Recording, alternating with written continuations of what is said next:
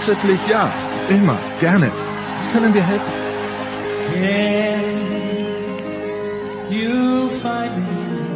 Einen neuen Stürmer, Skisprung-Ski, einen Schlägervertrag.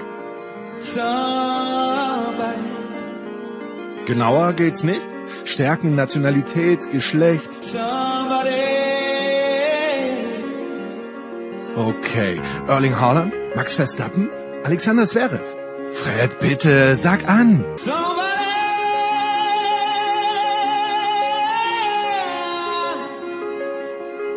Jetzt wird's lächerlich, wirklich. So können wir nicht arbeiten.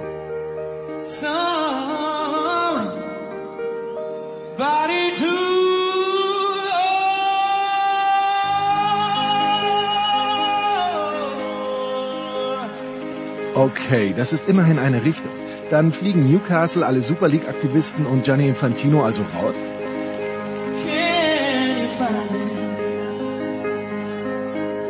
Somebody to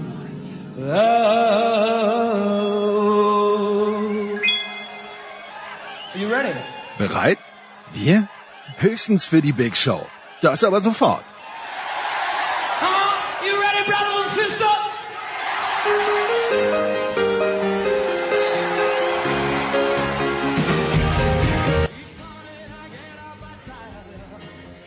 Big Show 577 bei Sportradio 360. Wir übernehmen wieder von den Außenstudios erstmal für den ersten Teil der Sendung und wir fangen an wie immer mit Fußball und äh, dieses Mal eine größere Runde am Start. Zum einen am Start Mara Pfeiffer, Journalistin, Wortpiratin bei Twitter. Hallo Mara. Hi, guten Morgen. Dann haben wir Daniel Meuren am Start. Hallo Daniel. Hallo, guten Morgen. Und Andreas Renner ist auch am Start. Hallo Andreas. Hallo. So, und wir haben uns hier quasi versammelt, weil Mara eine Biografie geschrieben hat zu äh, Fußballtrainer Wolfgang Frank. Und die erste Frage, die sich dann natürlich ein bisschen aufdrängt, Mara, warum ausgerechnet Wolfgang Frank? Ähm, weil sich mir irgendwann die Frage aufgedrängt hat, warum nicht schon längst Wolfgang Frank? Äh, ich bin ja schon äh, ziemlich lange jetzt im Umfeld von Mainz 05 journalistisch unterwegs, ähm, bin Ende der 90er nach Mainz gekommen und da das erste Mal dann als Fan im Stadion gelandet. Äh, es war gerade die zweite Amtszeit äh, Wolfgang Franks in Mainz, ohne dass ich das damals aber gewusst hätte. Ähm, also als ich nach Mainz gekommen bin, ich, als ich das erste Mal ins Stadion gegangen bin. Und natürlich ist die Bedeutung Franks in Mainz, äh, wo er ja den Club schon sehr verändert verlassen hat, äh, total ja offensichtlich, war aber gleichzeitig dadurch ein bisschen so, dass ich äh, mich von ihm als Personalie äh, immer so ein bisschen ferngehalten habe, weil er hier eben in so einer übergroßen Bedeutung über allem geschwebt ist.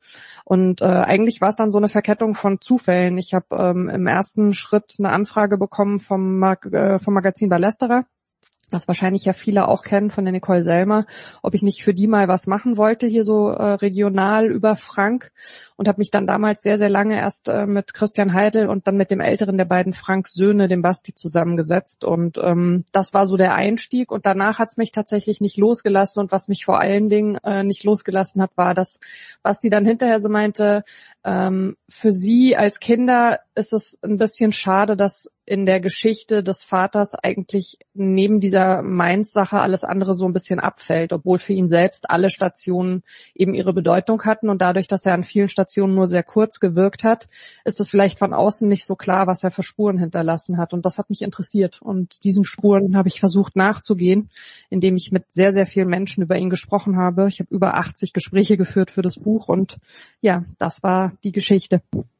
Andreas äh, hat natürlich auch Mainz Bezug äh, durch, äh, durch Studium und äh, später auch Wolfgang Frank äh, kennengelernt über die Arbeit bei Premiere Schrägstrich Sky. Ähm, ja, was für Spuren hat er bei dir hinterlassen?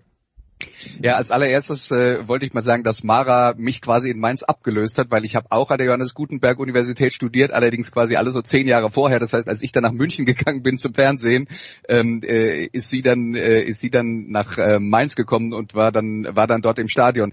Ähm, also das allererste, was man sagen muss, als ich Ende der 80er nach Mainz gekommen bin, da war Mainz eine Fahrstuhlmannschaft. Die sind immer auf und ab gestiegen, ähm, waren äh, dann noch viel in der äh, Regionalliga äh, aktiv. Da, damals gab es ja noch keine äh, dritte Liga Und ich kann mich halt noch an Spiele am Mainzer Bruchweg erinnern. Das war dann am Freitagabend in dem alten Stadion, wo man auf der Steh-Gegentribüne nichts gesehen hat, weil die, weil die hatten so äh, so breite Stufen, die waren so vielleicht zweieinhalb Meter tief oder sowas. Ne? Und da hat nur der, der in dieser äh, auf dieser Stufe gestanden hat, ganz vorne, der hat was gesehen und dem, der Rest war schon stark äh, Sicht eingeschränkt. Das war ja, es, es war halt eine ganz andere Welt. Und mit Wolfgang Frank ist halt was passiert, weil der diese Mannschaft von einem Abstiegskandidaten ähm, äh, zu einer Mannschaft Mannschaft gemacht hat, die vorne mitgespielt hat in der äh, zweiten Fußball-Bundesliga. Das hat man dann schon mitbekommen. Ja, und ich glaube, der, der entscheidende Punkt, äh, weshalb Wolfgang Franks Zeit in Mainz so super wichtig ist, ist, dass er ähm, einer der ersten war, der sich wirklich getraut hat, konsequent äh, von Mann auf Raumdeckung umzustellen, was zu dem Zeitpunkt, als er das in Mainz gemacht hat, im Rest von Europa schon längst gang und gäbe war. Aber wir Deutschen als Manndeckungsland haben, haben halt an, den, äh, äh, an dem alten Erfolgsrezept äh, festgehalten, solange es irgendwie ging.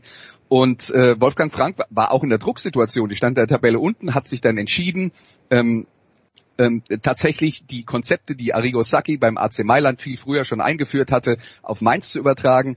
Und das war ein Riesenschritt nach vorne und damit hat dann die Mannschaft auch einmal vorne mitgespielt.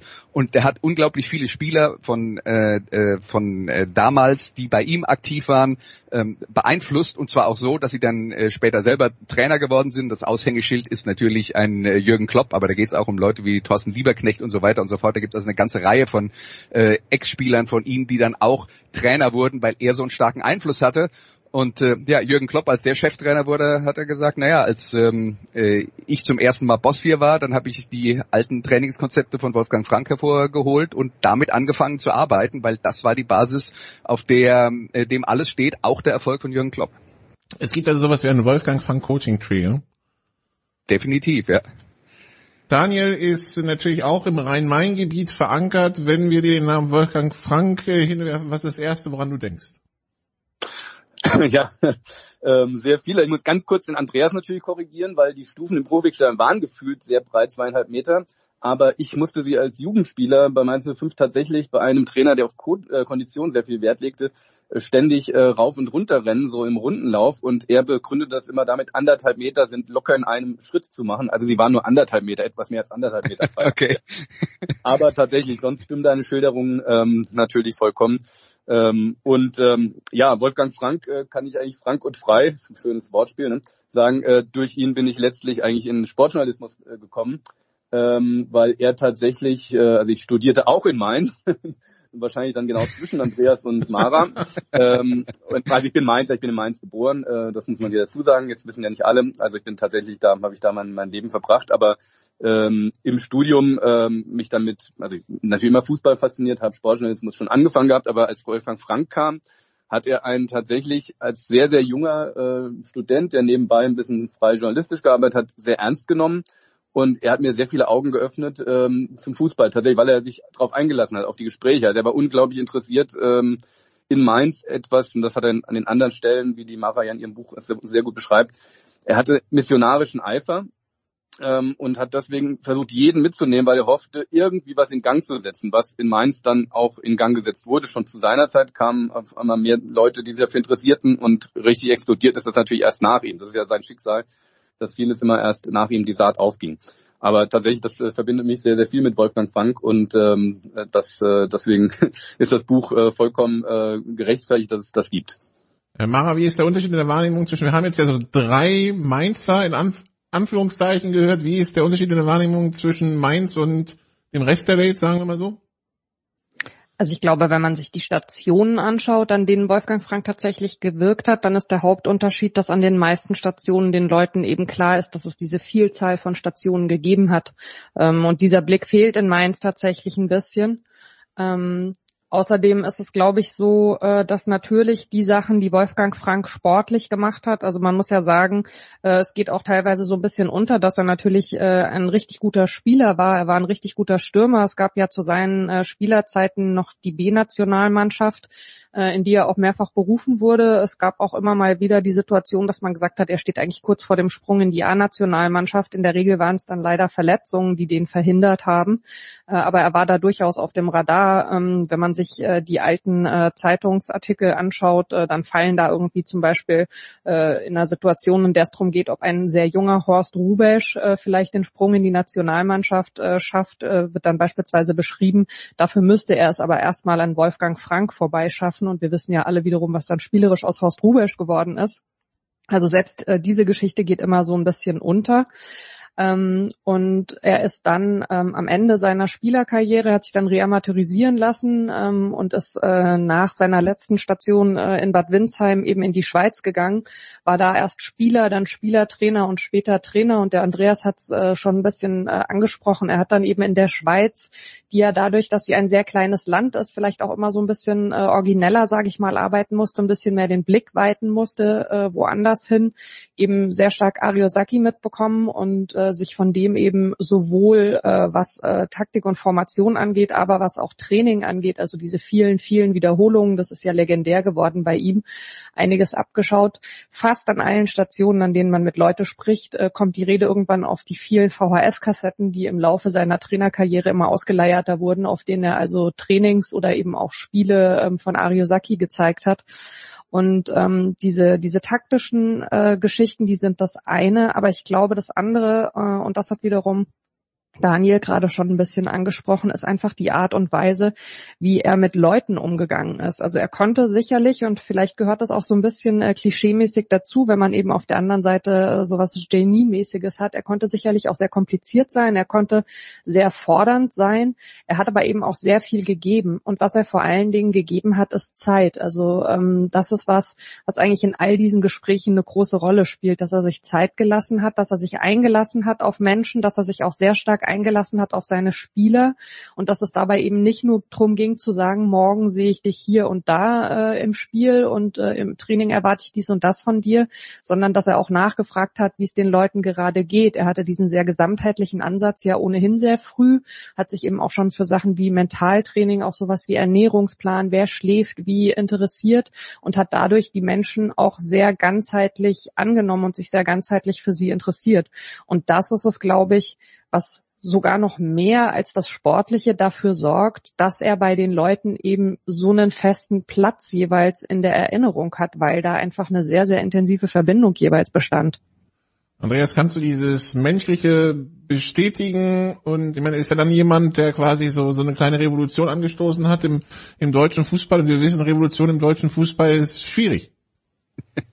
macht einen nicht unbedingt populär. Wir erinnern uns an Ralf, Ralf Rangnick, der es gewagt hat, im Sportstudio äh, zu erklären, wie eine äh, Viererkette ähm, äh, funktioniert und die Leute dann wirklich persönlich beleidigt waren, weil da einer kam, der ihnen was über Fußball erklärt hat und sie ja der Meinung waren, sie wissen schon alles über Fußball. Also das ist so ein bisschen, glaube ich, der, der Hintergrund, der das schwierig äh, schwierig gemacht hat. Meine persönlichen Erfahrungen mit ihm waren sehr positiv. Also ich habe ihn kennengelernt. Äh, das war dann tatsächlich die spätere Zeit. Der war 2006 bis 2007 Trainer bei Kickers Offenbach und dann auch nochmal äh, 2008 bis 2009 relativ kurz beim äh, SVW in Wiesbaden, also auch im Rhein-Main-Gebiet. Und die waren damals äh, jeweils beide in der zweiten Liga. Und da habe ich dann halt auch die, die Gelegenheit genutzt, weil mir bewusst war, welche Bedeutung dieser Mann hat, dass ich gesagt habe, ich möchte dann mit ihm mal mich persönlich treffen. Ich habe auch Training äh, von ihm in Wiesbaden besucht zum Beispiel äh, und ähm, ich kann mich auch erinnern, ähm, seine Lebensgefährtin hat äh, damals eine, ein, ein, Restaurant geführt und da hatten wir uns dann mal getroffen für ein Gespräch, wo ich dann auch ähm, Artikel über ihn geschrieben habe für fürs Box für die Internetseite. Ja, und ich habe ihn immer als sehr offen und sehr freundlich, genauso wie äh, Mara das ähm, beschrieben hat, erlebt, wo er, ähm, wo er, ich glaube, er hat, er, er war auch erfreut darüber, dass er jemand ist, der einordnen konnte, was er geleistet hat und was er angestoßen hat im deutschen Fußball.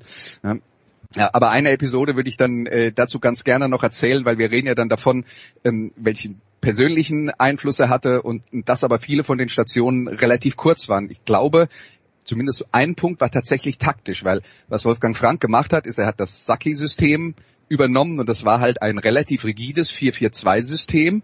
Rigide im Sinne zwei defensive Sechser, zwei offensive Flügelspieler und zwei Stürmer im Strafraum. Und das ist irgendwann tatsächlich aus der Mode gekommen, weil in diesem System auf der Zehnerposition tatsächlich relativ wenig passiert ist. Und gerade bei Kickers Offenbach kann ich mich daran erinnern, dass das tatsächlich auch eine, eine Schwierigkeit war, dass die halt alle Angriffe über die Flügel ähm, produziert haben und dass es einigermaßen leicht ausrechenbar war. Und ich erinnere mich noch sehr gut, an äh, das Gespräch mit ihm in dem Restaurant, wo er dann zu mir sagte, nachdem Jürgen Klopp Mainz in die Bundesliga geführt hatte und dann aber auch wieder abgestiegen ist, dass er zu mir gesagt hat, ähm, er hätte Klopp auch gesagt, aus seiner Sicht sei es ein Fehler gewesen, dass Jürgen Klopp in der Bundesliga vom, vom, von dem 4-4-2 äh, was Frank selbst immer noch gespielt hat, dass er da weggegangen ist. Und ich glaube, das war tatsächlich eine fatale Fehleinschätzung, weil Jürgen Klopp verstanden hat, dass die Basis dieses Saki-System, die raumorientierte äh, Verteidigung, dass die super wichtig war, aber dass man das weiterentwickeln muss, weil sich der Fußball immer weiterentwickelt. Und dann ist er irgendwann mal in Deutschland auch nach dem 4-4-2 das 4-2-3-1 ähm, zum System der Wahl geworden und seitdem hat sich das ja ähm, noch zwölfmal verändert. Ja, aber er hat halt an dieses System geglaubt, so wie es war, und hat dann, glaube ich, verpasst, diesen nächsten Schritt zu machen, wo man dann sagt, okay, äh, ich habe hier eine Basis, die funktioniert, wie muss ich das anpassen auf das, was die Gegner inzwischen von uns fordern? Das hat bei ihm leider nicht funktioniert und ich glaube, deswegen waren die letzten Stationen seiner Trainerkarriere auch relativ kurz. Wobei man ja sagen muss, die Stationen äh, waren äh, insgesamt relativ kurz und ähm, oftmals ist er auch von sich ausgegangen. Also ich würde mich dem äh, inhaltlich äh, nicht äh, vollumfänglich anschließen. Ich glaube sicher, ähm, dass er vor allen Dingen äh, es verpasst hat, äh, sich äh, intensiver um die Offensive zu kümmern. Also ähm, was man ja zum Beispiel auch mal ein bisschen vergisst, ist einer seiner Spieler noch in der Schweiz war tatsächlich äh, Jogi Löw, der echt im Gespräch schon so halb verzweifelt dann irgendwann meinte, dass er sich immer so gedacht hat, Wolfgang Frank war doch auch ein Stürmer. Warum eigentlich diese totale Konzentration auf die Defensive? Aber also wenn man sich die Station mal anschaut, er war ja in Deutschland zuerst bei Rot-Weiß Essen, wo er mit diesem System tatsächlich noch überhaupt nicht gearbeitet hat. Äh, in Mainz wiederum äh, war es seine Entscheidung zu gehen, äh, bei der Austria Wien dann im Prinzip auch, weil er eben zurück wollte ähm, nach Mainz, wo er dann seine zweite Station hatte. Also ähm, ich glaube, was ihn viel mehr an, an seine Grenzen gebracht hat und was auch die Vereine letztlich an ihre Grenzen gebracht hat, war, dass er zu einer Zeit, wo das noch überhaupt nicht üblich war, Fußball eben schon als einen Vollzeitjob begriffen hat. Also er hat teilweise ähm, mit Mannschaften gearbeitet, in denen ähm, Spieler waren, in der Schweiz noch beispielsweise, die äh, noch Vollzeitjobs hatten und ähm, er wollte aber trotzdem eben äh, so und so oft am Tag äh, bestenfalls äh, trainieren. Und ähm, auch wenn man mit äh, Spielern von den späteren Stationen spricht, spricht. Also du hast äh, Wiesbaden gerade angesprochen. Sandro Schwarz hat ihn ja in Mainz und in Wiesbaden erlebt und hat ihn in Wiesbaden dann auch beerbt. Und der sagt, du brauchtest halt eine Mannschaft, die sich da komplett drauf eingelassen hat. Gerade auch auf diesen, auf diese vielen Wiederholungen, gerade auf dieses, dass er erwartet hat, äh, dass man äh, so einen Trainingstag als einen mindestens acht Stunden Tag begreift. Und das hat zum einen nur funktioniert eigentlich, wenn die Mannschaften mit dem Rücken an der Wand standen und die Spieler deswegen gesagt haben, egal was von mir gefordert wird, ich lasse mich drauf ein. Wenn man sich anschaut, äh, wenn er zu Vereinen gegangen ist, wo eigentlich die Idee war, was weiterzuentwickeln, was er ja auch gerne gemacht hätte, er wäre ja natürlich auch gerne Trainer in der ersten Liga irgendwann gewesen. Das wird gerade in seinen späten Interviews schon sehr deutlich, dass er da auch einen gewissen Druck verspürt, es jetzt endlich zu schaffen. Aber wenn die Mannschaften eigentlich schon relativ gut dastanden, wenn er kam, dann haben die Spieler eben teilweise teilweise gesagt, also was soll der Scheiß? Ich stelle mich doch hier nicht irgendwie so und so viele Stunden am Tag hin. Das bin ich nicht gewohnt und ich bin auch gar nicht bereit, mich darauf einzulassen. Ich glaube, dieses Einlassen ist viel mehr ein Thema gewesen für die Frage, wie es funktioniert hat zwischen ihm und einer Mannschaft und ob er dann auch eine Chance hatte, länger zu bleiben.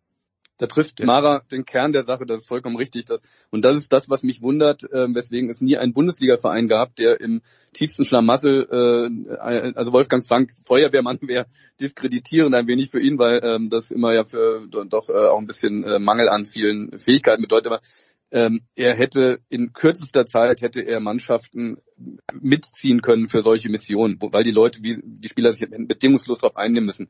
Zum anderen ist das halt natürlich genau die Schwäche, die Wolfgang Frank hatte.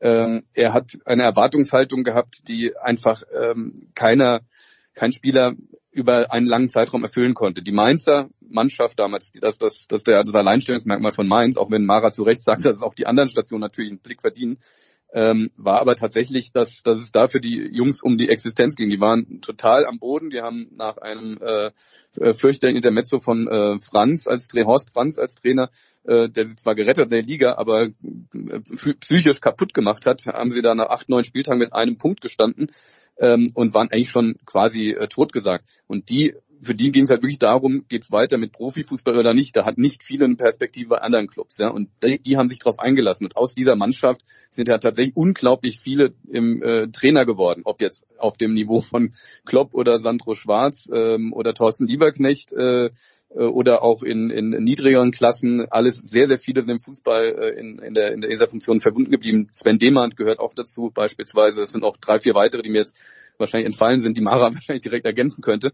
Mhm. Ähm, aber ähm, Wolfgang Frank fehlte tatsächlich, das finde ich, das, also zum einen dieses, dieses, dieses Kompromissbereitet, das hat er viel später gelernt und auch, ähm, auch dann ähm, sich eingestanden, dass das ihm im Weg stand. Und eine zweite Schwäche, die ich immer beim Ausgemacht er hatte wirklich ein nahezu grotesk im Gegensatz zu seinen taktischen Fähigkeiten stehendes schlechtes Auge für Spieler. Also bei Mainz 5 hat er in der Zeit beispielsweise einen Kader angehäuft, da standen teilweise zu Zweitliga-Zeiten wohlgemerkt 35 Leute auf dem, äh, auf dem, äh, im, im Kader und auf dem Trainingsplatz. Ähm, und es kamen Spieler, die man einfach wirklich erstaunlich schlecht äh, verwerten konnte. Und da, das habe ich ehrlich gesagt nie verstanden. Also dieses wirklich also dann, ob das auch an, an, an Beratungsresistenz dahingehend liegt, ich weiß es nicht. Aber die, das Auge für Spieler, das fehlt ihm tatsächlich für, für individuelle Spieler, die er für sein System gebrauchen kann. Und daran haperte letztlich auch meines Erachtens, ähm, die, der, dass, dass es nie zum letzten ganz großen Erfolg reichte. Andreas muss gleich los, aber Andreas, diese Sache mit der Viererkette und äh, dem und wie man sich bei Mainz entwickelt hat, das, das trieb dann komische Blüten. Ja, also ich, ich habe eine äh, kuriose Geschichte gehört, weil das Problem war ja auch zum damaligen Zeitpunkt, Wolfgang Frank hat dieses System in Mainz äh, etabliert, das hat funktioniert. Wir haben ja auch gehört, die äh, erste äh, Etappe bei ihm in Mainz, die hat er ja auch freiwillig äh, beendet, weil er einen äh, weiteren Schritt machen wollte. Naja, und äh, die Mainzer haben dann immer Trainer gesucht, die dann möglichst das fortsetzen können, was Wolfgang Frank angestoßen hat. Äh, und das war zum, zum, damaligen Zeitpunkt nicht leicht. Es gab nicht viele Trainer, die tatsächlich äh, damals auf Raumdeckung und Viererkette äh, gesetzt haben. Wenn wir uns erinnern, es war ja, als äh, Jürgen Klinsmann Nationaltrainer wurde und vor der WM 2006 versucht hat, das mit der Nationalmannschaft umzusetzen, also quasi zehn Jahre, mehr als zehn Jahre nachdem Wolfgang Frank in Mainz das gemacht hat, äh, war das ja immer noch ein Riesenthema und ich erinnere mich an ein Gespräch mit einem äh, Kommentatorenkollegen, der vor der WM 2006 zu mir gesagt hat, naja, wir haben jetzt hier in der Vorbereitung 4-1 gegen Italien verloren, wir müssen jetzt dringend sofort das System umstellen und wieder auf Manndeckung bauen. Es war immer noch in den, war immer noch in den Köpfen drin. Und ähm, eine Episode, die ich von einem ähm, äh, ehemaligen Spieler aus Mainz gehört habe, war folgende. Ähm, nachdem äh, Wolfgang Frank das zweite Mal den Verein verlassen hatte, war eben die Vorgabe von Christian Heidel und allen Verantwortlichen, ja, wir suchen einen Trainer, der das auch machen kann. Und dann sind sie irgendwann auf den Namen Eckhard Grauzun gekommen. Es war ja ein Weltenbummler, der überall aktiv war äh, auf diesem äh, Planeten, alles Mögliche gemacht hat und mit dem haben sie geredet und haben ihm gesagt, wir wollen gerne, dass das äh, umgesetzt wird, was wir vorher gemacht haben. Und der hat dann langes Telefonat, so wurde mir das erzählt, mit Jürgen Klopp geführt, der damals noch Spieler war in Mainz. Der hat ihm erklärt, wie dieses System funktioniert. Dann ist er äh, ist Krautsun in die Besprechung mit den Mainzer Verantwortlichen gegangen, hat gesagt, ja, wir machen das so und haben sie einen Vertrag unterschrieben. Und dann äh, gab es die Pressekonferenz am Mittag, wo verkündet wurde, dass er der neue Trainer ist. Und auf der Pressekonferenz hat er gesagt, ja, ja, wir setzen die Erfolgsrezepte von Wolfgang Frank fort. Und dann ist er aus der Pressekonferenz direkt in die Spielerkabine gegangen und hat gesagt, ab jetzt spielen wir wieder Manndeckung. Das war die Realität zu dieser Zeit und das war noch Anfang der äh, war noch Anfang der 2000er und Eckhard Krautsun war dann tatsächlich wichtig, weil der war nur drei Monate dort, dann hatten die die Nase voll und der nächste Trainer war dann Jürgen Klopp.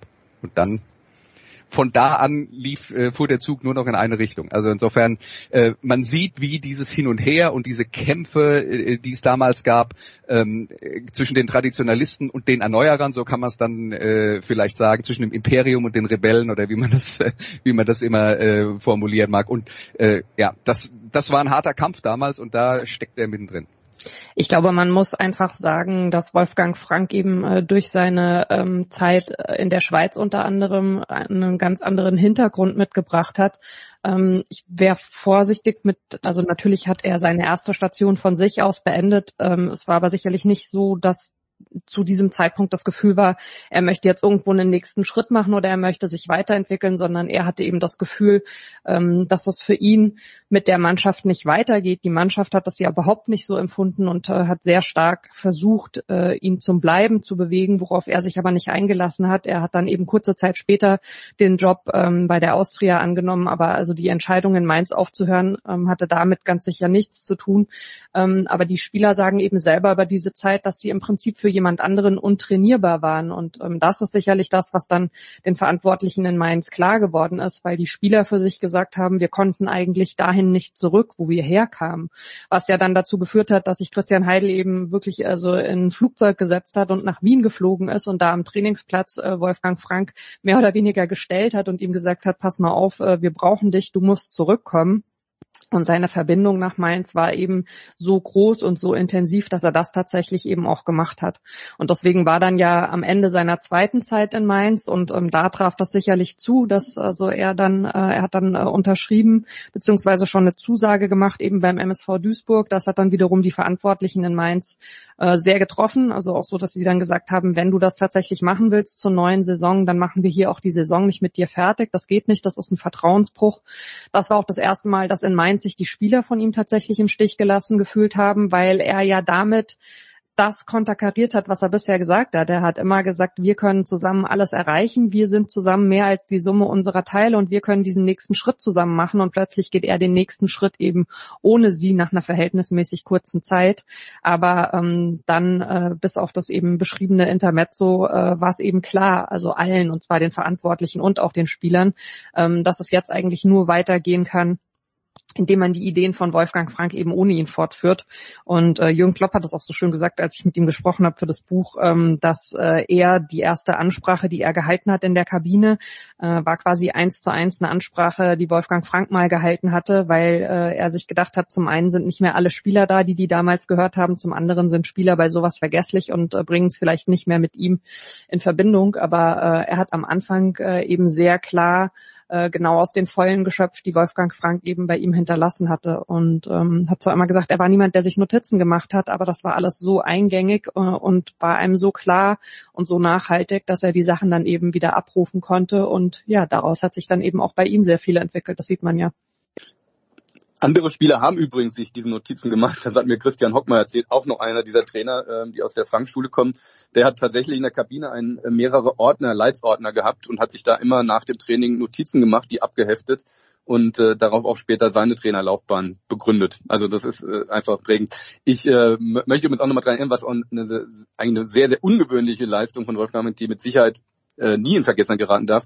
Er hat Rot-Weiß Essen äh, vor seiner Mainzer Zeit äh, ein halbes Jahr trainiert, wo die Mannschaft schon die Lizenz verloren hatte und hat diese Mannschaft irgendwie am Leben gehalten und sogar ins DFB-Pokalfinale geführt. Das ist eigentlich, finde ich, eine der verrücktesten Trainerleistungen. Also das ist bei Mara ja auch sehr gut beschrieben, also wie das überhaupt möglich ist, eine Mannschaft, die eigentlich gar keine Pflichtspiele mehr hat, die ähm, auseinanderbrechen muss, weil jeder schauen muss, wo bleib ich, äh, diese Mannschaft ein halbes Jahr am Leben zu halten. Ich glaube, so eine Leistung ist auch ähm, sehr, sehr, sehr ungewöhnlich im Fußball.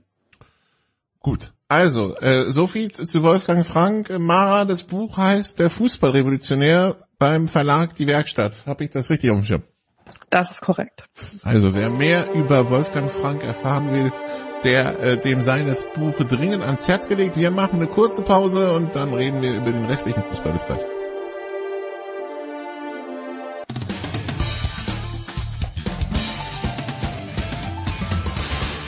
Hallo, hier ist Dennis Seidenberg von den Boston Bruins und ihr hört Sportradio 360.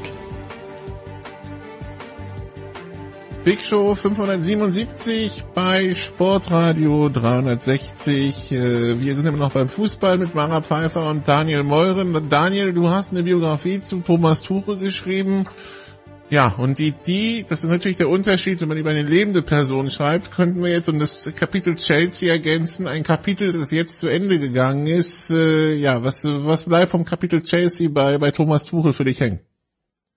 Naja, dass er äh, endgültig in den Rang der Welttrainer aufgestiegen ist, natürlich mit dem Champions League Triumph, äh, auch wenn ich von dieser Wahl, wie von vielen anderen Wahlen und Küren nicht so viel halte.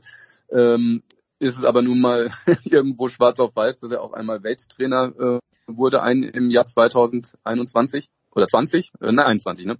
Genau und ähm, das bleibt natürlich ähm, und für mich äh, auf der einen Seite der letzte Beweis, dass er Top-Clubs äh, trainieren kann, auf der anderen Seite aber auch natürlich ein weiterer Beweis, ähm, wie kompliziert ähm, Tuchel sich das Leben manchmal selbst macht, ähm, beziehungsweise wie schwierig äh, es für ihn tatsächlich ist, ein Umfeld zu finden, in dem er eigentlich seine große Stärke, nämlich auch mal etwas über Jahre aufzubauen, ausleben kann. Ähm, das wird die große, große Herausforderung für ihn sein, irgendwann einmal äh, sich zumindest äh, so weit ähm, äh, anzupassen an, an, an manche Geflogenheiten, dass er dann auch äh, solche Krisen in den Clubs übersteht. Wobei man dazu sagen muss, Chelsea war natürlich jetzt auch wieder so eine Ausnahmesituation wie damals äh, äh, ähnlich wie in, wie in Dortmund ähm, durch durch diese äh, Geschichten natürlich mit Abramovic, das das hat auch diesen Club, glaube ich, oder die, äh, das ganze Umfeld so zerrüttet. Das darf man nicht außer Acht lassen. Also die Entwicklung war mit Sicherheit nicht eine der letzten vier Wochen, sondern eine auch in einem halben Jahr.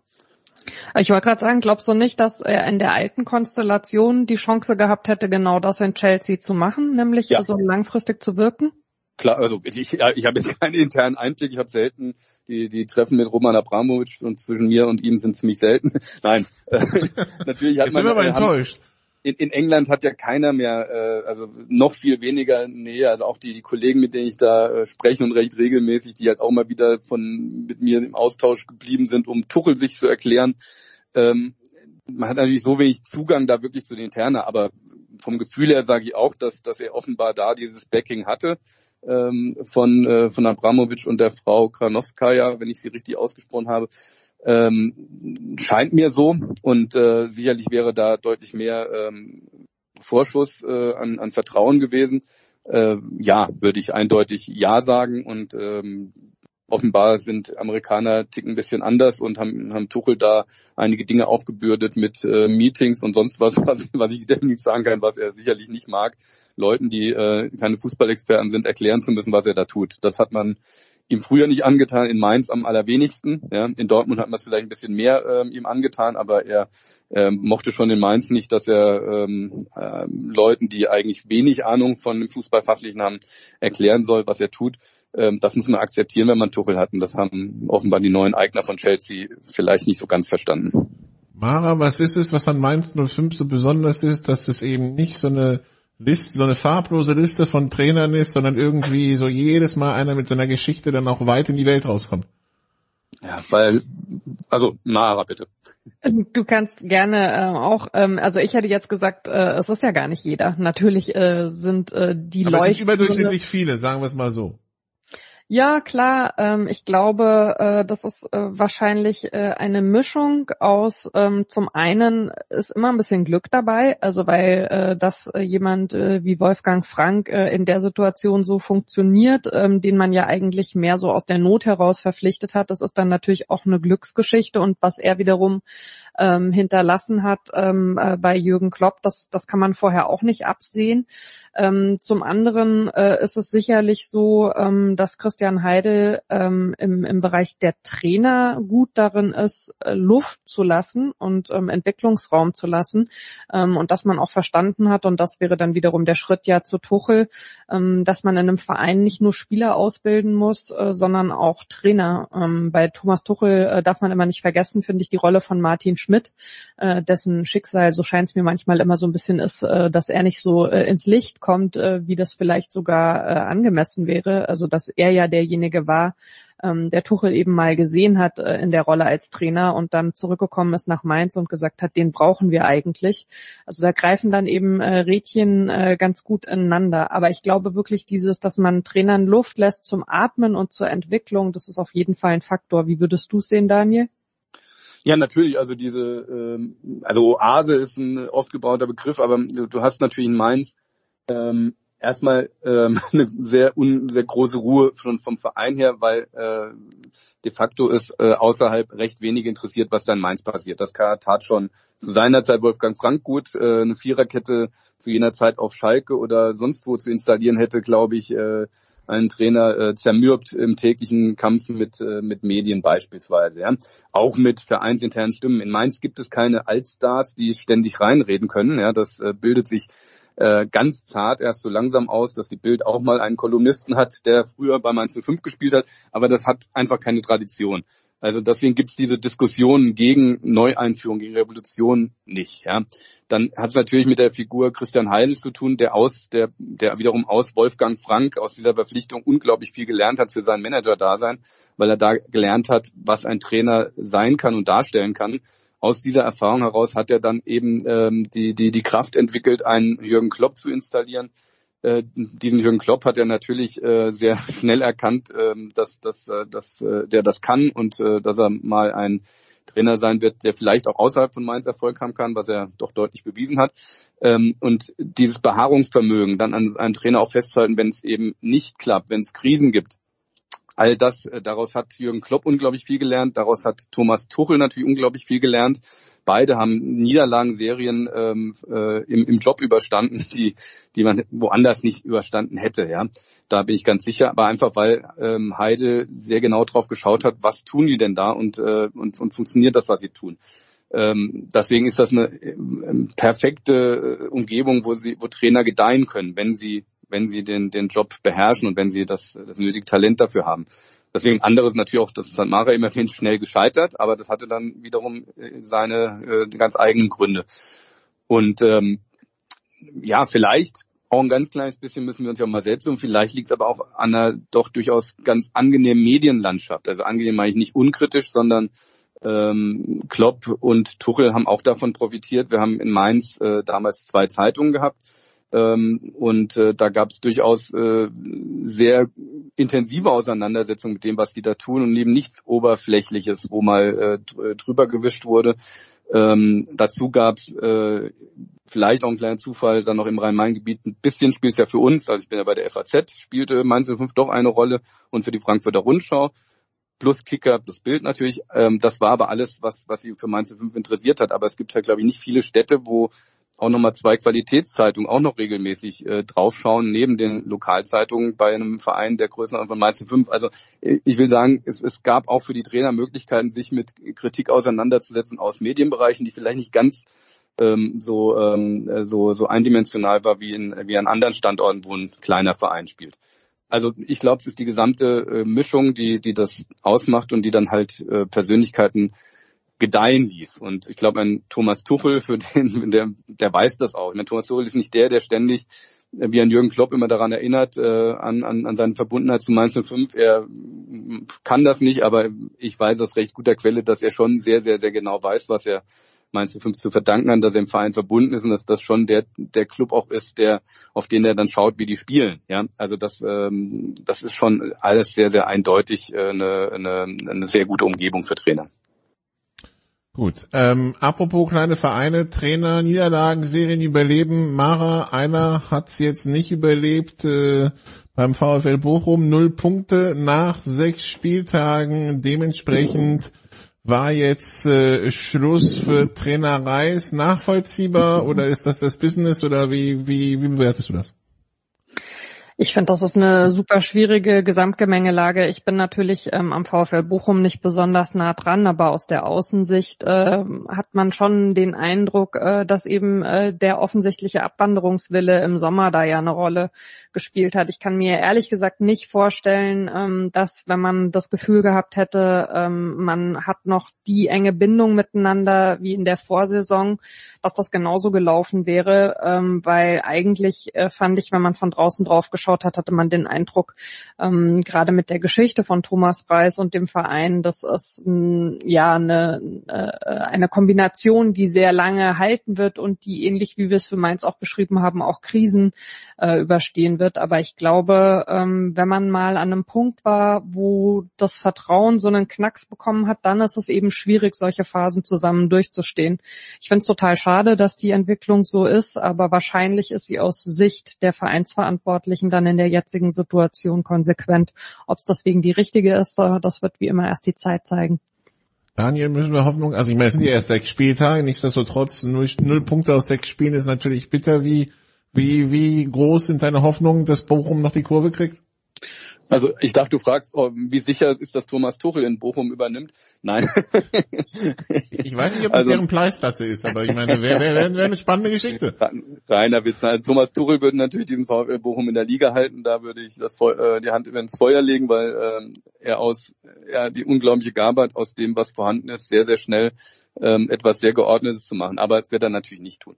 Nein, ähm, ich, ich, ich möchte äh, den großen äh, Fußballphilosophen Rummenigge zitieren. Fußball ist keine Mathematik. Du kannst halt nicht sagen, weil, weil einer drei Jahre, vier Jahre tolle Arbeit geleistet hat, Verdienste und deswegen musst du ihm nach sechs Spieltagen, also ich bin auch bei Mara, wir tun, glaube ich, Vereinsverantwortlich Unrecht, wenn man den unterstellt, oh, die gehen im ersten Moment des Gegenwindes, äh, trennen die sich.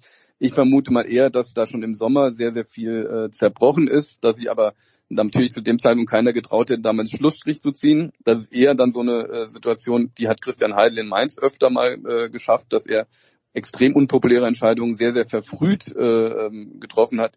Beispielsweise. So denke ich jetzt an Jörn Andersen. genau, ja. ähm, und äh, also vor dem Saisonstart einen Aufstiegstrainer zu feuern. Ähm, äh, das äh, wir Vereinsverantwortlich müssen wirklich, glaube ich, äh, müssen wir da ein bisschen Schutz nehmen und es ist zu, zu salopp zu sagen, oh, die gehen als allererstes äh, schmeißen den Trainer raus. Aber ähm, ja, ich, ich kann mir schwer vorstellen, dass, äh, dass der VfB Bochum da jetzt äh, nochmal äh, wirklich die Kurve kratzt. Natürlich kann man irgendwie drin bleiben, wenn es wie in den vergangenen Jahren Jahre gibt, wo man erstaunlich wenig Punkte braucht, um irgendwie Platz 16 zu erreichen. Aber ähm, ja, mir fehlt ein bisschen die Fantasie, weil ich glaube, dass die anderen Teams, die da unten drin sind, ähm, ein bisschen mehr Widerstandsfähigkeit haben. Aber wenn Thomas Tuchel doch nach Bochum gehen sollte, dann, dann, ähm, dann ändere ich natürlich meine Meinung. Gut, und dann wollen wir noch eine Trainerthematik aufgreifen. Wenn wir schon bei Trainern sind, bleiben wir einfach bei Trainern. Ähm, es hat eine gewisse Ironie wahrscheinlich, Mara, dass Dortmund nach Leipzig fährt, die gerade Marco Rose holen und dann setzt es dann 0 zu 3. Ja, ach Gott, also das ist jetzt so eine der Geschichten, ähm, die, also wenn ich was dazu sagen soll, was ja jetzt offensichtlich gerade der Fall ist, die für mich emotional sehr kompliziert sind. Also ähm, ich bin, ähm, wie soll ich sagen, ähm, ich bin äh, überhaupt keine Verfechterin äh, von Konstrukten äh, wie in Leipzig. Ähm, ich äh, tue mich auch schwer damit, äh, wenn man äh, als jemand, der aus Leipzig kommt, also sich dann Klar, natürlich freut er sich, dass er in seiner Heimatstadt einen Erstligisten trainieren darf, aber irgendwie ist es für mich dann halt doch immer nur so eine österreichische Außenstelle. Ähm, äh, ich weiß, dass die Leute, die Leipzig äh, verfolgen, das nicht mehr hören können und ähm, ich weiß auch, dass es sich äh, immer mehr etabliert äh, zu sagen, aber das ist doch ein ganz normaler Bundesligist. Ich sehe es ganz entschieden, gerade auch äh, mit den Hintergründen, die da ähm, ja äh, eigentümermäßig sind und äh, wie da so die Positionierungen sind, überhaupt nicht so. Ähm, von daher gesehen äh, freue ich mich äh, in jedem Spiel, in dem die auf die Mütze bekommen.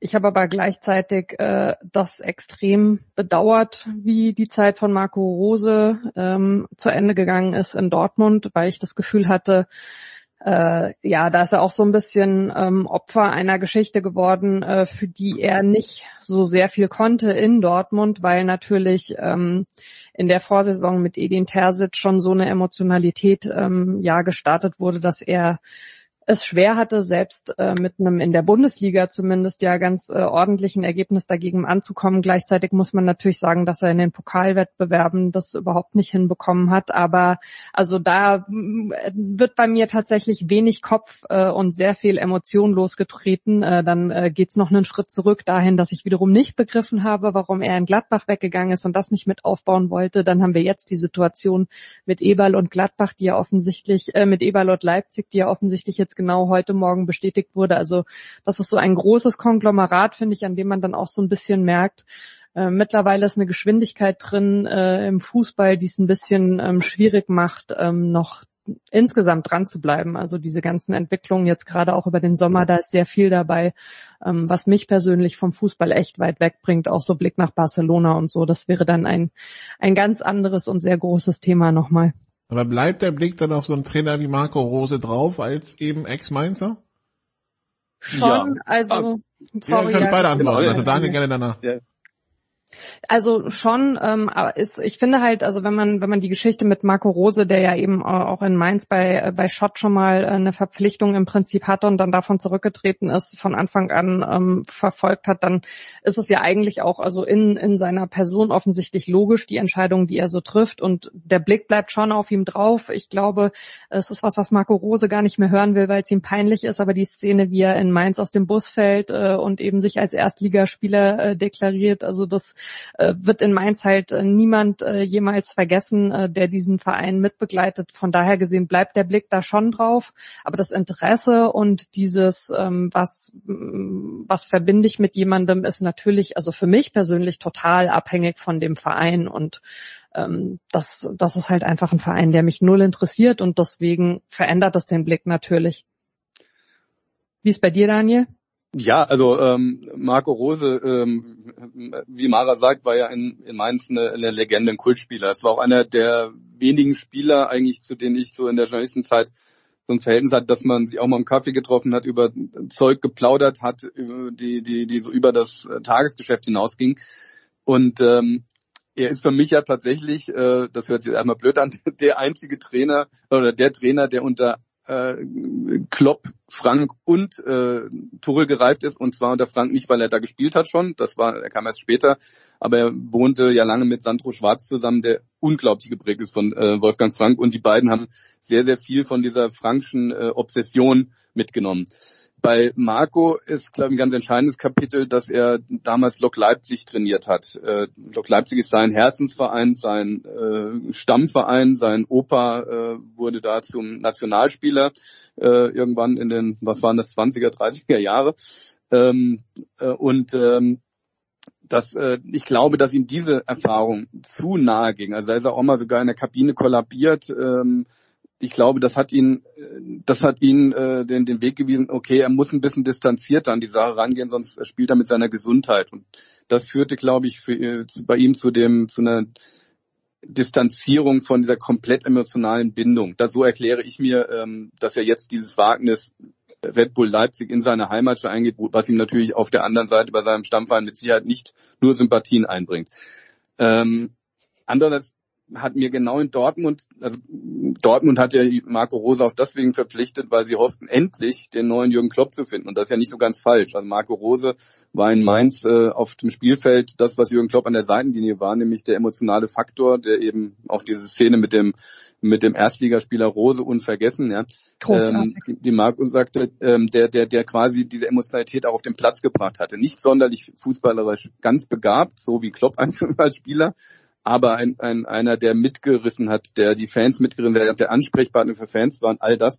Und das hat er komischerweise in Dortmund komplett gelassen. Und ich glaube, dass du in Dortmund natürlich als Trainer nur den endgültigen Erfolg haben kannst, wenn du diese Emotionalität zulässt, dich auf darauf einlässt, ähm, äh, ein bisschen äh, Jürgen Klopps Nachfolger zu sein. Und Marco hätte dieses Potenzial meines Erachtens gehabt. Das hat er nicht abgerufen, sondern stattdessen sich sehr, sehr, sehr diplomatisch immer ausgewählt, sehr politisch. Und so kannte ich ihn eigentlich nicht. Und ich glaube, ähm, dass ihm das fehlt, um bei Clubs wie Dortmund zu nehmen und vielleicht war das dann sein Entschluss, sagen, okay, dann muss er eben in dieses Konstrukt, wo er ähm, ein, mehr oder minder seine Ruhe hat. Ich, aber wie gesagt, es, ich möchte das auf keinen Fall moralisch äh, bewerten. Ähm, es ist auch sein, trotzdem seine Heimatstadt, wo er jetzt arbeitet. Es kommt viel zusammen. Er hat in der Red Bull Schule seinen, seinen Trainerweg auch großteils gemacht, in Salzburg in der, im Juniorenbereich großartige Arbeit geleistet. Ja, natürlich gefällt mir auch RB nicht so viel, muss ich sagen. Da bin ich ganz bei Mara. Aber ähm, ich glaube, man darf nicht moralisch verurteilen, wenn ein Trainer da arbeitet. Ich glaube, Trainer müssen anders ticken und da hast du halt nicht mal nicht so viele Arbeitsplatzmöglichkeiten, die dir die Gelegenheit bieten. Ja, also das, das, das, das dazu. Solange er nicht in Mainz Trainer werden kann, der Weg ist ihm leider durch Svensson verbaut, muss er halt woanders suchen. Ne? Gut, dann haben wir, finde ich, einen anderen Blick auf Mainz geworfen und äh, auf diverse Trainer. Ich, ich danke euch beiden, Mara Pfeiffer und äh, Daniel Meuren, dass ihr euch die Zeit genommen habt. Wir machen hier in der Big Show 577 eine kurze Pause und äh, dann bleiben wir auf Rasen, aber wechseln das Spielgerät zum ovalen Spielgerät. Wir reden gleich über Football.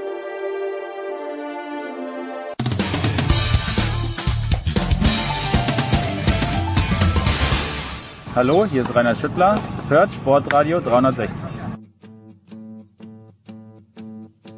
Big Show 577 bei Sportradio 360. Wir sind angekommen beim Football. Kurzer Nachtrag noch zum äh, Fußballteil. Äh, Mara Pfeiffer und äh, Daniel Meuren äh, weisen noch darauf hin, dass sie am 16. Oktober in Mainz äh, unter anderem äh, die beiden, aber auch mit äh, Christoph Ruf und noch ein paar anderen eine Fußballmatinee ähm, veranstalten, wo sie dann auch lesen werden. Mehr Informationen unter unter-olm.de Fußball.de, 16. Oktober Abend um 10.30 Uhr. So viel zum Fußball. Wir kommen zum Football und wir sprechen über die NFL mit drei Experten in den Leitungen. Zum einen äh, Günther Zapf ist dabei. Hallo Günther.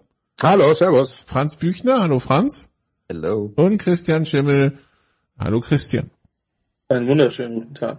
Günther, es ist schön, dass wir dich noch, dass wir dich noch erreichen. Kam schon ein Anruf aus Dallas.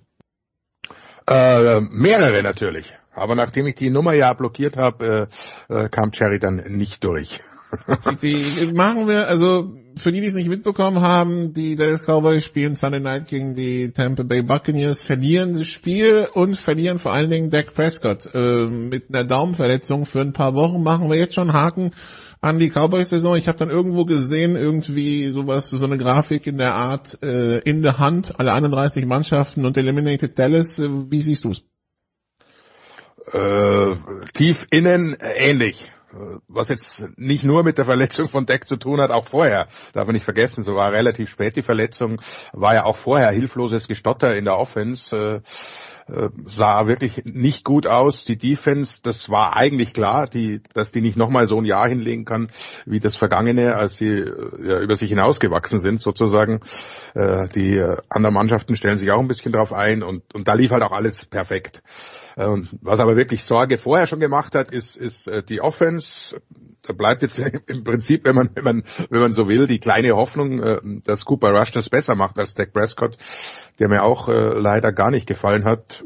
Nur er hat natürlich auch kaum Anspielstationen. CD Lamp alleine ist halt auch nicht die, die Lösung, vor allem wenn der Quarterback ständig dann versucht, zu ihm zu werfen ob er doppelt oder dreifach gedeckt ist. Es hilft alles wenig. Es, es sah mir nicht, äh, nicht sehr strukturiert und organisiert aus. Die Offense Line hat in den letzten Jahren immer äh, einen Schritt zurück gemacht. Das hat sich fortgesetzt. Natürlich hat die Verletzung von Tyron Smith da äh, auch noch dazu beigetragen. Insgesamt, äh, klar, was soll man sagen? Also was, was, wo wollen die hin mit, mit, mit dieser Mannschaft? Vor allem, man hat ja gesehen, die anderen Mannschaften können gewinnen in der NFC East, haben alle drei gewonnen. Es, es wird, wird schon mal hart in der eigenen Division. Also ich glaube auch oder bin überzeugt davon, dass wir Dallas dieses Jahr in den Playoffs nicht sehen werden.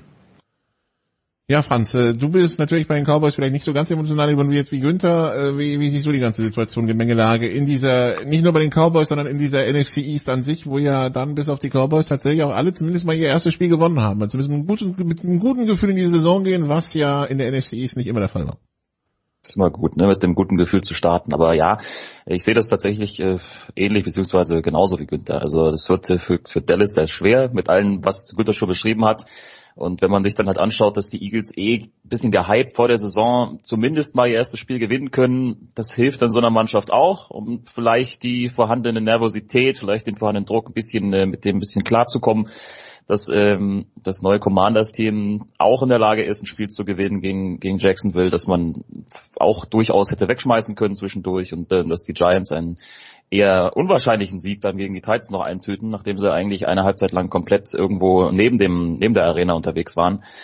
Das lässt alles nicht so Gutes vermuten ähm, für die Chancen der, der Dallas Cowboys, sage ich jetzt mal. Also wenn wenn die drei solche Spiele gewinnen, wie sie jetzt gewonnen haben, dann werden vermutlich mindestens zwei davon vor Dallas landen, könnte ich mir gut vorstellen. Also, es ist Woche eins. Wir wollen nicht überbewerten. 16 Spiele folgen noch in den nächsten 17 Wochen. Und Christian, äh, das Ganze wurde eröffnet am äh, letzten Donnerstag von den Rams und den Bills. Die ganz große Turnover-Party, in der dann aber die Bills doch souverän die Ober Oberhand hatten. Ja, sehr souverän tatsächlich. Bemerkenswert souverän. Es war am Anfang eine, eine harzige Nummer, muss man tatsächlich sagen. Aber die die Bills haben da wirklich ihren Stempel aufgedrückt. Insbesondere Von Miller hat für schlechte Träume von Joe Noteboom gesorgt, weil der permanent durchgebrochen ist über die Seite. Und Stafford ist, ist tatsächlich die Frage, wie sehr da noch eine Verletzung vorhanden ist oder nicht. Also hundertprozentig sah der nicht aus. In den letzten Jahren konnte man das immer kompensieren. Und ähm, Das war aber speziell offensiv von, von den Rams dünn. Es ist zu früh, um die abzuschreiben. Die Bills sind mit Sicherheit auf den auf vielen Zetteln der Nummer 1 Super Bowl äh, Favorit schlechthin. Aber ähm, das war schon in der Deutlichkeit bemerkenswert, vor allen Dingen vom, vom Auswärtsteam, die ja auch dann eine, eine relativ weite Reise, zugegebenermaßen nicht mit dem Bus, von Buffalo nach Los Angeles, aber das war in letzter Konsequenz speziell in der zweiten Halbzeit absolut dominant. Günther, was, also die, die Buffalo Bills natürlich bei vielen der Super Bowl Favoriten Nummer eins, jetzt im ersten Spiel so abgeliefert, äh, der, der Druck wird nicht geringer werden in, in Buffalo. Ja, damit können sie ja umgehen. Also das ist ja positiver Druck. Wenn, wenn du Erfolgsdruck hast, ich glaube, das, das nimmt jeder gern. Äh, Christian hat es ja gesagt und wir sind uns ja einig, beobachtet es lang genug. Overreaction Monday oder Thursday oder wie auch immer ist, ist fehl am Platz. Wir wollen jetzt die eine nicht zu hoch heben, wir wollen die anderen nicht, nicht abschreiben, bis auf Dallas, aber das hat ja andere Gründe, wie wir erklärt haben. äh, nein, also es ist äh, Buffalo ist ist eine so äh, gefestigte Mannschaft. Die sind ja jetzt nicht plötzlich da oben, sondern die waren ja letztes Jahr äh, ein ein Wahnsinnsdrive von von Kansas City davon entfernt, dass sie weiterkommen gegen gegen äh, ein Super Chiefs Team und äh, haben sich äh, nochmal verstärkt, der Von Miller gerade angesprochen, äh, schadet da nicht in, in, in so einer Rolle, die er da hat. Äh, Josh Allen wird immer noch besser, also das, das muss man, also nach dem ersten Spiel, wir wollen nicht, nicht überinterpretieren, aber das sieht alles sehr, sehr gut aus. Vor allem äh, komplett. Der Offense, Defense, Special Teams, das passt einfach. Coaching Stuff müssen wir nicht drüber reden, dass der exzellent ist. Von daher, der hat sich auch in, in, äh, in, in, bei den Wechseln nichts negativ entwickelt. Also absolut klasse. Und ich denke, mit dem, mit diesem Druck kann man gut umgehen. Wunderbar. Dann schauen wir zum Beispiel, was in die AFC, wir schauen in die NAC, die AFC North, Gottes Willen, und schauen da, Franz, auf dieses etwas wilde Spiel zwischen den Bengals und den Steelers. Den Producer wird freuen, dass seine Steelers 1 und 0 sind. Wenn es aber irgendwie so gefühlt die letzte Sekunde der Overtime braucht, um ein Team zu schlagen, den du fünf Turnover äh, geklaut hast, quasi, spricht das ja erstmal auch nur bedingt für dich. Also wie ordnen wir das ein? Hm.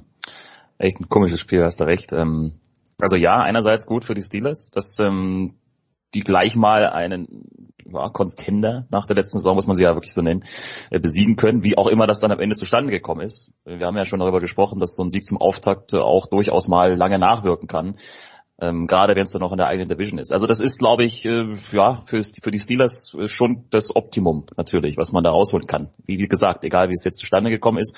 Ähm, was natürlich nicht so prall ist, ist die Verletzung von TJ Watt. Ähm, möglicherweise nicht ganz so schlimm wie befürchtet. Aber wenn er dir jetzt fehlt für die nächsten Wochen, dann glaube ich, ähm, sieht es dann vielleicht doch ziemlich schnell schon wieder ziemlich finster aus. Also ziemlich gemischte Gefühle, würde ich mal sagen. Also einerseits natürlich gut, die Defense hat äh, performt. Ähm, mal schauen, wie, es, wie sich das jetzt weiterentwickelt ähm, ohne ihren Besten. Andererseits eben genau das Problem, die Verletzungen, das könnte dir schon mal wehtun. Ja, und dann sehen wir mal, schauen wir mal, wie sich das so, wie sich das so weiterentwickelt. Also das ist natürlich das zweischneidige Schwert. Cincinnati, das ist dann schon natürlich enttäuschend, ne, muss man klar sagen, weil die als Favorit in dieses Spiel gehen. Die ganzen Turnover hast du angesprochen.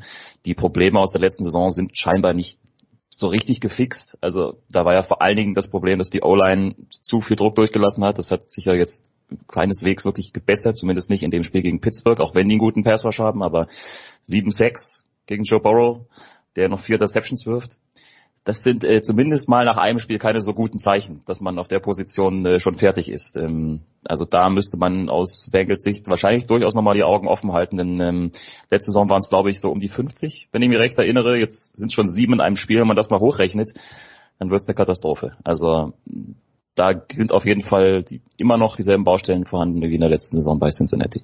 Das hat Christian per Kopfrechnen gemacht und ist sofort bei 119 rausgekommen.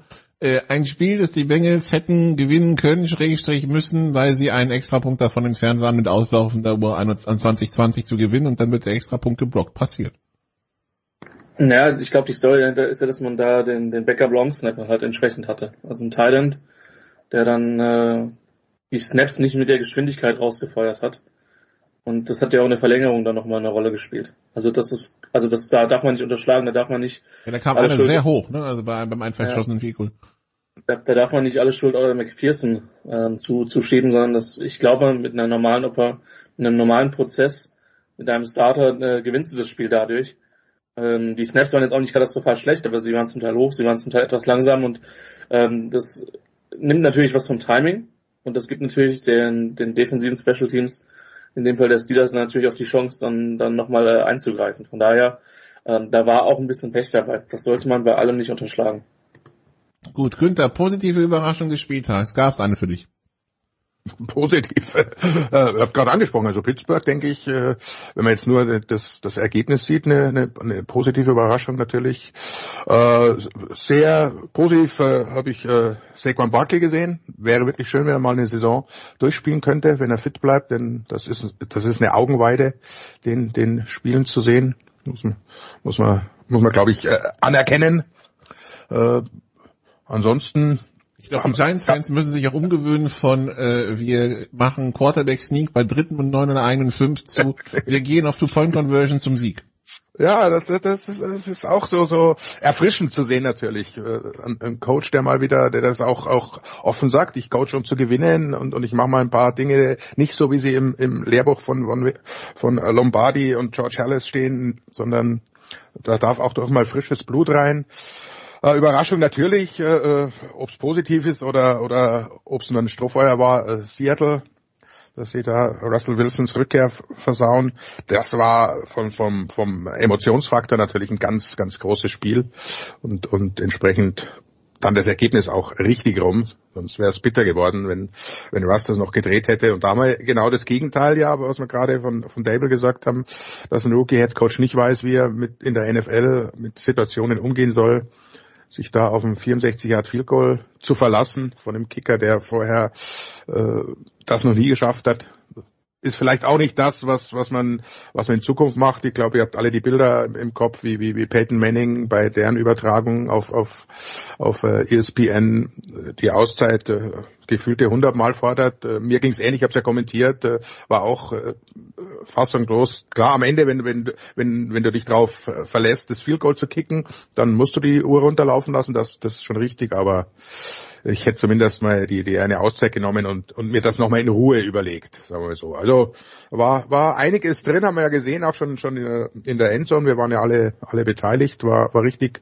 spaßig. Da war, da war viel, viel los, aber wir wollen, wie gesagt, nicht zu viel reininterpretieren in diesen ersten Spieltag, aber ein paar Dinge sind uns schon aufgefallen.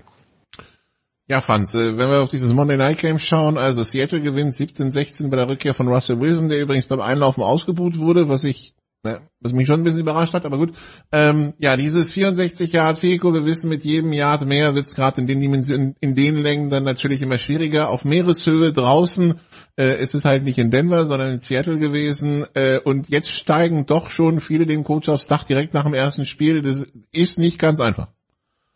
Äh, Nathaniel Hack geht auf jeden Fall nicht, ne? Ja, es ist natürlich auch keine so leichte Situation, ja, auch für auch für Hackett nicht, ähm, auch wenn man ihm vielleicht ein bisschen Welpenschutz noch angedeihen lassen sollte. Nur es ist halt eine Mannschaft da in Denver, die man zusammengestellt hat, damit sie halt erfolgreich spielt. Und wenn du direkt das erste Spiel verlierst mit einer, wie wir es ja jetzt auch schon gehört haben, fragwürdigen Entscheidung hinten raus, klar musst du dir dann auch Kritik gefallen lassen. Nur ähm, lass den doch auch im Job nochmal ein, zwei Sachen lernen. Ja, das muss man auch einem Trainer zugestehen, finde ich. Wenn man es Spielern zugesteht, dann doch bitte auch einem neuen Headcoach. Und dann schauen wir mal, ob sich das dann noch weiterentwickelt. Es ist ja dann noch eine Menge Zeit, das zu reparieren. Aber natürlich nicht das, was man sich äh, in Denver da vorgestellt hat, möglicherweise. Also im Gemach, ja, die, die Puzzleteile sind ja durchaus da für die Denver Broncos in dieser Saison. Ähm, und man, man wird natürlich auch aus solchen Fehlern lernen. Ich hoffe, man gibt ihm zumindest so, so ein bisschen, so ein bisschen äh, die Leine dem Trainer, dass er da Anpassungen auch vornehmen darf. Ja, solange er nicht jedes Wochenende wahrscheinlich aufs Neue äh, zeigt, dass er noch was lernen muss, äh, dann geht die Geduld vielleicht ein bisschen, äh, dann, dann wird es mit der Geduld vielleicht ein bisschen schwierig. Sowohl die Chiefs als die Chargers, Christiane, haben ihre ersten Spiele gewonnen und wir haben dann äh, das erste offizielle Thursday Night Game heute Nacht um 2.15 Uhr zwischen den Chiefs und den Chargers und damit auch schon so äh, den, den Kracher von Spieltag 2, ne?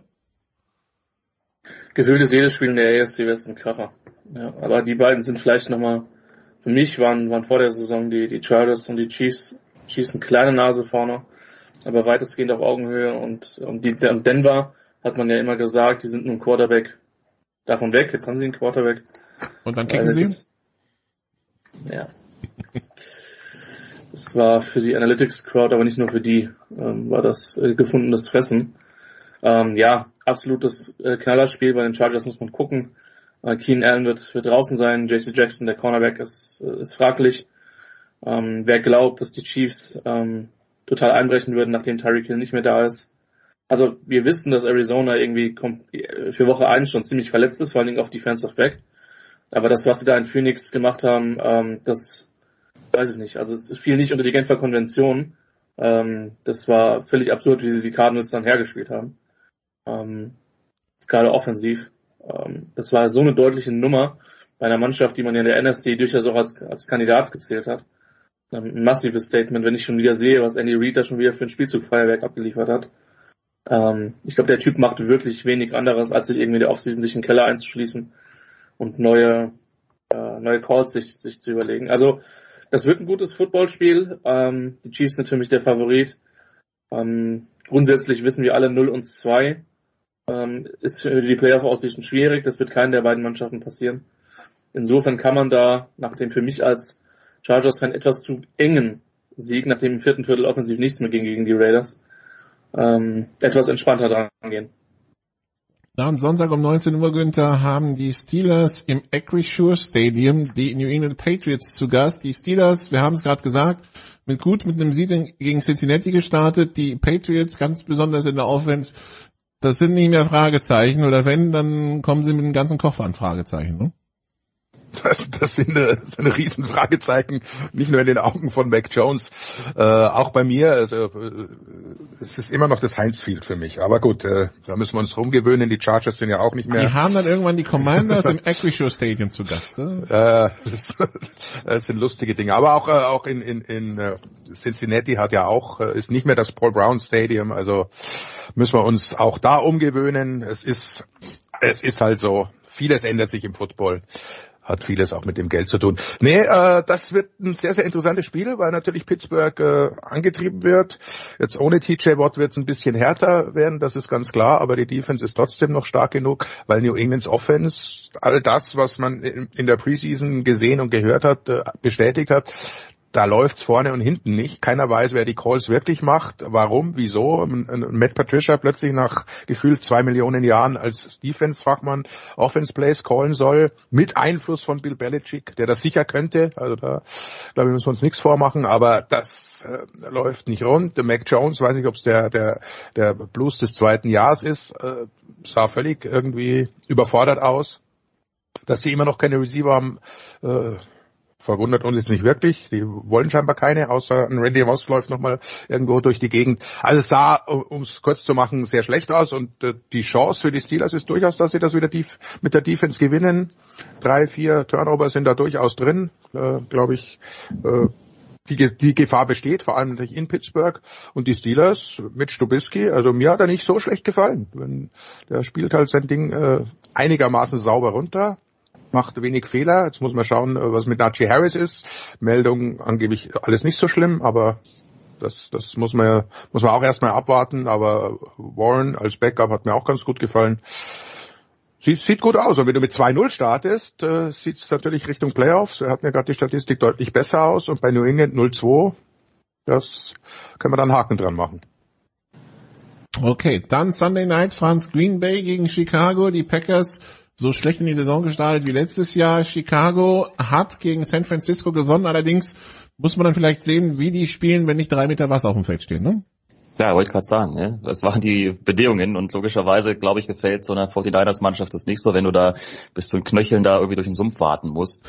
Also ja, aber ist doch gut für, für Chicago. Die haben ja das gemacht, was sie vielleicht können, ja, was man vielleicht auch erwarten kann in so einem Spiel. Die haben also ihren Stiefel runtergespielt, ohne großartig jetzt da irgendwelche Bäume auszureißen, aber im richtigen Moment defensiv zugeschlagen, offensiv auch ein Big Play, das dann am Ende auch mal reichen kann. Ähm, ja, und dann schlägst du halt auch mal so ein Team aus San Francisco. Ich meine, wir haben ja nochmal, das ist ja gerade jetzt die Leier irgendwie von mir heute, aber so ein Start, der hilft, ja, gegen ein Team, das letzte Saison kurz vorm, vor der Super Bowl Teilnahme stand. Also auch das äh, sollte man vielleicht nicht überbewerten, aber man sollte es auch nicht unterbewerten. Das ist schon ganz äh, gar nicht so schlecht, dass die Bears aus ihrer Sicht da so ein Spiel, Bedingungen hin oder her, dann für sich entscheiden können. Also das äh, mit einem neuen Head Coach, mit vielen neuen Spielern, das ist dann sicherlich ganz gut. Und deswegen werden die auch eine Chance haben, da gegen Green Bay was auszurichten. Wobei die natürlich, wenn wir uns an letzte Saison erinnern, auch entsprechend schlecht gestartet sind und danach aber irgendwie auch keinen Bock hatten, das nochmal in der Form äh, zu zeigen. Die fühlen sich dann durchaus ein bisschen gekitzelt. Mal schauen, ob es äh, ähnlich läuft jetzt in dieser Saison. Ähm, kann ja sein. Vielleicht brauchen die sowas zum Auftakt, auch wenn es irgendwie komisch ist, aber ja, kann, möglicherweise. Also nochmal so schlecht, glaube ich, werden wir sie nicht erleben. Das wäre, würde ich zumindest überraschend finden, wenn die Packers sich äh, nochmal zu so einer Leistung hinreißen lassen sollten. Das glaube ich wird nicht passieren. Ähm, von daher ist die Ausgangslage auch in Woche zwei für dieses Spiel schon mal gar nicht so un uninteressant. Ähm, denn nur mal vorausgesetzt, es äh, läuft doch schlecht und die Packers starten 0 und 2 und die Bears sind plötzlich 2 und 0, dann ist vielleicht auch die Voraussetzung der Division ein bisschen auf den Kopf gestellt.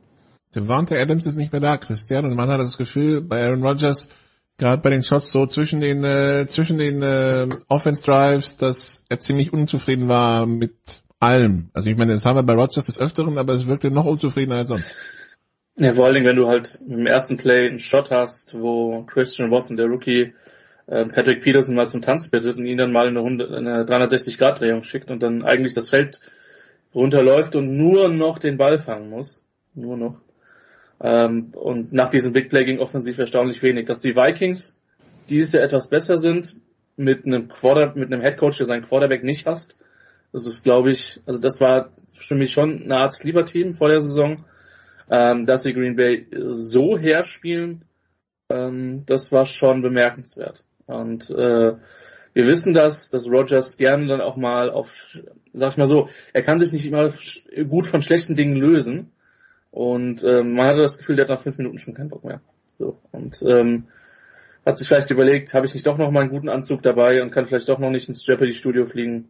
Ich weiß es nicht, aber ähm, ich glaube, dass da die erste allgemeine Unzufriedenheit schon wieder da ist und man muss gucken, wie sich das auswirkt. Auf der anderen Seite, Minnesota ist eines der deutlich besseren Teams in der Liga. Ähm, die werden schon noch, äh, die werden schon noch Möglichkeiten bekommen, ähm, Partien zu gewinnen. Dass, äh, ja, also, dass die Bears Defense der bessere von den beiden Mannschaftsteilen ist. Ich glaube, das ist keine große Frage. Ähm, von daher, das, das könnte durchaus unangenehm werden, aber es ist ein Heimspiel und wie gesagt 0 und 2, wir wissen alle, wie die Wahrscheinlichkeiten danach sind. Von daher sollten die Packers das, das tunlichst vermeiden. Also das Sunday Night Spiel zwischen Packers und Bears, definitiv eins, das man verfolgen sollte. Dann gibt's noch zwei Monday Night Spiele, eins zwischen Bills und Titans und eins zwischen Eagles und Vikings. Dann äh, danke soweit Günther und Franz. Äh, Christian bleibt noch, um das unter anderem das erste Playerspiel der Munich Cowboys seit 20 Jahren zu besprechen. Günther, du hast wahrscheinlich noch Erinnerungen. Play Playoff Heimspiel. Playoff Heimspiel, Playoff Heimspiel. Playoff Spiele gab es gab's genügend in der Zwischenzeit, immer die weite Reise anzutreten und dann äh, ohne Erfolg heimzukehren war nicht so schön. Ich kann mich erinnern, ja, natürlich. Äh, da war stand ich noch in Amt und Würden an der Seitenlinie, haben wir knapp verloren das Ding.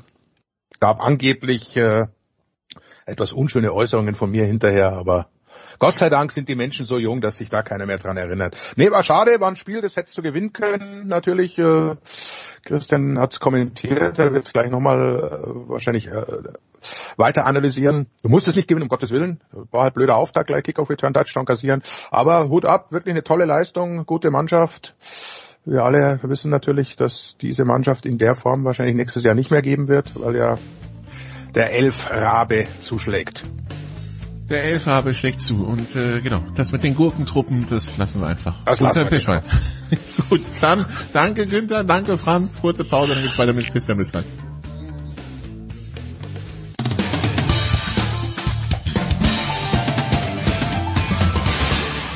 Hallo, hier ist Ralf Schumacher und ihr hört Sportradio 360. Big Show 577 bei Sport 360. Wir machen weiter mit Football, wir machen weiter mit German Football League und äh, ja, wir machen weiter mit Christian Schimmel. Äh, Günther hat es ja schon angedeutet. Äh, Christian, du warst also bei diesem ersten Playoff-Heimspiel der Munich Cowboys seit 21 Jahren dabei als Kommentator, zusammen mit Andreas übrigens. Äh, Im Endeffekt eine knappe 31-34 Niederlage der Cowboys, äh, die zwischendurch äh, so aussahen, als würde das eine klare Geschichte werden für Köln, aber die Cowboys, die sich mutig wieder rangekämpft haben.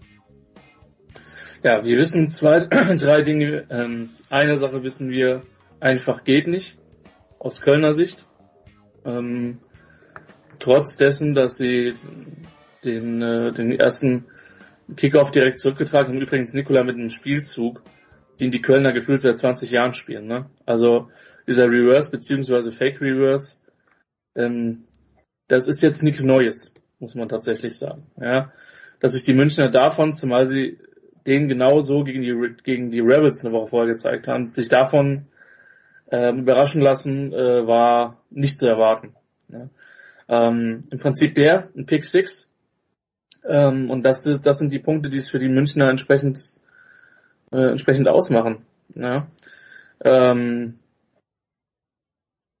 Köln hat natürlich mehr Explosivität in der Offense gehabt, aber München konnte den Ball gut bewegen, auch mit Physis, auch mit Laufspiel, was man vielleicht vorher Partie nicht zwingend gedacht hätte. Köln hatte da über lange Zeit wirklich Probleme, auch die Drives von den, von den Münchnern zu verhindern.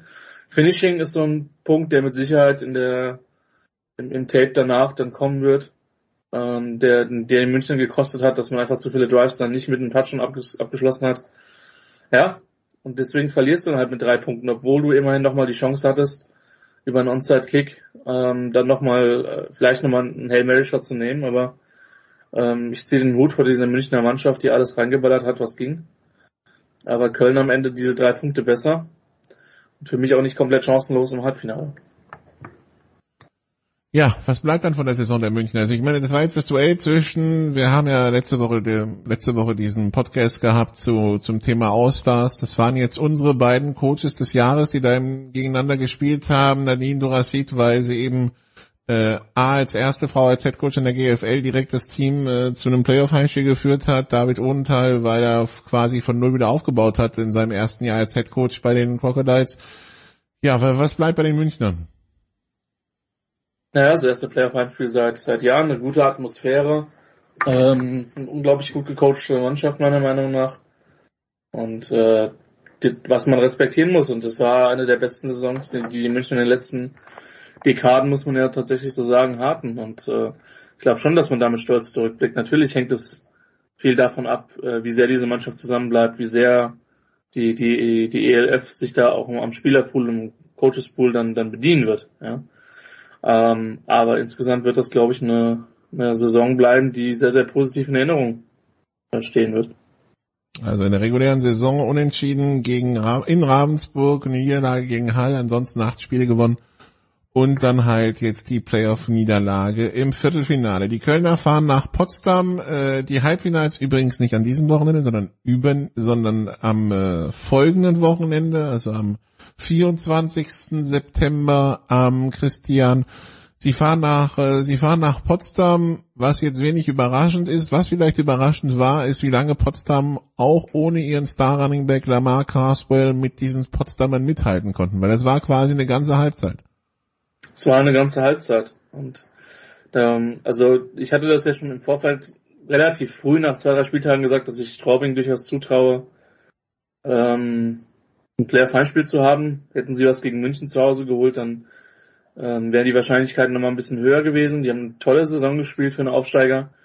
Ähm, waren nicht komplett, waren nicht komplett chancenlos in München, äh Quatsch, in, in Potsdam.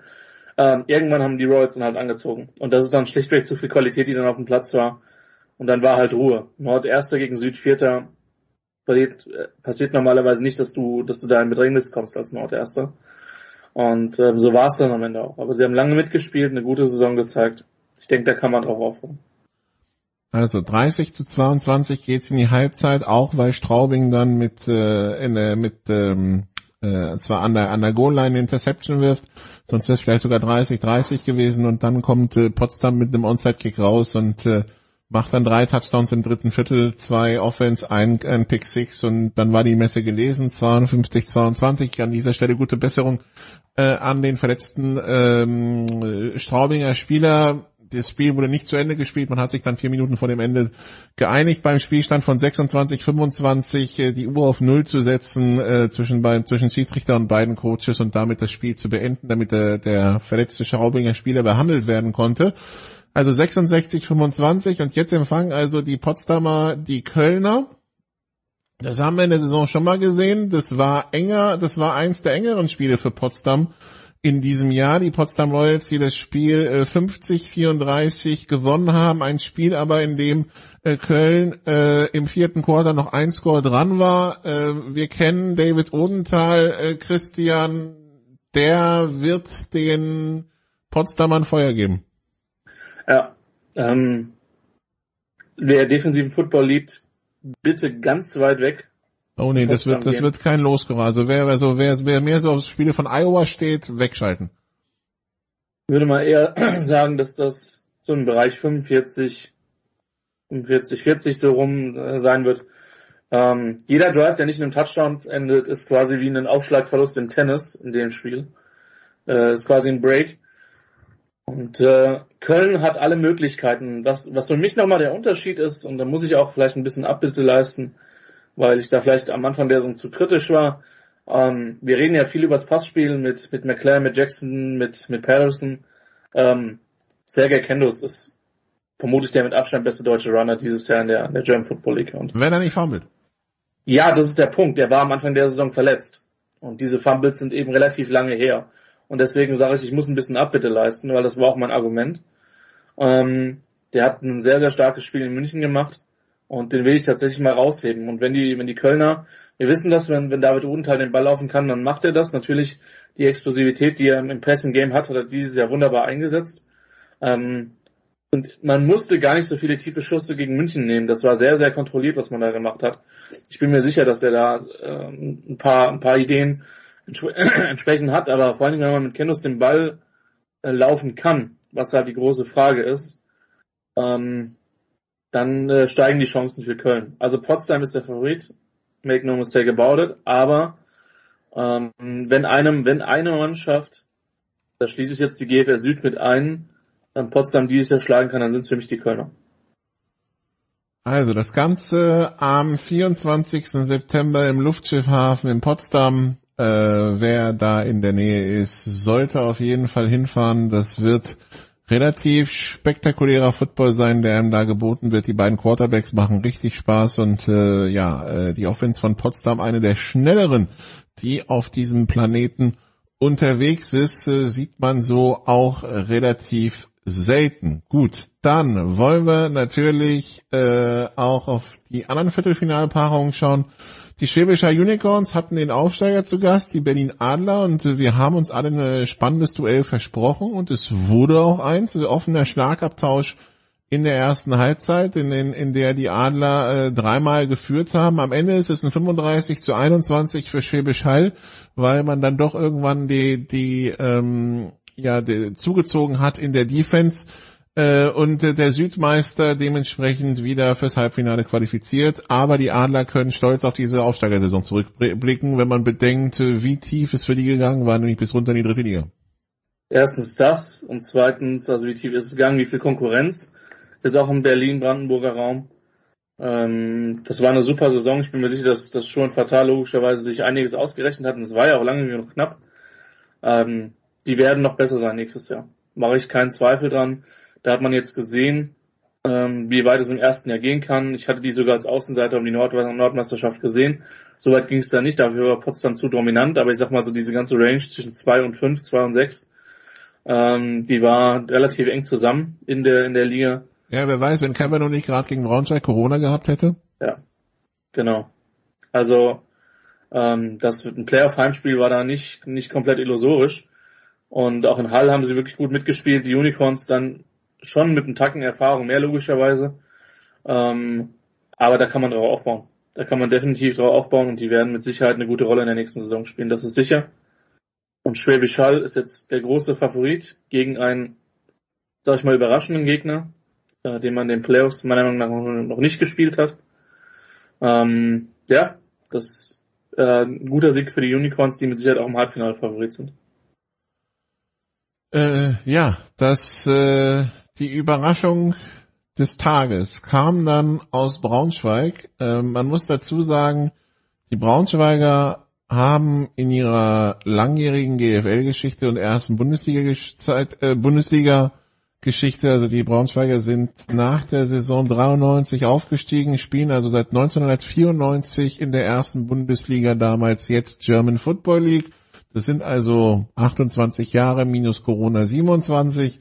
Ähm, sie haben noch nie ein Viertelfinal-Heimspiel verloren und haben auch nur drei Playoff-Heimspiele verloren. Das letzte war Frankfurt 2018. Davor müssen wir mitten in die 90er zurückgehen, um zu gucken, dass das tatsächlich passiert ist. Das waren die Hamburger 1996. Ja, und dann kommen die Allgäu Comets daher, die, wie wir schon seit Wochen hier sagen, komplett unterm Radar fliegen mit ihrer, mit ihrem spektakulären Quarterback, mit ihrem Pass Rush, der der beste Pass Rush der Liga ist, und gewinnen 14 zu 10 in Braunschweig. Jetzt kann man sich natürlich unterhalten, wie groß ist der Upset. Wir haben das mit äh, Imke Schwark getan im, im, Kommentar. Ich werfe drei Sachen rein. Die Devils sind 2004 als Nordvierter, aber als die Blue Devils aus Hamburg, äh, aber als äh, amtierender deutscher Meister nach Marburg gefahren zum Südmeister, sind da rausgeflogen. War für damalige Verhältnisse eine Sensation, weil hm, der Anspruch. 2002 sind die ungeschlagenen Lions in German Bowl gegangen, verlieren gegen die Hamburg Blue Devils diesen German Bowl dann 13 zu 16 und 1997 gehen die ungeschlagenen Hamburg Blue Devils äh, ins Halbfinale gegen Köln, damals Hin- und Rückspiel. Das Hinspiel verliert man in Köln 7 zu 55. So das sind so die drei großen Absätze, mit denen ich rausgekommen bin in Sachen, in Sachen, um das Allgäuer Ding einzuordnen. Man fährt nicht nach Braunschweig und gewinnt da also einfach, Christian. Das ist das, was wir vielleicht den Leuten mitgeben müssen. Ja. Ja, und auch wenn Braunschweig personell angeschlagen war, auch wenn Casey erst die zweite Halbzeit äh, Casey Terrio Quarterback gespielt hat und sichtlich angeschlagen war. Trotzdem, normalerweise, also wir erinnern uns an muss jetzt schon wieder überlegen, die Pandemie ver, ver, verwischt immer die Jahre 2019, wo die Braunschweiger ja faktisch ohne Passspiel deutscher Meister geworden sind.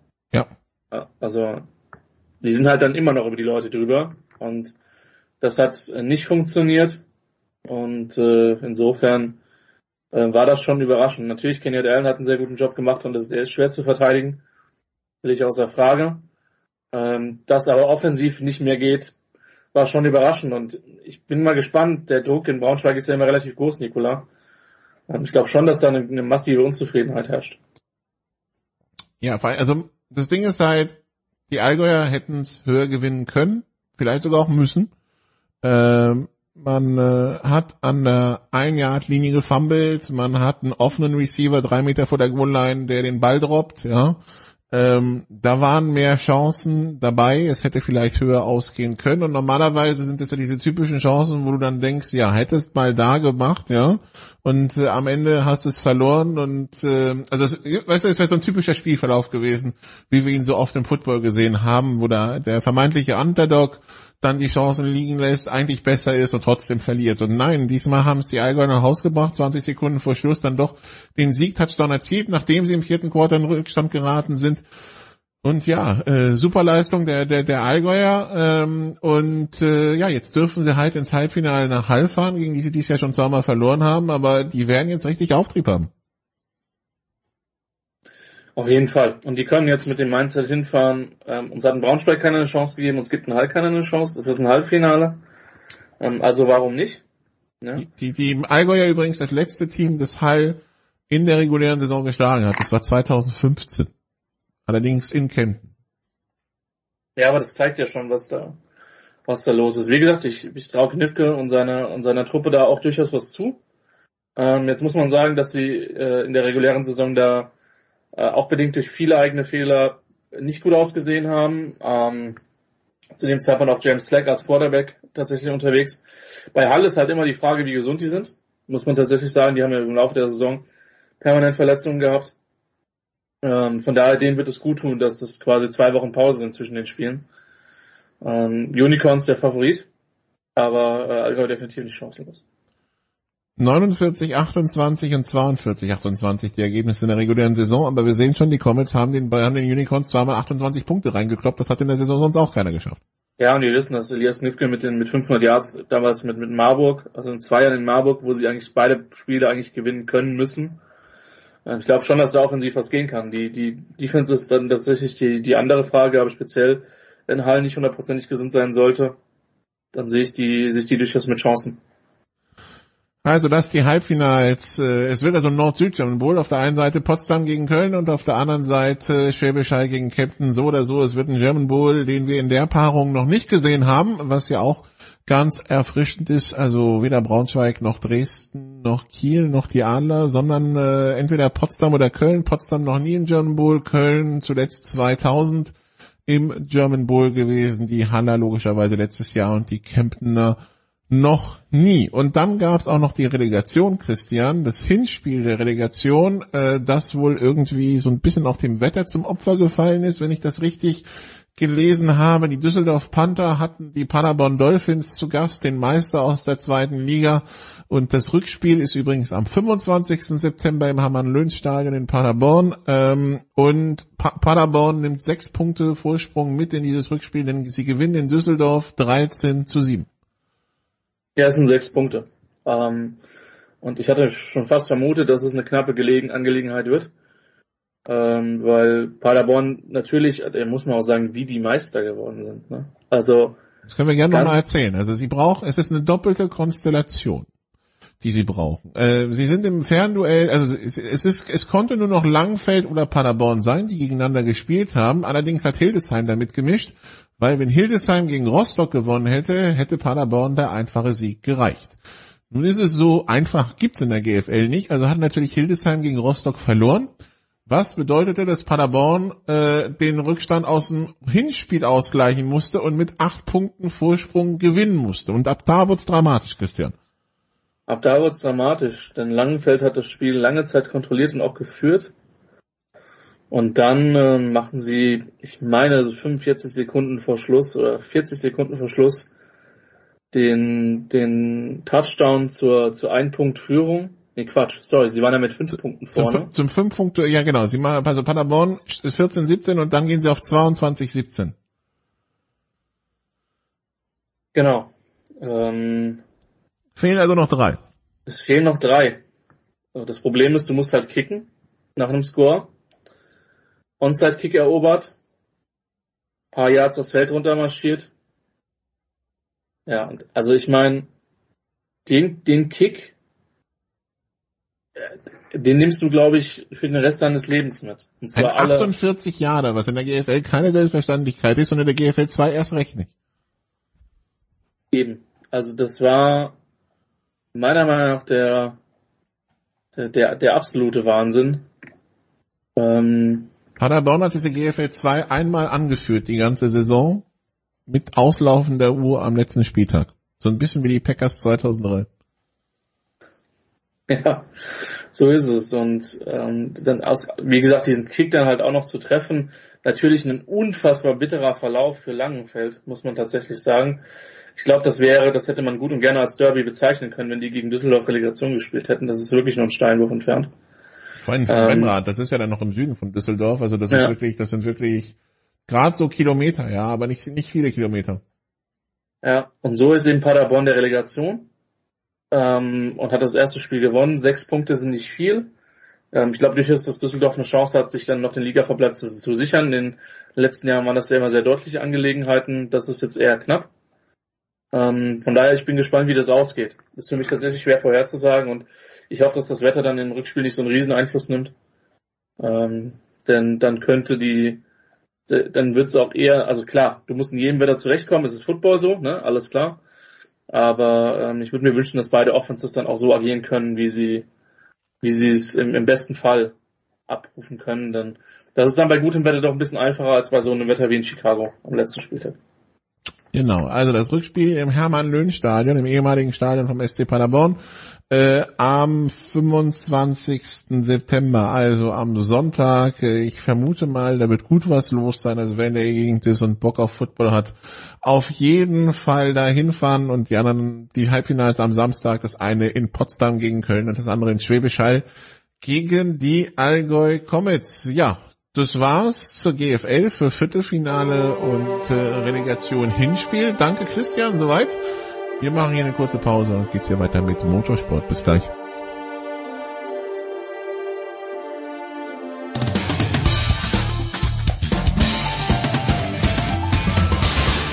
Grüß euch, das ist die Niki Schmidhofer und ihr hört Sportradio 360. Big Show 577 bei Sportradio 360. Wir sind angekommen beim Motorsport und äh, wir fangen wie immer an mit der allgemeinen Motorsportrunde in den Leitungen. Ja, fast wie immer eigentlich. Zum einen Stefan de Bois Heinrich. Hallo Stefan. Uh, Hori du, ich freue mich. Und Eddie Mieke ist auch am Start. Dich erwischen wir heute am Schreibtisch und nicht irgendwo unterwegs, richtig? Ich bin tatsächlich am Schreibtisch, weil ich am kommenden Wochenende mal keinen Motorsport habe, sondern lediglich für Magenta Sport die dritte Liga. Ganz hier in der Nähe in Oldenburg, Oldenburg gegen Bayreuth. Ist mal ganz nett, so eine ruhige Woche. Nach vielen Monaten ständig unterwegs sein. Ja, das ist ja eine kurze Anfahrt. Das ist ja wunderschön. Äh, wie war denn das Wochenende in Spa? Äh, ja, vom Wetter beeinträchtigt wie immer in Spa, wenn ich an den Freitag denke. Aber für mich war es äh, ein sehr spannendes Wochenende mit vielen hochinteressanten Dingen, die passiert sind. Äh, Sheldon van der Linde gilt zwar im Allgemeinen als großer Gewinner des Wochenendes, weil er sich absetzen konnte, aber es gibt natürlich auch ein paar Verlierer. René Rast, Mirko Bortolotti. Äh, und für mich ist die Meisterschaft, wenn ich dann mal von Platz zwei bis Platz zehn gucke in der DTM, wo es so eng ist und wo uns ja zum Beispiel dann Dennis Olsen mit dem ersten Sieg für SSR Performance im Porsche gezeigt hat, äh, wie schnell das gehen kann, dass man auch diese DTM-Meisterschaft ein bisschen auf den Kopf stellen kann. Ja, wir haben auch vier Rennen. Äh, ich erwarte noch einiges.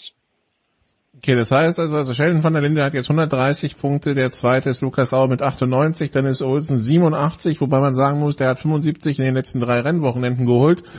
Ähm, also du siehst noch die Möglichkeit, dass der van der Linde abgefangen wird, ja? Ja klar sehe ich die Möglichkeit. Dennis Olsen, du hast es ja erwähnt, ist das beste Beispiel dafür. Ne? Also wie schnell das gehen kann. Und äh, ja, schauen wir mal. Ich bin da wirklich mal gespannt, was passiert, äh, was alles passieren kann. Äh, haben wir jetzt gesehen, oft genug. Und ja gut, Red Bull Ring, äh, das wird ein großartiges Wochenende, da bin ich mir auch jetzt schon sicher. Äh, ja, und dann das große Saisonfinale in Hockenheim. Geht ja jetzt alles sehr, sehr schnell im WTM-Kalender. Äh, ich glaube, und es sind noch über 100 Punkte zu vergeben im Idealfall, also ich glaube, dass da noch was geht und dass das Ding für Sheldon van der Linde noch lange nicht durch ist. Ich weiß nicht, wie Stefan es sieht. Ja, ganz klar. Ich hatte zwar gedacht, ähnlich wie, wie äh, René Rast und ein paar andere, dass tatsächlich Spa vielleicht ein vorentscheidendes äh, Wochenende in der DTM sein könnte, aber bisher nach zwölf von 16 Rennen, nach dem Punktestand jetzt und dem, was wir da am Samstag, Sonntag auf der Ardennen-Achterbahn gesehen haben, ist viel drin, denn Sheldon van der Linde hat ja am, am Samstag auch einen Nuller gehabt, keine Punkte geholt. Äh, Lukas Auer war auf dem Weg am Samstag auf Platz zwei, dann Reifenschaden äh, und stand dann mit leeren Händen da. Also das geht hin und her und äh, es ist zwar jetzt ein relativ beruhigender Vorsprung für den Südafrikaner, für Sheldon im BMW. Was da wirklich besonders erstaunlich ist, wie konstant der Schubert Motorsport-Pilot ist und wie sehr sich andere starke BMW-Fahrer wirklich schwer tun, wie Marco Wittmann und Co der zweite, zweifache DTM-Champion, der offenbar mit dem M4 ein bisschen mehr Probleme hat. Ich hatte gedacht, tatsächlich, nachdem der M6 endlich weg ist, äh, zu schwer, zu wenig windschlüpfrig, äh, langer Radstand, könnte, würde man auch mit Marco Wittmann wieder deutlich zu rechnen haben. Aber da ist in diesem Jahr bis auf ein, zwei Highlights nicht viel zu sehen. Ähm, und tatsächlich ein oder zwei haben immer wieder größere Stolperer pro Renntag warum soll es nicht auch den Sheldon durchaus mal wirklich erwischen? Allerdings dieser zweite Platz am Sonntag war wirklich meisterlich und ich glaube, das sieht der äh, ganz, ganz genauso. Denn du hast als Kommentator das ja auch im, im Fernsehen in der Tat so, dass das im Grunde goldene Punkte waren. Äh, er hat die Chance gehabt, vielleicht sogar den Spitzenreiter anzugreifen, war klug genug, ob seines jungen Alters tatsächlich Nick Cassidy dann fahren zu lassen. Ähm, hat es zwei, dreimal versucht, aber nicht mit der Brechstange. Und insofern waren das 20 extrem wichtige Punkte. Ja, sehe ich ganz genauso. Und für mich eine der Szenen des Rennwochenendes war dann, wie die beiden sich gegenseitig äh, applaudiert haben in der Auslaufrunde. Also Sheldon van der Linde mit Applaus rüber zu Nick Cassidy. Weil das war eben genau das Racing, was wir sehen wollen. Das war hart. Nick Cassidy musste sich mit kalten Reifen verteidigen hat das dann in der Eau Rouge mit Bravour gemacht, obwohl er später drin war zum Reifenwechsel und seine eben noch nicht auf Temperatur waren. Also das war tolles Racing, ja, und mit Nick Cassidy hat dann schon wieder jemand anders gewonnen. Äh, sowohl Dennis Olsen am Samstag als auch Nick Cassidy haben sich dann eben neu in die Siegerliste de, dieser Saison eingetragen und ich wiederhole nochmal. Lukas Auer, der ist Zweiter mit 98 Punkten, René Rast immer noch Dritter dahinter mit 96 Punkten. Aber wenn wir da mal schauen, das sind nur 28 Punkte bis zum Zehnten der Gesamtwertung, bis zu Maximilian Götz. Und dazwischen sind dann eben noch Kaliber wie Kelvin van der Linde, Nico Müller, Thomas Preining, den wir auch nicht vergessen wollen. Der hat im Küsteam Bernhard Porsche für mich ein Granatenwochenende hingelegt, mhm. weil er ja zum einen am Samstag diesen Save of the Year, so habe ich es genannt, äh, in der Eau Rouge im Duell mit Lukas Auer hatte und dann aber auch am Sonntag seinen dritten Platz geholt hat, indem er da mehrfach bei der Anfahrt zur Rouge äh, tolle Überholmanöver gezeigt hat. Also da sind einige drin. Äh, Dennis Olsen als Fünfter mit 87 Zählern, der hat auch gezeigt, dass da noch was geht. Und auch nicht vergessen sollte man äh, Mirko Bortolotti, auch vier mit 94 Punkten. Äh, und wie gesagt, es gibt noch über 100 Punkte und wir haben gesehen in der DTM am letzten Wochenende in Spa, wie schnell das gehen kann und wie schnell dann auf einmal Menschen aus dem Nichts auftauchen wie Nick Cassidy, die bisher eine komplett gebrauchte Saison hatten. Und äh, auf den Effekt setze ich in der Hoffnung, dass es dann wirklich bis zum absolut letzten Rennen, bis zum Saisonfinale in Hockenheim Anfang Oktober äh, spannend bleibt. Okay, dann aber erstmal ein erfolgreiches Wochenende für, für Porsche und Ferrari, äh, Eddie, äh, also ganz besonders für Porsche, ne? Ja, klar, die haben gezeigt, äh, also alle drei Porsche-Fahrzeuge, Thomas Preining, zweimal Dritter, Dennis Olsen, Sieger äh, am Samstag. Dann haben sie bei SSR Performance für den Sonntag im Qualifying eigentlich so ihren Renntag äh, ruiniert, indem sie als, äh, ich glaube, einzige Mannschaft nicht auf Slicks gewechselt haben, sondern auf den Regenreifen geblieben sind. Damit war das im Qualifying eigentlich schon erledigt für Dennis Olsen und Laurens Vantor. Weil eins ist auch klar, als wir dann mal reguläre Bedingungen hatten, hatten wir wieder 20 Autos in einer Sekunde. Die DTM ist halt eben ungeheuer ausgeglichen und das erklärt vielleicht auch so ein bisschen die Unterschiede in der BMW-Performance äh, zwischen dem zweifachen Champion Marco Wittmann und meinetwegen Sheldon van der Linde. Äh, da kommt es wirklich aufs letzte Detail an, da kommt es wirklich auf die letzten Kleinigkeiten an. Und wenn man das Paket am besten hinbekommt, dann läuft das Auto, dann ist man podestfähig. Wenn man es nicht hinbekommt, dann ist man auf einmal 15., 16., 17. oder 18. Ähm, das ist die DTM 2022 und das macht A für mich toll zu kommentieren und ich glaube B auch für die Fans, für die Zuschauer toll zum Angucken. Äh, nun wurde eine neue Regel eingeführt in Spa, äh, The Voice, irgendwie Robin ist nicht mehr Racing in der, in der DTM, zumindest nicht in den Kurven. Es muss Abstand gehalten werden und off offiziell eine halbe Wagenbreite, was etwa ein Meter ist, äh, inoffiziell Du darfst halt nicht touchieren. Was halten wir davon und wie lief das in Spa? Also wir hatten ein paar Demolition Derbys in diesem Jahr, Norrisring zum Beispiel ein so ein Rennen und da hat man ja dann am Sonntag früh tatsächlich bei der Fahrerbesprechung eine extra oder man hat nochmal eine extra Fahrerbesprechung vor dem Rennen Sonntag einberufen äh, hat den Fahrern ein bisschen ins Gewissen geredet und prompt war das Sonntagrennen ja auch vernünftig. Wir haben es hier mit Profis zu tun, dass es manchmal ein bisschen aus der Hand geht und ein Fahrer, der vielleicht tatsächlich einen Bodycheck bekommt, dann auch mal enttäuscht schnell irgendwas in die Mikrofone sagt, wie René Rast oder andere, ist klar. Ich habe den, den Eindruck nicht im Vergleich zu anderen internationalen Rennserien, dass es besonders wild in der DTM zugeht. Es gibt Tage, da läuft's mal krumm, das ist in der Formel 1 nicht viel anders oder in der WEC. Ähm, aber klar ist, dass man im Grunde eine, eine alte DTM-Regel wieder rausgeholt hat oder zumindest neu poliert hat. Es wurde eben nochmal deutlich mit den Fahrern geredet. Und soweit ich mich äh, erinnere, waren jetzt in Spa nur zwei Strafen wegen äh, ruppigem Fahrverhalten. Ähm, also es war überhaupt kein Grund für die Rennleitung, da jetzt nochmal äh, intensiver drauf einzugehen. Die haben sich wirklich an die Regeln gehalten. Es war sehr, sehr sauberes, hartes, aber sehr sauberes Fahren. Und äh, diese Aktion äh, von René Rast, also da äh, tatsächlich den Ferrari neben sich äh, gecheckt hat, der war einfach im, im, im blinden Winkel, der konnte ihn nicht sehen, das war keine Absicht. René Rast gilt ja nun wirklich auch nicht als, als Kamikaze-Fahrer, der anderen immer quer durchs Auto fährt. Er hat da eine Strafe für bekommen, das ist auch völlig in Ordnung. Aber ich, ich habe da keine Nicklichkeiten gesehen und gerade in Spa kann das ja durchaus. Eddie hat vorhin gesagt, Trainingsaktion äh, und, und dieser Safe des Jahres in der Eau Rouge Anfahrt dann rauf auf den Hügel. Ähm, es gibt in Spa durchaus Möglichkeiten, wo man einen wirklich äh, am ausgestreckten Arm verhungern lassen kann. Davon habe ich nichts gesehen. Ich fand, es war sehr gesitteter Motorsport. Sieht das eigentlich auch so? Ja, dem schließe ich mich an. Äh, wie gesagt, das hat Spaß gemacht zu kommentieren und dass es mal zu zu Kontakt kommt. Äh, das wollen wir Fans ja auch. Ne? Und wenn es dann fair und im Rahmen bleibt, und das war es in Spa in meinen Augen, ich wiederhole nochmal, äh, Nick Cassidy und Sheldon van der Linde kämpfen um den Sieg und dann applaudieren sie sich nach dem Rennen fair gegenseitig. Also äh, so soll es sein, so muss es sein. Und das war ein ja, Entwurf für die Zukunft. Bitte weiter so. Was man vielleicht noch anschließen sollte, da kann Eddie auch noch was zu sagen. Ich fand besonders schön im Übrigen auch die Wiederkehr des, des Vorjahreschampion, dass Maxi Götz sich nach Schwierigkeiten beim Teamwechsel äh, tatsächlich jetzt wieder zurückgemeldet hat und zwar eindrucksvoll zurückgemeldet hat mit dem äh, zweiten Platz beim Samstagrennen hat mir auch gut gefallen. Es ist immer gut, wenn man Titelverteidiger auch vorne mit dabei hat. Und ich glaube, er war, Maxi war auch die, die Fragen langsam leid. Warum geht's nicht voran? Warum, warum bist du hin? Ich glaube, das war ein Befreiungsschlag, oder?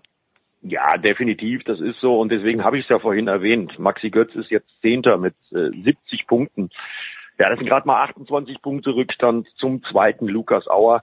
Äh, Lukas Auer ist auch ein gutes Beispiel. Der läuft die ganze Zeit in den Diskussionen äh, um den möglichen Titelträger äh, in diesem Titelkampf so ein ganz klein bisschen unter dem Radar. Ähm, eigentlich unverständlicherweise, weil er hat diese Hamster-Methode mittlerweile perfektioniert. Gut, er ist Samstag ausgefallen, äh, ja, Sonntag wird er dann Vierter. Und ich glaube, dass man DTM-Champion 2022 nur mit Konstanz werden kann. Jetzt hat Sheldon van der Linde allerdings die meisten äh, Rennen gewonnen. Das Pendel schlägt schon klar in Richtung Schubert Motorsport, in Richtung Sheldon van der Linde. Auch richtig. Aber ich betone nochmal, wie schnell das gehen kann, haben wir ja unter anderem aber Sheldon van der Linde am Samstag gesehen. Qualifying verpatzt, vermasselt und dann eben nicht nach vorne gekommen, nicht in die Punkte gekommen. Ähm, ja, sonntags dann Schaden, Schadensbegrenzung. Aber äh, da jetzt der Red Bull Ring vor der Tür steht und dann eben Hockenheim das große Saisonfinale, äh, bin ich mal gespannt. Da ist noch viel möglich. Okay, dann äh, wurde ein weiterer Abschied aus der DTM bekannt gegeben. Ähm, zwischen Nico Müller und Audi wird der Vertrag vorzeitig aufgelöst, Eddie? Das ist richtig. Das ist eine Parallele zu René Rast.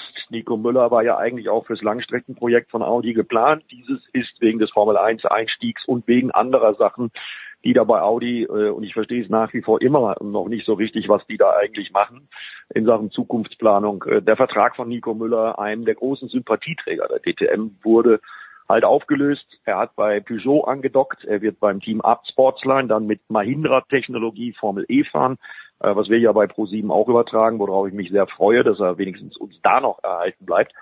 Aber das wird äh, mal gucken, was René Rast dann letztendlich als Programm verkündet.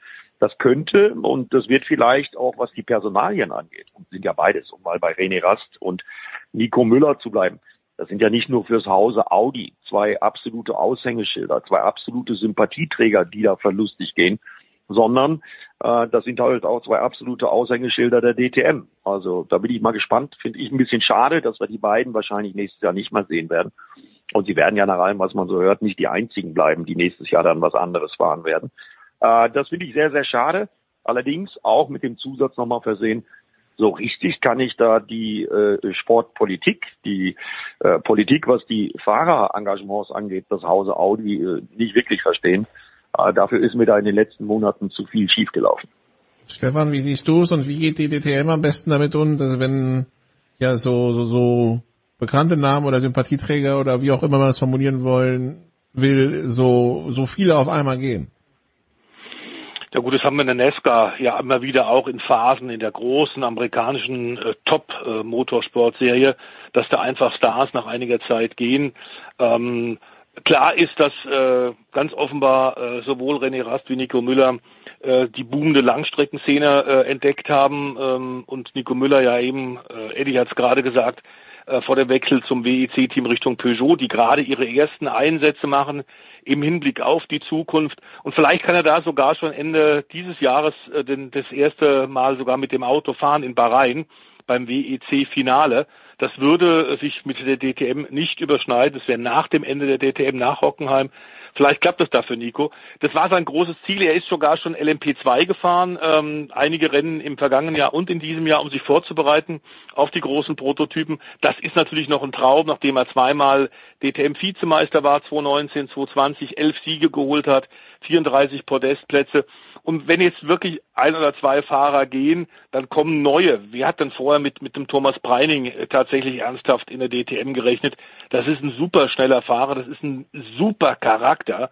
Äh, toll zu verkaufen, der ist schlau, der kann gute Interviews geben, hat einen gehörigen schweren Gasfuß. Wir haben mit Timo Bernhard einen Teamchef, der extrem populär in der deutschen Motorsportszene ist, selbst Langstreckenweltmeister gewesen, jetzt Teamchef.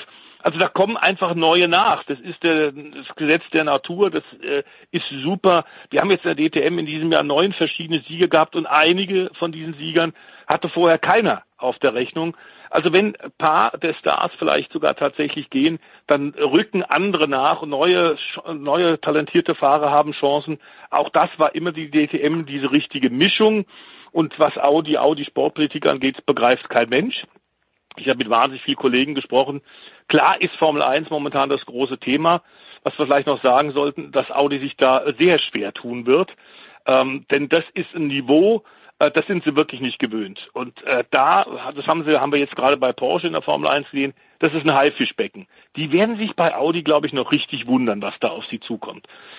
Ganz anders natürlich auch die Summen, die da im Raum stehen, dass man jetzt im Grunde gar nichts mehr anderes macht, bis auf Dakar und auch das Projekt, äh, da gab es ja viele Schwierigkeiten Anfang dieses Jahres im Januar ähm, mit unglaublich viel Geld äh, engagiert und eingestiegen, aber dann gab es eigentlich nur ein paar Tagessiege. Für ein Werksteam von Audi mit dem Anspruch und dieser Fahrerbesetzung eigentlich deutlich zu wenig. Sie mussten sehr viel mehr Geld nachstecken, mussten ein komplett neues Auto für die Dakar 2023 bauen. Also auch da ist bei Audi Sport einiges schiefgelaufen, dass man jetzt solche Leute wie René Rast und Niki Müller einfach gehen lässt und für, den gar, für die gar keine Aufgabe mehr hat äh, ist wirklich nicht verständlich. Die Konkurrenz reibt sich die Hände und sagt, ja, die können wir gut brauchen. Kommt mal her. Das sind fantastische Profi-Rennfahrer, äh, die mit der Technik fantastisch umgehen können, die Teamplayer sind. Was willst du eigentlich mehr? Also äh, in Ingolstadt, äh, respektive in Neuenburg, wo die Sportabteilung sitzt, äh, es ist undurchsichtig und nicht nachvollziehbar, was da passiert. Es klingt Eddie danach, als würden wir dann in zwei, drei Jahren hier sitzen, dann hat Audi wieder umgesteuert, die sagen dann, ja, äh, konnten wir nicht ahnen und alle anderen schütten mit dem Kopf. Ja, würde ich so sehen. Also äh, Stefan hat es ja gerade gesagt, da sagen gerade einige Danke. Äh, Im direkten Fall äh, jetzt erstmal Peugeot im Falle Nico Müller oder eben BMW im Falle René Rast. Ähm, ich bleib dabei. Äh, das äh, kann man auch nach der, die haben sich zwar sauber getrennt und verabschiedet, die Verträge aufgelöst, ja, aber äh, ich bleib dabei. Na, nachvollziehbar ist es für mich nicht. Okay, weiter geht's in der DTM äh, übernächstes Wochenende, dann am Wochenende, also 24. 25. September am Red Bull Ring in Spielberg. Äh, was dieses Wochenende schon stattfindet, ist das nächste MotoGP-Rennen in Aragonien. Das erst, das vorerst dann der letzte Rennen in Europa, bevor es für vier Rennen nach Asien und nach Australien geht und dann das Saisonfinale in Valencia stattfindet Anfang November. Äh, ja, die, die Tabelle ist, wie sie ist, äh, nämlich, dass äh, im Augenblick ähm, ähm, Quattararo führt, aber er, er spürt den Atem von Banyar hinter sich, der die letzten vier gewonnen hat. Geht der Trend weiter, äh, Eddie? Ja, Motorland Aragon hat eine sehr, sehr lange Gerade und Pecco Bagnaia fährt eine Ducati und äh, Fabio Quattararo fährt halt immer noch den alten Yamaha-Motor, der einfach deutlich zu langsam ist. Und äh, Fabio Quattararo hat es im Vorfeld im Interview ja schon angekündigt. Äh, er befürchtet für Aragon das für sich und seine Yamaha schwerste, schwerste Rennen. Äh, dem kann ich nur zustimmen. Das befürchte ich für Fabio Quattararo auch. Auf der anderen Seite, er hat 211 Punkte, Francesco, Francesco Pecco Bagnaia hat 181. Aber Aleix Espargaro, wollen wir auch nicht vergessen, der hat 178 Zähler. Äh, also die drei, einer von den dreien wird's machen. Und auch da wiederhole ich mich, das, was ich gerade zu DTM gesagt habe, am Ende wird die Konstanz zählen. Also da könnte dann auch mal schnell die Situation entstehen, dass meinetwegen ein fünfter Platz, das ist glaube ich die bisher beste Platzierung von Fabio Fantastik in Aragon, äh, dass so ein fünfter Platz am Ende des Tages, am Ende der Saison dann Gold wert sein könnte. Äh, aber wie gesagt, wird ein hartes Wochenende für die Yamaha und für Fabio Quattararo, weil Pecco Bagnaia ist, äh, was das Material angeht, aber was auch seine persönliche Leistung angeht, absolut im Flow. Aber im Mittelpunkt stehen werden natürlich am Wochenende auch noch zwei andere, äh, zwei Weltmeister, die zurückkommen. Johann Mir nach Verletzung, nach Unterschrift bei Repsol Honda fürs nächste Jahr, greift das erste Mal wieder ein. Da müssen wir mal gucken, wie fit er ist. Und gleiches gilt natürlich auch bei unserem Dauerthema Marc Marquez. Der war nochmal mit einer 600er testen, äh, der war in Misano testen, hat selber gesagt, das war mehr Leid als Freude, äh, die MotoGP Honda zu bewegen. Hat er auch schon ein paar Teile ausprobiert fürs nächste Jahr.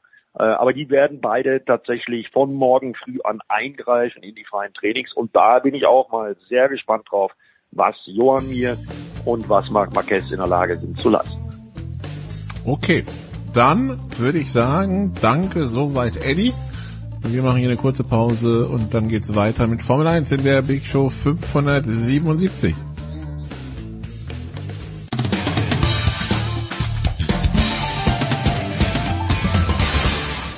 Hallo, hier ist Verena Seiler und ihr hört Sportradio 360. Big Show 577 bei Sportradio 360. Wir sind angekommen in der Formel 1 und äh, The Voice ist dabei geblieben, neu dazugekommen. Stefan Ehlen. Hallo Stefan. Servus. Und Christian Nimmervoll. Hallo Christian. Hallo Nikolas, hallo Stefan. Ja, wir haben also das Rennen in Monster gesehen, das äh, ja unter den Buhrufen äh, Stefan, der der Zuschauer ein bisschen zu Ende gegangen ist, Grund dafür ein Safety Car.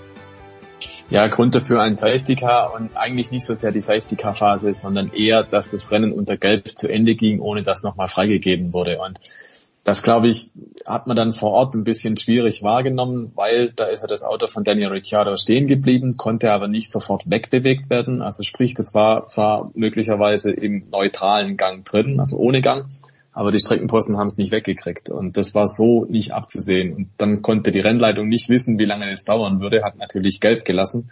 Und dann hat sich am Ende dann rausgestellt, es hat einfach nicht mehr gereicht, die Zeit war nicht da, um dieses Rennen nochmal nach den Regeln freizugeben. Und wir erinnern uns alle an Abu Dhabi 2021.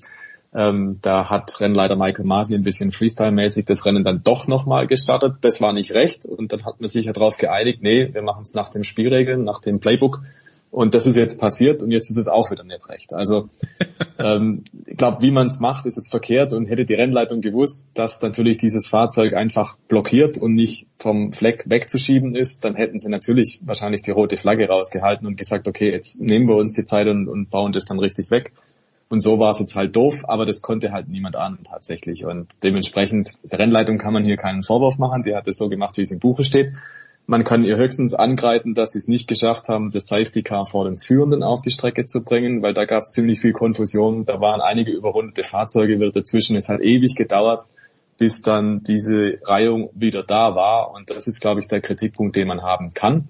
Wenn diese Reihung früher erfolgt wäre, also hätte man das konsequenter sortiert, dann hätte die Chance vielleicht noch bestanden, dass man noch eine Runde Rennen reinkriegt. Aber da sind wir schon sehr tief drin in der grauen Theorie. Sie haben es richtig gemacht es war halt blöd, dass dann die Runden ausgingen. Christian, hätte man es besser lösen können aus deiner Sicht? Also ich bin genau bei Stefan, dass die Rennleitung jetzt in Monza nichts falsch gemacht hat, sondern sie haben genau nach dem Regelbuch gespielt. Aber man kann sich jetzt natürlich überlegen, können wir vielleicht das Regelbuch ein bisschen anpassen. Da gibt es verschiedene Ansätze dafür. Einer wäre, dass man sagt, okay, man verpflichtet die Rennleitung nicht mehr dazu, dass sie das Safety Car rausfahren, denn im Reglement steht ja sehr klar definiert, wenn eine Situation auch mit dem Safety Car geregelt werden kann, und das war hier eindeutig der Fall, dann äh, ist das Rennen nicht abzubrechen mit roter Flagge. Ja? Die rote Flagge hätte aber natürlich den Vorteil, dass man sagt, okay, man neutralisiert das Rennen und könnte es dann nochmal neu starten. Das heißt theoretisch denkbar, dass man da irgendwie einen Passus jetzt entwickelt, der da heißt, wenn es in den letzten XY Runden äh, so eine Situation gibt, dann kann der Rennleiter auch eine rote Flagge entscheiden. Das wäre zum Beispiel schon eine Möglichkeit. Die andere Möglichkeit Möglichkeit, die auch immer wieder von Fans diskutiert wird, ist, dass man sich bei der NESCA bedient und das berühmte Green-White Checkout macht. Also sprich, jedes Rennen wird nochmal freigegeben. Ähm, ganz egal, auch wenn die offizielle Renndistanz dadurch überschritten wird. Es gibt immer noch mindestens eine freie Runde zum Schluss. Das geht aber natürlich nur dann, wenn genug Benzin im Tank ist. So, jetzt gibt es aber kein Nachtanken in der Formel 1. Das heißt, man kann das nicht einfach so äh, übertragen, könnte aber natürlich zwei Dinge tun. Erstens äh, die Tankstops wieder einführen. Ich glaube, da gibt es keine äh, Bestrebungen, weil man einfach gemerkt hat, das ist für die Show der Formel 1 nicht gut, weil man sehr positiv empfindet, wenn die Autos erst rappelvoll sein müssen mit Benzin und dann leerer am Ende. Das hilft einfach, weil manch ein Auto funktioniert mit mehr Benzin gut, ein anderes mit weniger und so kommt ein bisschen Abwechslung rein. Also ich glaube nicht, dass man die Tankstops wieder einführen wird. Aber was man natürlich sagen könnte, wäre, dass man ins Reglement reinschreibt, liebe Formel 1 Teams, ihr müsst damit rechnen, dass das Rennen um bis zu 5x Runden verlängert wird, ja, durch so eine Green-White-Checker-Phase. Dann müssen die ja vorher schon Genau, mhm. zum Beispiel. Also es gibt ja schon ein paar Möglichkeiten, wie man das für die Zukunft äh, ändern könnte. Ähm, und dann wird man wahrscheinlich auch neun von zehn Safety Car Finishes wegkriegen. Es gibt ja auch nicht viele in der Geschichte der Formel 1. Das weiß Stefan Ehlen wieder wesentlich besser als ich. Ich habe irgendeine Zahl gelesen kürzlich, dass es 13 oder so waren in den letzten paar Jahren. Ähm, also es kommt eh nicht oft vor und ich glaube, man wird sich jetzt hinsetzen und sich Gedanken machen, wie können wir die wenigen Fälle vielleicht auch noch tatsächlich so aufdröseln in Zukunft, dass es für den Fan trotzdem ein spektakuläres Ende gibt. Gut, dann am Ende steht The Voice wieder Max Verstappen oben, wie die letzten fünf Rennen davor auch und wie in acht der letzten neun. Er hat jetzt 116 Punkte Vorsprung auf Leclerc und ich habe das Gefühl, es Jetzt wird nur noch gerechnet, wie viele Siege holt er in einer Saison, äh, weil Weltmeister ist er gefühlt schon, oder?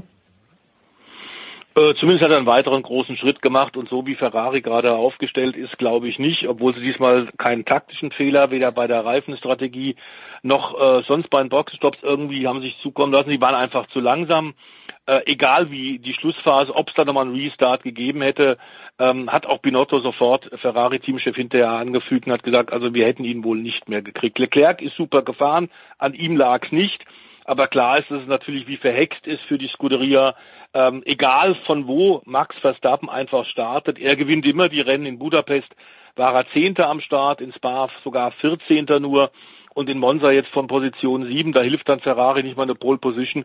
Und das dürfte für Selbstvertrauen äh, nicht hilfreich sein, zumal Ferrari äh, Boss äh, John Elkham jetzt schon gesagt hat und das ist dann schon ein Hinweis auch, ja also okay, dieses Jahr wird es vielleicht nichts, aber äh, die aktuelle Kommandostruktur bei Ferrari mit Binotto als, als Head des Ganzen, als Chef, die haben jetzt noch bis 2026 Zeit, um den erhofften Weltmeistertitel zu holen. Also er gibt ihnen mehr Raum, mehr Luft, äh, weil äh, in diesem Jahr tatsächlich unter normalen Umständen die Luft einfach draußen ist. Dazu sind Red Bull und ist äh, Max Verstappen sind einfach zu gut auf einem zu hohen Niveau.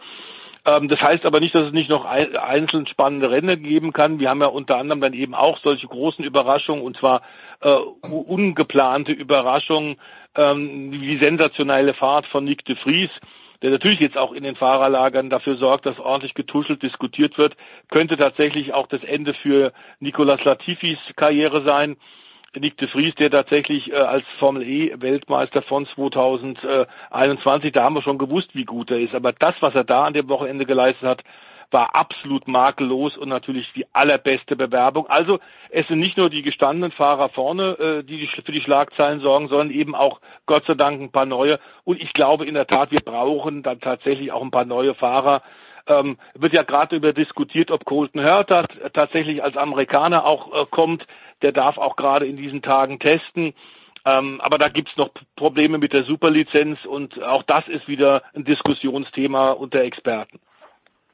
Ähm, Stefan äh, de Vries kam, fuhr und bewarb sich um ein Cockpit. Wie, wie schätzt du ein, wie viele Interessenten an ihm gibt's und wer muss dafür gehen?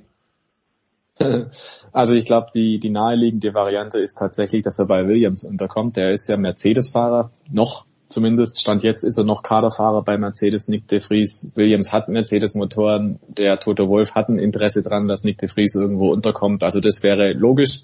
Und wir haben ja auch den Direktvergleich gesehen. Es war insofern sehr sympathisch, dass ausgerechnet die zwei gegeneinander antreten bei Williams, die möglicherweise dann 2023 äh, im Cockpit sitzen könnten. Eben De Vries und Nicolas Latifi. Und Latifi war einfach unterirdisch. Ja. Im Direktvergleich war das überhaupt gar nichts. Und das sagen wir selten, glaube ich, in dieser drastischen Form. Aber es ist einfach so bei Latifi. Wenn man das sieht, was der Nick de Vries macht, der steigt zur Hälfte vom dritten freien Training in dieses Auto ein, das er davor nicht gefahren ist und äh, ist im Qualifying dann direkt schneller, um vier Zehntel sogar, wenn die Runde gezählt hätte, da war ein paar Track Limits drin, sogar die zweitbeste Runde hat dann gereicht gegen Latifi und zum Weiterkommen. Und im Rennen, also ich glaube, ein, zwei kleine Schnitzer waren drin, aber ansonsten hat er das sehr, sehr gut gemacht. Und Latifi, der das Auto seit einem Jahr fährt, der, der kommt nicht auf Touren. Also da ist die Sache eigentlich glasklar, wen Williams ins Auto setzen sollte. Die Frage ist dann nur, der Latifi ist ja nicht ganz einer, der ohne Geldbeutel kommt. Ne? Der hatte millionenschwere Mitgift. Das ist natürlich auch immer gern gesehen in der Formel 1, gerade bei Teams, die etwas klamm sind. Ähm, insofern das darf ist Williams doch nicht, nicht, also bitte. Ja, ja, doch. Williams lebt von seinem großen Namen, aber ansonsten yeah. ist da durchaus Bedarf. Ne? Schon, ja, ja, schon klar. Das war ironisch gemeint. Genau, Haas ist ja auch so eine Baustelle, wo äh, da der ein oder andere Fahrer schon mal Millionenbeträge mitgebracht hat. Ja, aber Nick de Vries, das könnte im Prinzip einer sein, auch für Alpine zum Beispiel. Aber wenn die Chance, glaube ich, am größten ist, dann ist es wahrscheinlich Williams, weil ja, da hat er jetzt gezeigt, es passt. Und der Jost Capito sagt auch, der, der taugt mir als Fahrer, der passt da gut in die Struktur rein. Deswegen, wenn es bei Williams klappt, glaube ich gut. Wenn es bei Williams nicht klappt, dann wird es möglicherweise schwierig für Nick de Vries. Der ist auch schon 27, das heißt, allzu viele Chancen wird er nicht mehr kriegen. Entweder es ist 2023 Formel 1 oder vielleicht nie mehr. Wie hoch, also Christian, wenn so, wenn einer so quer reinkommt, wie, wie stehen die Chancen, dass es dann mehr wird? Definiere mehr. Meinst du, ob er noch den, das Zeug zum Weltmeistertitel hat? Nicht unbedingt Weltmeister, aber ein besseres Auto als Williams dann vielleicht. Ja, also ich glaube, das ist jetzt einfach noch ein bisschen früh, dass wir uns darüber schon Gedanken machen. Erstmal muss er ein Cockpit kriegen. Da hat er natürlich das allerbeste Bewerbungsschreiben abgeliefert in Monza. Das muss man ganz klar sagen. Ähm, und dann wird man weitersehen, weil man darf ja jetzt natürlich auch nicht den Schluss ziehen, weil dieses Debüt in Monza, und dafür kann man ihm wirklich nur applaudieren, ähm, dass er sich dann auch äh, auf längere Sicht in der Formel 1 durchsetzen wird. Ich glaube, den Beweis muss er wie jeder andere Rookie dann auch noch erst erbringen. Äh, aber klar ist, dass er jetzt mal für alle Cockpits, die da noch irgendwie frei sind, sind, äh, angeklopft hat. Ich glaube auch, da teile ich ganz die Einschätzung äh, von Stefan, dass seine Chancen bei Williams am größten sind, aber er wird auch den Alpine äh, demnächst testen, bei einem Test am Hungaroring, der war ja eigentlich für Oscar Piastri vorgesehen, ähm, aber wir wissen, Piastri fährt ja für McLaren, das heißt, äh, Alpine hat jetzt zumindest die Möglichkeit, dass man sich alle Kandidaten, die da irgendwo auftauchen, ähm, dass man sich die ein bisschen genauer anschaut. The Freeze wird, so sind zumindest unsere Informationen, auch in diesem Vorjahres Renault sitzen. Ähm, einer von vier sein, die anderen sind äh, Colton Hurter, da ist die Motivation, so glauben wir das zumindest, dass man einfach alles tut, um ihn vorzubereiten auf ein mögliches Formel-1-Debüt, sollte es doch äh, die, das Superlizenz-Schlupfloch geben. Warum, könnte man jetzt fragen, hat der Alpine ein Interesse dran? Naja, ähm, Alpine möchte, das wissen wir, unbedingt mit Pierre Gasly fahren und den kriegen sie aber nur, wenn Colton Hurter bei Alpha Tauri geparkt werden kann. Das ist also die Geschichte. Wer nicht in diesem Auto sitzen wird, ist übrigens Mick Schumacher. Da gab es gestern ein paar Falschmeldungen im Internet. Ähm, ich habe da aber bei Sabine Kemm einfach mal angerufen, ob das stimmt oder nicht und die hat gesagt, nee, das ist Blödsinn. Also Mick Schumacher wird nicht Alpin testen. Heißt nicht zwangsläufig, dass nicht der Mick da auch ein Thema als Fahrer sein könnte. Aber solange er, und den Vertrag hat er noch zumindest bis Saisonende, Ferrari Junior ist, kann er natürlich unmöglich äh, für Alpin testen. Vor allem auch, weil er ja auch bei Haas noch in den ganz normalen Betrieb eingebunden ist. Die zweite Möglichkeit, die Mick hat, um auch das Thema vielleicht gleich abzuschließen, ist äh, Haas. Ich glaube, das, das sind seine zwei Joker, die er hat. Ähm, da wird man sehen, was die nächsten Wochen bringen. Gut, äh, ja, also so viel zum Monster. Ein Team wird sich gefreut haben, äh, The Voice, Alfa Romeo, endlich wieder ein Punkt.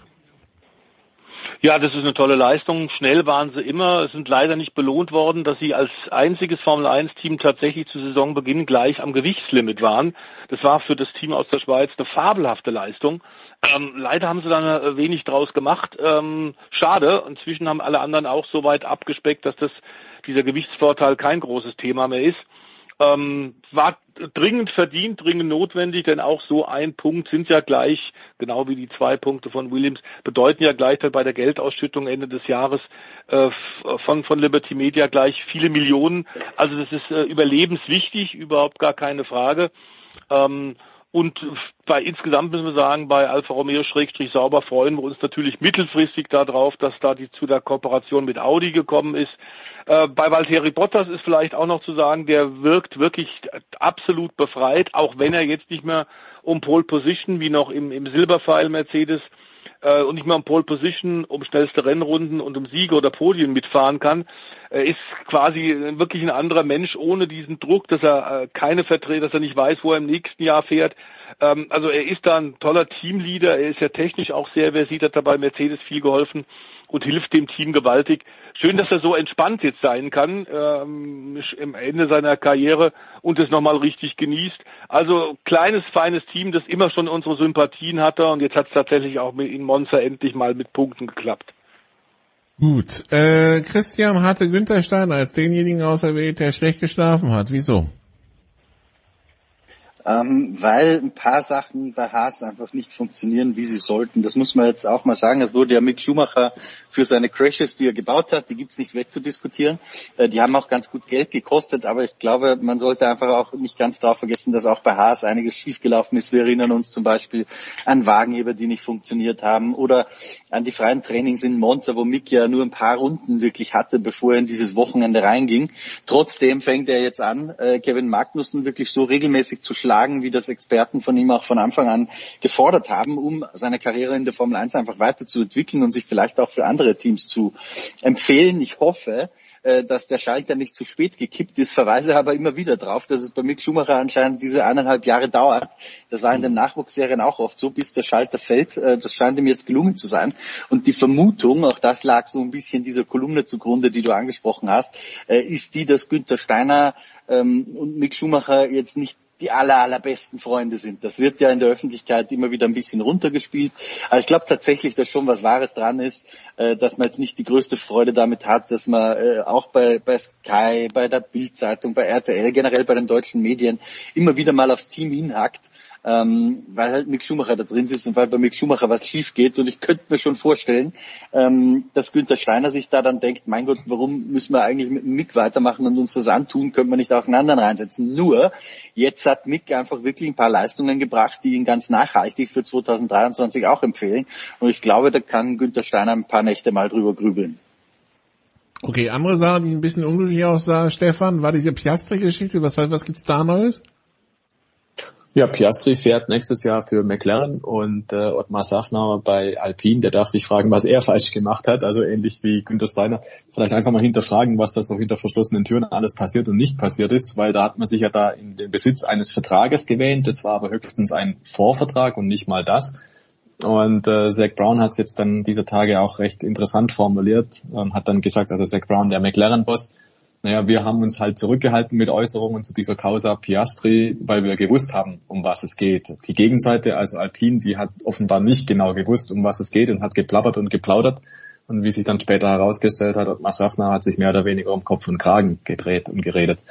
Und das ist jetzt natürlich auch ein Bild, was halt auf Alpine zurückstrahlt. Das wirkt wie ein unorganisierter Haufen. Und ja, das ist vielleicht auch nicht jetzt unbedingt das, was dann das Team attraktiv macht, obwohl Alpine aktuell vierte Kraft ist. Darf man auch nicht vergessen. Also Alpine ist das vordere Mittelfeld in der Formel 1 aktuell. Aber durch diese Management-Geschichten, die da jetzt passiert sind, glaube ich, ähm, gibt es möglicherweise Teams, wo man vielleicht lieber fahren wollen würde als Fahrer als bei Ottmar Safnauer. Und The Voice, wir hatten jetzt eine ähnliche Geschichte mit der IndyCar.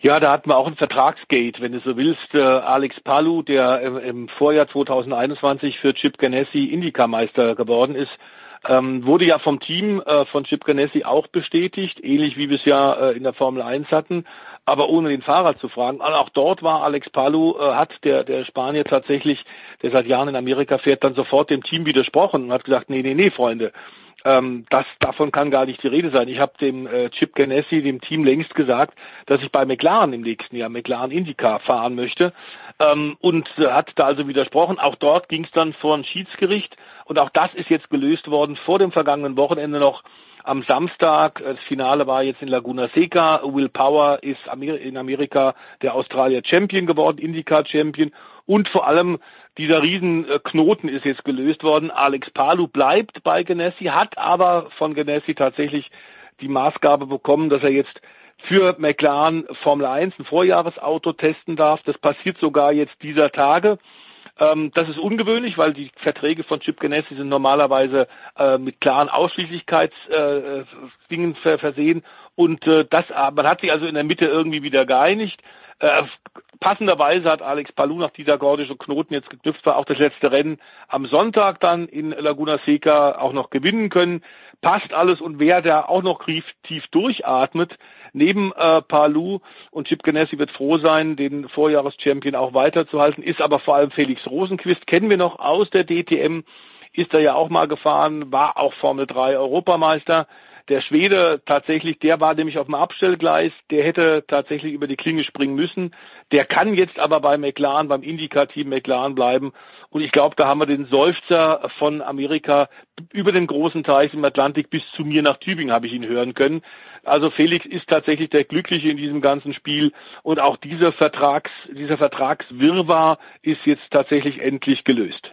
Bei Christian, sowohl Formel 1 als Indycar sind Multimillionen-Dollar-Unternehmungen. Wie kann es sein, dass sich regelmäßig an verschiedenen Stellen irgendwie so amateurhaft blamiert wird? Das will einfach nicht in meinen Kopf.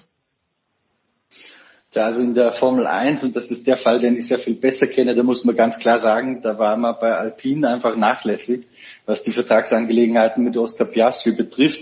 Den Indica-Fall, muss ich zugeben, kenne ich im Detail nicht. Ähm, aber ich glaube, man kann es in einem Wort auf den Punkt bringen. Letztendlich ganz egal, ähm, wie hochgestochen ein Sport ist, wie viel Geld da bewegt wird. Letztendlich sind immer noch Menschen am Werk und die machen halt auch Fehler.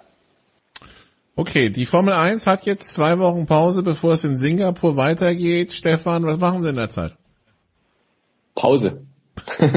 Nein, tatsächlich, äh, die werden einfach weiter ihre Termine haben. Natürlich wird teilweise getestet, das haben wir ja schon gehört, zumindest mit Vorjahresautos wird da gefahren. Also manche von den Teams, die sind da im Einsatz, andere haben frei. Mick Schumacher wird zum Beispiel diverse PR-Termine absolvieren, unter anderem in Deutschland auch. Also die sind schon eingespannt und ja, es wäre ja eigentlich ein Rennen angestanden in Russland, das hat man dann ja aber abgesägt aufgrund der politischen Ereignisse. Insofern glaube ich, sind die Teams auch nicht froh, nach jetzt einen Tripleheader direkt nach der Sommerpause einfach mal ein bisschen nochmal Pause zu haben. Tatsächlich, bevor es dann reingeht, wird noch anstrengend genug. Es sind dann noch sechs Rennen und das innerhalb von zwei Monaten. Also da ist dann schon nochmal eine enge Taktung.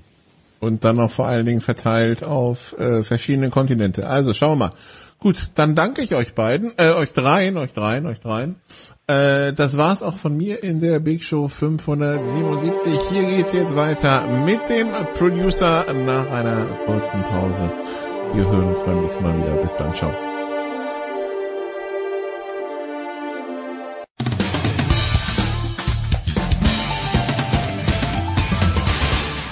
Grüß euch, hier ist der Werner Schlager und ihr hört Sportradio 360.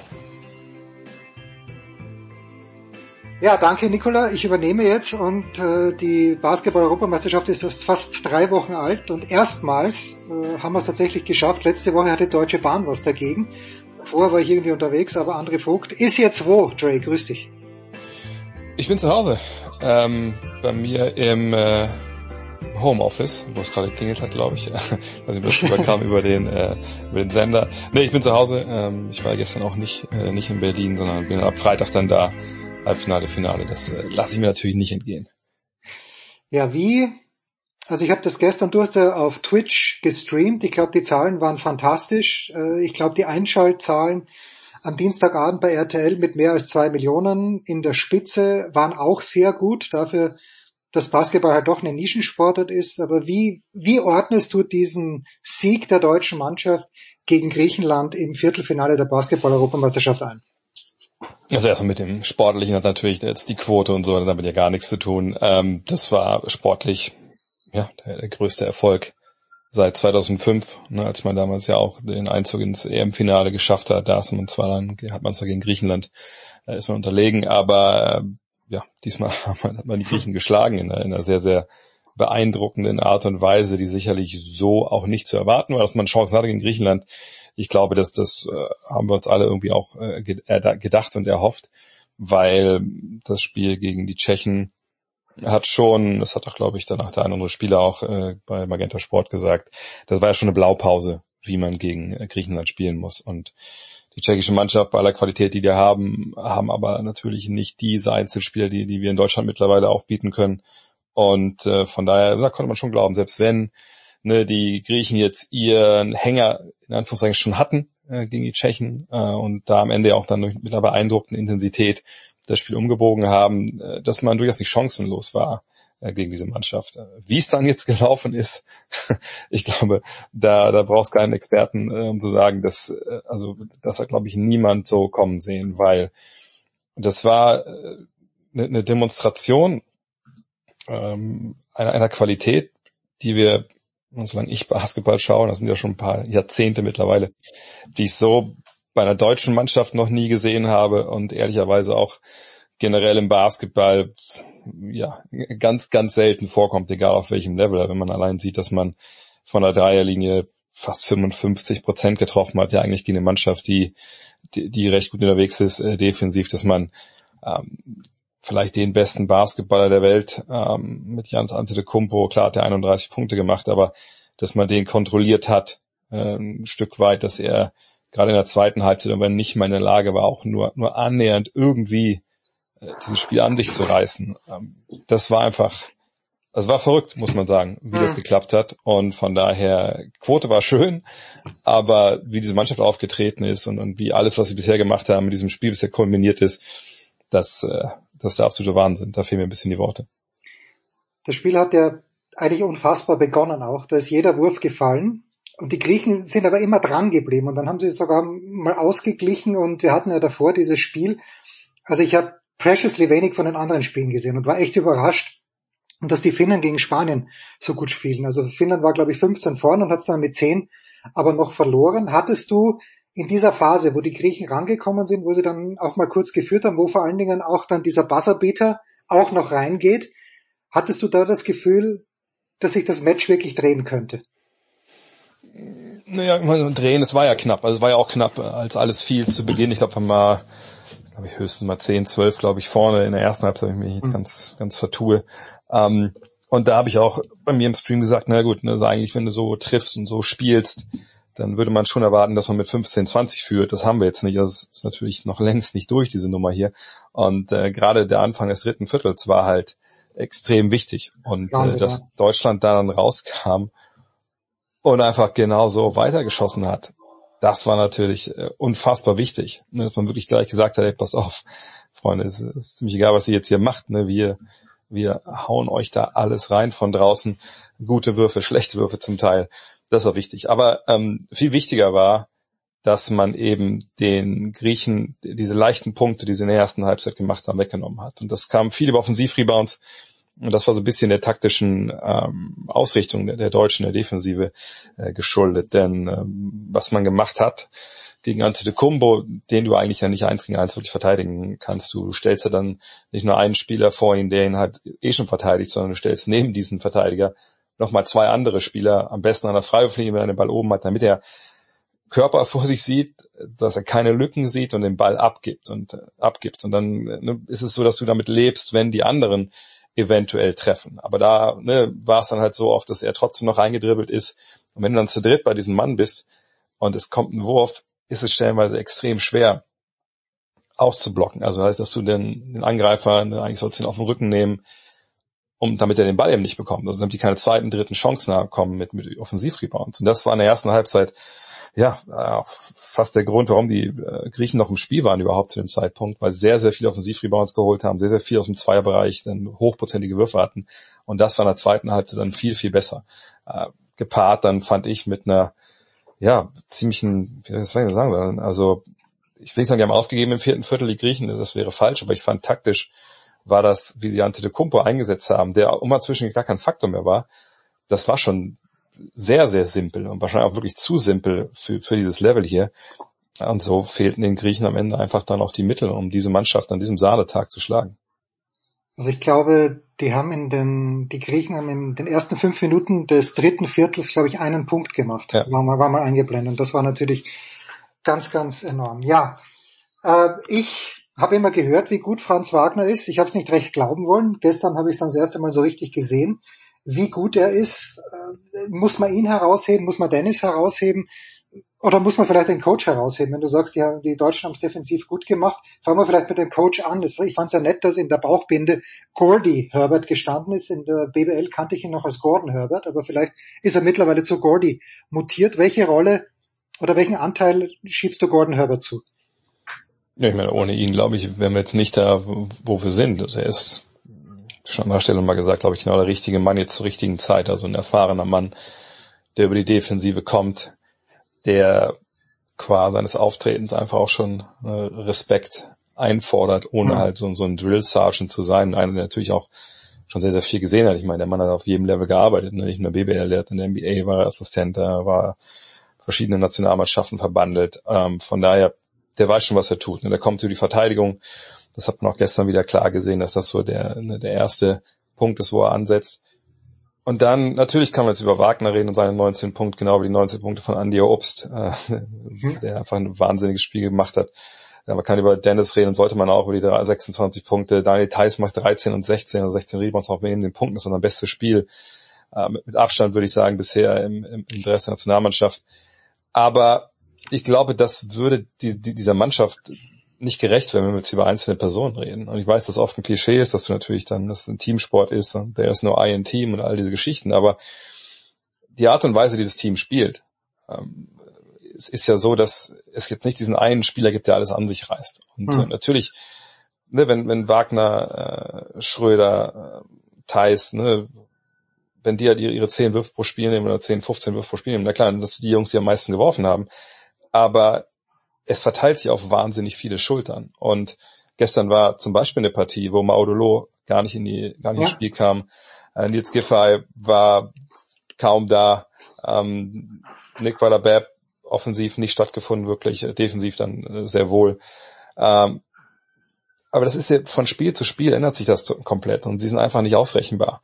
Und das macht diese Mannschaft einfach so wahnsinnig stark. Und, und gleichzeitig ist es so, dass defensiv es da für einen Gegner eigentlich keinen wirklichen Ansatzpunkt gibt, wo man sagt, okay, den, den suchen wir uns jetzt raus. Andy Obst wäre da wahrscheinlich der erste Kandidat äh, in der Theorie, aber der macht einfach auch einen wahnsinnig guten Job. Die Hilfe ist da. Und dass diese Mannschaft eben nicht eine ist, die, auch wenn es manchmal vielleicht ein bisschen schwerer wird, in, in Einzelaktionen zerfällt. Das haben wir früher oft gesehen, dass dann einfach bestimmte Aktionen gesucht worden, wie so ein total simples Pick and Roll und alle anderen standen rum.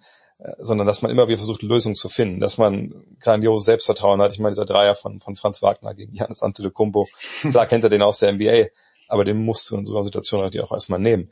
Ähm, das ist alles, finde ich, Ausdruck ähm, der Art und Weise, wie dieses Team gecoacht wird, wie dieses Team zusammengefunden hat in den letzten Wochen. Wir erinnern uns, das war eine, eine, eine schlechte Vorbereitung mit vielen, vielen Unwägbarkeiten, mit Verletzungen, ne, Schröder, Theis, ähm, das war alles nicht alles nicht Gold. Franz Wagner ist vor diesem Spiel umgeknickt ja. ne, und man wusste nicht, ob der dabei ist. Äh, Johannes Vogtmann war erkältet, hat nicht mittrainiert. Nikola Berb war extra in München, um sich seine Schulter äh, angucken zu lassen, weil die auch verletzt ist. Also von daher, das ist ein, gestern ein Kraftakt gewesen. Das war vielleicht wirklich, also seit den Nowitzki auf jeden Fall das wichtigste Spiel des deutschen Basketballs.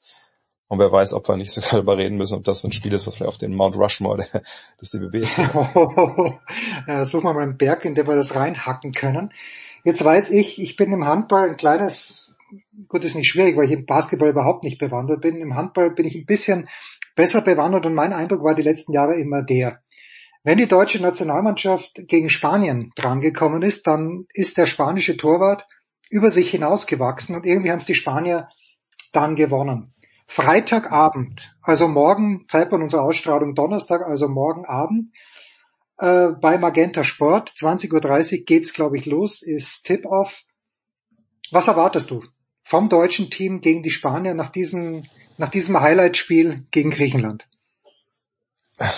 Ich kann es ganz kurz machen und sagen, ich erwarte, dass wir das Spiel gewinnen, weil ich denke, ja, dass, äh, ja, das wollte ich hören, ähm, ja. Weil, weil Deutschland einfach ähm, jetzt auch nicht mehr in der Lage ist, glaube ich, die, äh, die Favoritenrolle so zur Seite zu wischen. Ähm, klar, sollte man im Finale, wenn wir so weit denken wollen, möchte ich eigentlich gesagt nicht, aber wenn man nochmal auf Luka Doncic und Slowenien trifft, wenn die den Weg dahin bekommen, wenn wir den Weg dahin bekommen, dann äh, ist es wahrscheinlich pari pari, aber ähm, Spanien hat gegen Finnland gewonnen, 190, ne, ähm, Billy Hernan Gomez, den, den kennen wir aus der NBA, ähm, wo er wirklich jemand ist, der unter ferner Liefen mitläuft, ähm, war da der wichtigste Mann. Es ist so ein bisschen so ein, so ein Kader, der im Umbruch ist, noch ein paar, paar ältere Semester dabei, äh, vor allem natürlich den ewigen Rudi Fernandes, der mit mhm. seinen elf Punkten aber auch echt wichtig war in 18 Minuten da gegen Finnland. Aber ja, Finnland ist nicht Deutschland. Äh, da muss man jetzt nicht Geografie studiert haben, da reicht auch ein bisschen Basketballwissen. Klar haben die Lauri Markan, äh, einen wahnsinnig äh, tollen äh, Spieler, der auch in der NBA seine, seine Punkte macht. Aber die, die Spanier treffen auch eine deutsche Mannschaft, die, wie gesagt, eine wahnsinnig ausgeglichen ist, die, die aus verschiedensten, verschiedensten Ebenen und Lagen auch attackieren kann. Und äh, bei aller Liebe auch ne, für Sergio Scariolo, der, den Coach dort, der das ja auch seit Ewigkeiten macht und einfach ein, ein absolut Schlitzer ist und der sicherlich ein paar Ideen hat. Ich würde mich äh, festlegen wollen, Deutschland gewinnt das gegen Spanien. Ähm, vielleicht eine Parallele an 2005. Da hat man ja auch ein relativ wichtiges Spiel gegen die Spanier damals gewonnen mit dem Game Winner von, von Dirk Nowitzki. leicht wird sicherlich nicht. Auf der anderen Seite kann ich mir nicht vorstellen, dass viele spanische Fans in der Arena sein werden. Ähm, und dass es aber ein klares Heimspiel ist, äh, auch ohne diesen Antagonisten äh, Griechenland. Äh, die Fans waren natürlich von Griechenland auch sehr laut gestern. Und dann, ja, würde ich, würde ich sagen, wir sind Favorit. Nicht hundertprozentig und klar, äh, und wenn wir zehnmal das Spiel spielen, klar, gewinnen wir nicht zehnmal, aber ich glaube, wenn wir zehnmal gegen die Spanier antreten, gewinnen wir siebenmal. Und, gegen, ähm, gegen diese Spanier. Gegen diese Spanier, dann würde ich sagen, dass, dass wir dieses Spiel gewinnen. Wenn du das Publikum schon ansprichst, äh, mein Sohn war ja in Köln für zwei Spieltage, der war von den Litauern, von den litauischen Fans hin und weg, der hat gesagt, das waren die besten. Ich meine bei dir eine ähnliche Einschätzung gelesen zu haben ich finde, am Dienstagabend haben die deutschen Fans den Griechen gut Paroli geboten, oder? Ja, also ich war nicht in der Arena, ich habe es auch nur von, von, von, Leuten gehört, die in meinem Stream mir das gesteckt mhm. haben, dass die Stimmung super ist, weil ein paar haben wohl auch in der Halle den Stream angemacht, mhm. äh, was ich nicht verstehe, aber wahrscheinlich haben sie den Kopfhörer aber nur gehört. Ähm, nee, das ist, ja, Litauen kannst glaube ich nichts vergleichen. Ähm, es ist einfach überragend, wie, wie die auftreten. Ähm, also wirklich komplett am Singen, die ganzen 40 Minuten feiern vorm Spiel, feiern nach dem Spiel, egal wie es ausgegangen ist. Das ist, das ist, ist Wahnsinn. Äh, oft stört mich bisschen Abgekulde von, von Fans, aber in dem Fall ist es wirklich äh, 100% berechtigt. Ähm, ja, mal gucken. Also ich meine, es war laut jetzt, wie gesagt, äh, ich, ich weiß immer nicht, wie so die Karten vertrieben werden ah, okay. für so Halbfinale, Finale. Ne? Also ich, ich kann mir vorstellen, dass wir da relativ viele äh, VIPs haben, ne, dass relativ viele Family and Friends und Partners of Fieber und, und äh, vom DBB da sind. Was natürlich nicht automatisch heißt, dass sie auf ihren Händen sitzen und irgendwie nur Pina Coladas schlürfen äh, im Block, aber äh, man hofft einfach, dass es äh, einen lautstarken deutschen Fanblock gibt, dass, dass die, die da sind, äh, uns mit der deutschen Mannschaft halten, einfach, äh, einfach den Druck auch äh, verbal und, und lautstärke technisch äh, da aufbauen, denn das ist natürlich einfach immer eine Hilfe für die Mannschaft. Und das habe ich auch gestern gesehen, dass das Team wirklich, oder am Dienstag gesehen, dass das Team wirklich, ähm, ja, getragen wurde von dieser Welle. Großartig. Und wenn du noch ein Wort übrig hast, vielleicht äh, zu der Geschichte von den Italienern gegen die Serben. Der Coach kriegt so ein zweites Technical, fliegt raus und die Mannschaft macht's dann einfach alleine. Also ich habe natürlich den Namen des Coaches nicht auf dem Zettel und Serbien wohlgemerkt mit Nikola Jokic, dem auch einem, wo man sagen kann, vielleicht besten Spieler der Welt, ist, und ich, es kann schon alles vorbei sein heute, äh, aber ist das mithin die schönste Story gewesen bei dieser Europameisterschaft? Ja, ich glaube, das kann man durchaus sagen. Das war ja auch äh, eine Geschichte, die einfach äh, ja auch, auch tolle Bilder geliefert hat. Ja, das stimmt. Ähm, das die Verabschiedung großartig. Auch ganz oder? klar sagen. Also äh, Gianmarco Pozzecco heißt der, ist ah, der ja. Coach. Ähm, ist ja eh ein sehr emotionaler Typ, hat vor ein paar Jahren, letztes Jahr, vor zwei Jahren, glaube ich, war das eine, eine sehr emotionale Pressekonferenz auch mal gegeben, ähm, wo die viral ging. Und ja, ich meine, das ist das Problem, wenn du so als Trainer im zweiten technischen Foul äh, die Bank und dann auch den Innenraum verlassen musst.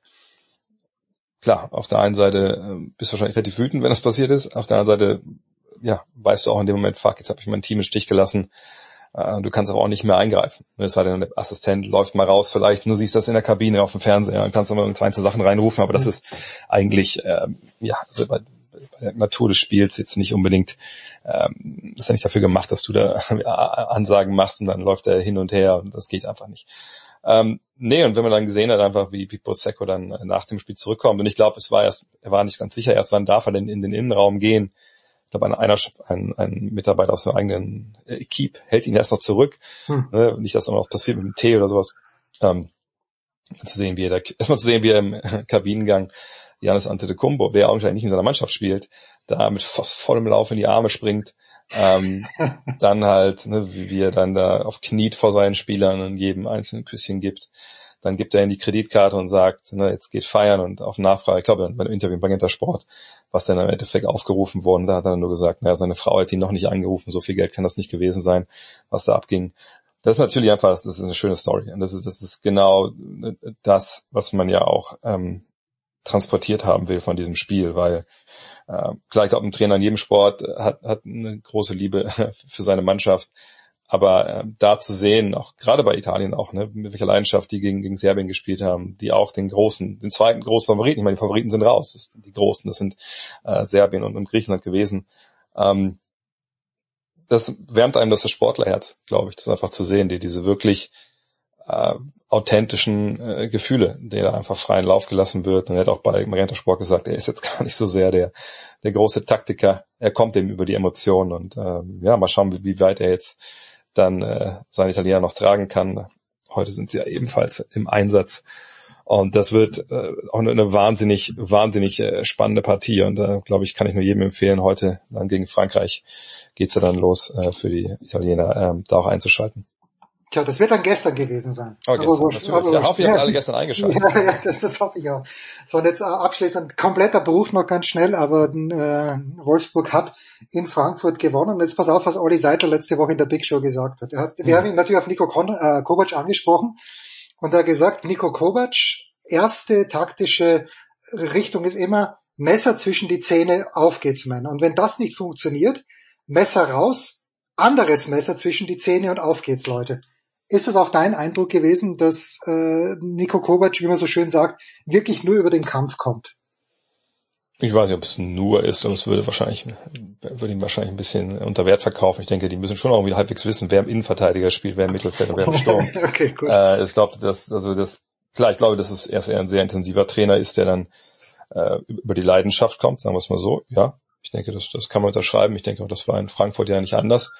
Ähm, auf der anderen Seite, ich, ich glaube, ich sage das glaube ich schon öfter an der Stelle gesagt, ich habe ja immer diese Theorie, dass vom VfB Wolfsburg diese Wellenbewegungen drin sind, nicht wirklich die Konstanz über mehrere Jahre, ähm, weil einfach gerade wenn es dann so Richtung Transferfensterende geht, Leute weg wollen, dann einfach Unruhe im Team ist, weil das einfach, ne, wie natürlich alle anderen Mannschaften, auch in der Bundesliga, außer den Bayern, äh, ist es halt im Endeffekt ein Durchlauferhitzer. Ne, du kommst mhm. hin ja, mit Träumen von Manchester und, und, Barcelona oder zumindest Bayern und dann ähm, wenn diese Träume ein bisschen feuchter werden nachts und du bist immer noch in Wolfsburg, dann fehlt vielleicht dann das eine oder andere Prozent. So und ich glaube, das ähm, war zu beobachten dieses Phänomen. Dazu noch Phänomen namens Max Kruse, ja. der glaube ich eh relativ viele feuchte Träume hat und ähm, das hat dann, glaube ich, einfach so ein bisschen äh, nicht gepasst. Und ich sage nicht, dass jetzt alles an Kruse hing und dass jetzt sein, sein Rauswurf da jetzt das alles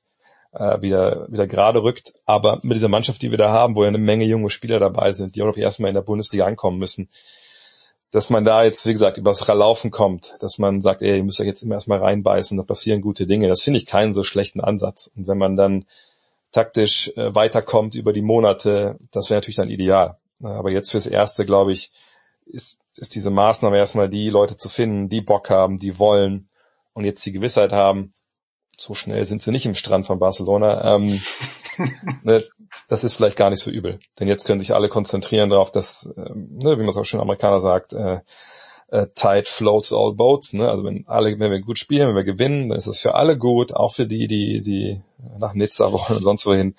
Äh, da kommen noch ein paar andere Destinationen in Europa einfallen. Ähm, London ist auch eine schöne Stadt äh, mit Fußballvereinen. Von daher, ne, jetzt können sie erstmal zeigen, dass, dass, dass sie gute Fußballer sind dass wir vielleicht nicht von Anfang an in den Abstiegsstrudel geraten und dann schauen wir, was passiert. Aber bisher, denke ich, macht das Nico, Nico Kovac, glaube ich, ganz gut.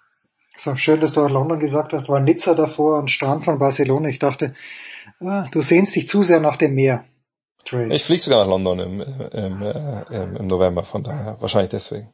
Wahrscheinlich, weil das, das Meer so nah ist. André Vogt war das, Ladies and Gents. Also, wirst du, du streamst aber nicht am Freitag. Am Freitag wirst du oder doch? Ich, ich habe wirklich mit überlegt, ob es irgendwie vielleicht sogar gehen würde, äh, aus der Arena, zumindest vor dem Spiel.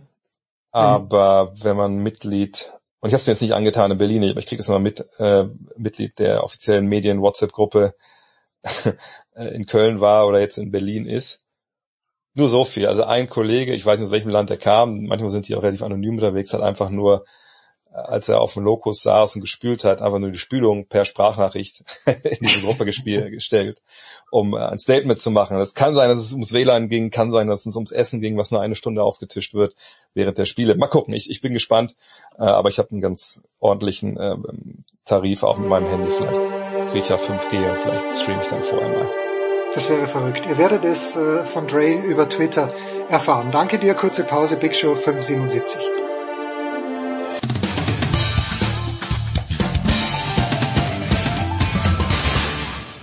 Hier ist Roger Kluge vom Team Lotto und ihr hört das Sportradio 360.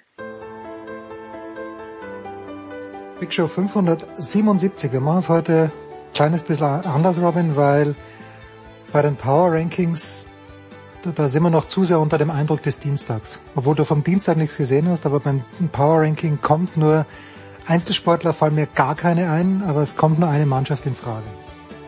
Ähm, der FC Barcelona.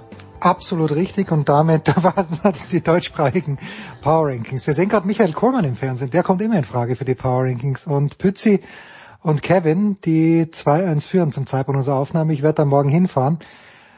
Du warst in Köln bei den ersten beiden Spielen.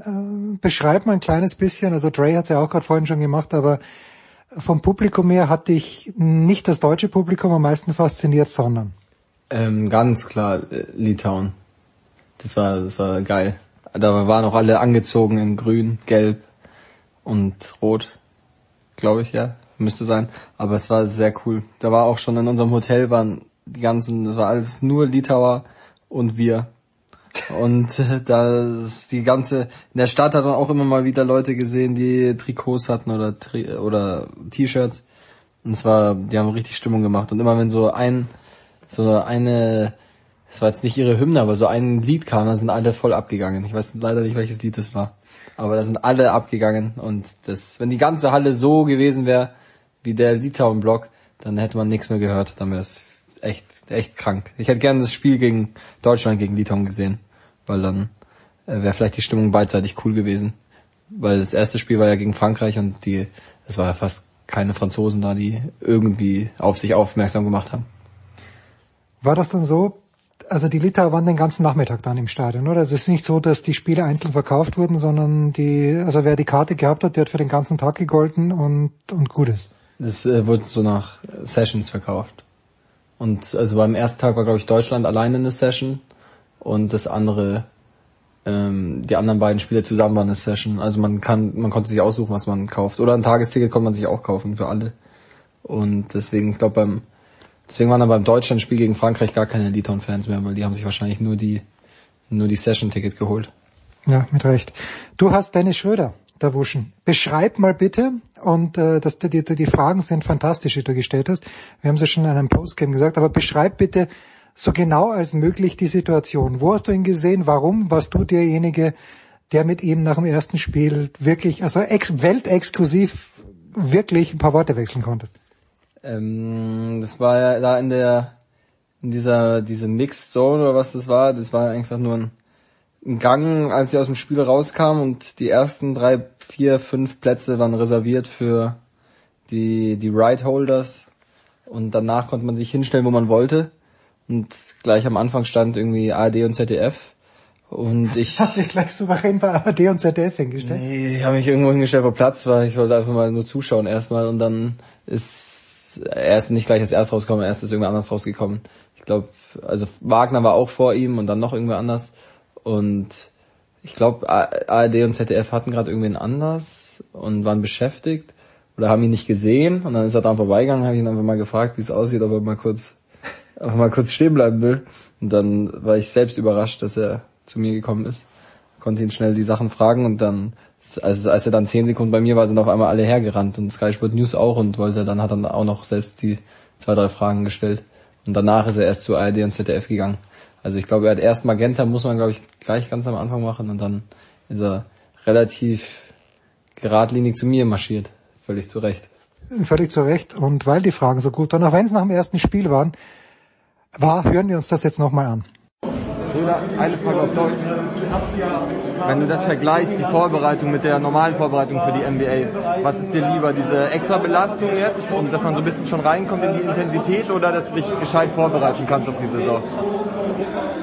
Äh, also ich glaube, es ist immer gut, äh, Nationalmannschaft spielen zu können. Ähm, Intensität ist natürlich anders als in der, in der, in der Liga und ähm, natürlich auch immer sehr physisch. Äh, die Point Guards picken sich auf Full Court das ist natürlich eine andere Belastung als in der NBA. Also, dass man beides haben kann, ist natürlich optimal. Das glaube ich dir. Und dieses, diese Energie zwischen dir und dem Low, das ist, kann das noch weiter im Turnier sich noch weiter ausbreiten. Diese, ihr habt irgendwie so eine, so eine Synergie auf dem Platz, die merken die Fans und die haben alle mitgenommen, auch in den schwierigen Zeitpunkten nochmal. Also Maudo, äh, was er heute gemacht hat, wie gesagt, er hat das Team auf jeden Fall getragen, äh, kam rein, so wie Thielmann auch, die von der Bank kamen, haben einen sehr, sehr guten Job gemacht. Und äh, ich meine, wir haben nichts getroffen, ich habe nichts getroffen, aber im Endeffekt haben wir trotzdem Defense gespielt und das ist das, was äh, unser System ist, unsere Identity ist und ähm, so müssen wir einfach weitermachen. Super, vielen Dank, viel Glück. So, das war das, das erste Highlight, kann man schon sagen. Glaube ich, schon ein bisschen her. Äh, und du warst aber am Dienstag, das wollen wir nicht vergessen, du bist spät aber doch zur Champions League gekommen und wir, wir wussten zwei Dinge an diesen, in diesen letzten drei Sporttagen. Wir wussten, dass du beim Matchball gegen dich im Tiebreak der Vereinsmeisterschaft im zweiten Satz einen Doppelfehler aufschlägst. Das ist nicht passiert, erstaunlicherweise, aber wir wussten gestern nach dieser ersten Hälfte, wo Barcelona viel besser war als die Bayern, dass es so kommen musste. Wie war es am Dienstag? Mm, ich war, in meinem Blog war ich glaube ich, also mit, mit dem Freund, mit dem ich hingefahren bin, waren wir die einzigen mit Barca-Trikot. Da, ich glaube, vielleicht ein, zwei Undercover-Barca-Fans waren noch dabei, aber die haben sich nicht geoutet. Und sonst war, die Stimmung war schon ganz gut. Aber halt nicht, nicht für Barcelona. Und das Spiel war bitter. Das Spiel war so bitter, dass ich mir dann in der Halbzeit noch anhören musste, dass mit Glück Barca 4-3 führen könnte. Dann wäre ich das ausgeflippt wenn die Glück gehabt hätten, hätten die zur Halbzeit 5-0 geführt. Und ich habe heute die Wiederholung erst gesehen, wie das kein Elfmeter sein kann. Ich kann es nicht nachvollziehen, wie das, wie der VAR dann nicht einsteigen, einsch, ein, einschreiten kann. Wie? Also ein klareres Foul kann er ja nicht mehr machen. Das war das zum Kotzen. Und so viele Chancen, wie der Lewandowski gestern vergeben hat für Barcelona. Es gibt's, es gibt's einfach nicht. In der zweiten Halbzeit war dann die, die erste Viertelstunde war Bayern schon gut. Aber dass sie dann gleich zwei Tore machen, muss ja auch nicht sein. Und kurz vor Schluss oder 70. Minute, was das war, der Pedri an den Posten gechippt. Wenn er den abspielt, dann ist es auch ein, ach, ein ganz schnelles 2-1. Also 65 Minuten Barca klar besser, 15 Minuten Bayern und die restlichen 10 waren sie ausgeglichen. Also ein Scheißspiel. Gehört hier first. Ein Scheißspiel. Power Rankings vielleicht wieder nächste Woche. Jetzt noch Kaiser zum Rat und Kaiser und Häuser zum Tennis.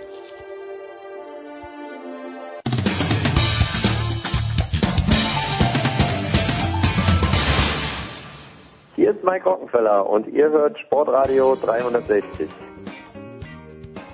Herrschaften, Big Show 577, weiter geht's mit Sebastian Kaiser, den ich vielleicht oder ganz sicher schon am Donnerstag in Hamburg sehen werde. Zum Tennis kommen wir gleich. Servus Sebastian. Äh, guten Morgen, guten Tag. Sebastian, ich weiß nicht, wie nah du dran warst an der Vuelta, aber Remco Evenepoel hat sie gewonnen. Äh, war der Sieg in Ordnung oder ist er hauptsächlich auch deshalb zustande gekommen, weil die Hälfte des Feldes mit Corona ausgefallen ist und Primus Roglic irgendwann mal beim Zielsprint fürchterlich hingefallen ist? Na gut, das könnte man dann bei jeder äh, Rundfahrt sagen, ist der Sieg gerechtfertigt, weil irgendjemand ausgefallen ist, gerade auch bei der Tour de France in den letzten äh, beiden Jahren. Also da hat dann auch wiederum Primoz Roglic das große Pech ereilt, zweimal ausgeschieden, weil er äh, schwer gestürzt war und äh, deswegen ähm, haben dann eventuell andere gewonnen oder auch nicht. Vielleicht hätten die auch so gewonnen. Also Tate Pogacar letztes Jahr und äh, dieses Jahr dann Jonas Wingegaard. Ähm, ja, jetzt hat ihn auch noch äh, bei, bei der Vuelta erwischt. Also der hat schon echt das Pech angezogen oder wie Andreas Brehme sagte, hast du Scheiße am Fuß, hast du Scheiße am Fuß.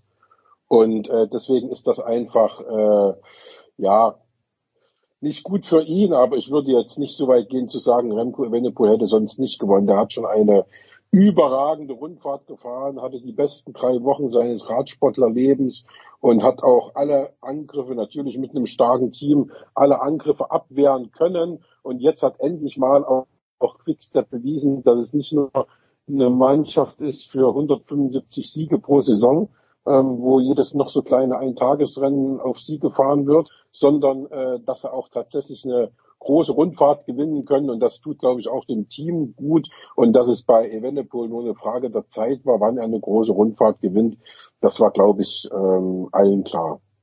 Jetzt ist aber die Vuelta die kleinste der großen Rundfahrten. Und wenn du, pardon, Quickstep ansprichst, sind die stark genug mal gesetzt den Fall, dass sich Evenepoel nicht verletzt im Frühjahr, sind die stark genug? Ich möchte über die Tour noch gar nicht sprechen, aber fangen wir mal mit dem Giro an, die zweitgrößte Tour, dass Evenepoel noch einen Step weitergeht schon im nächsten Jahr. Was glaubst du?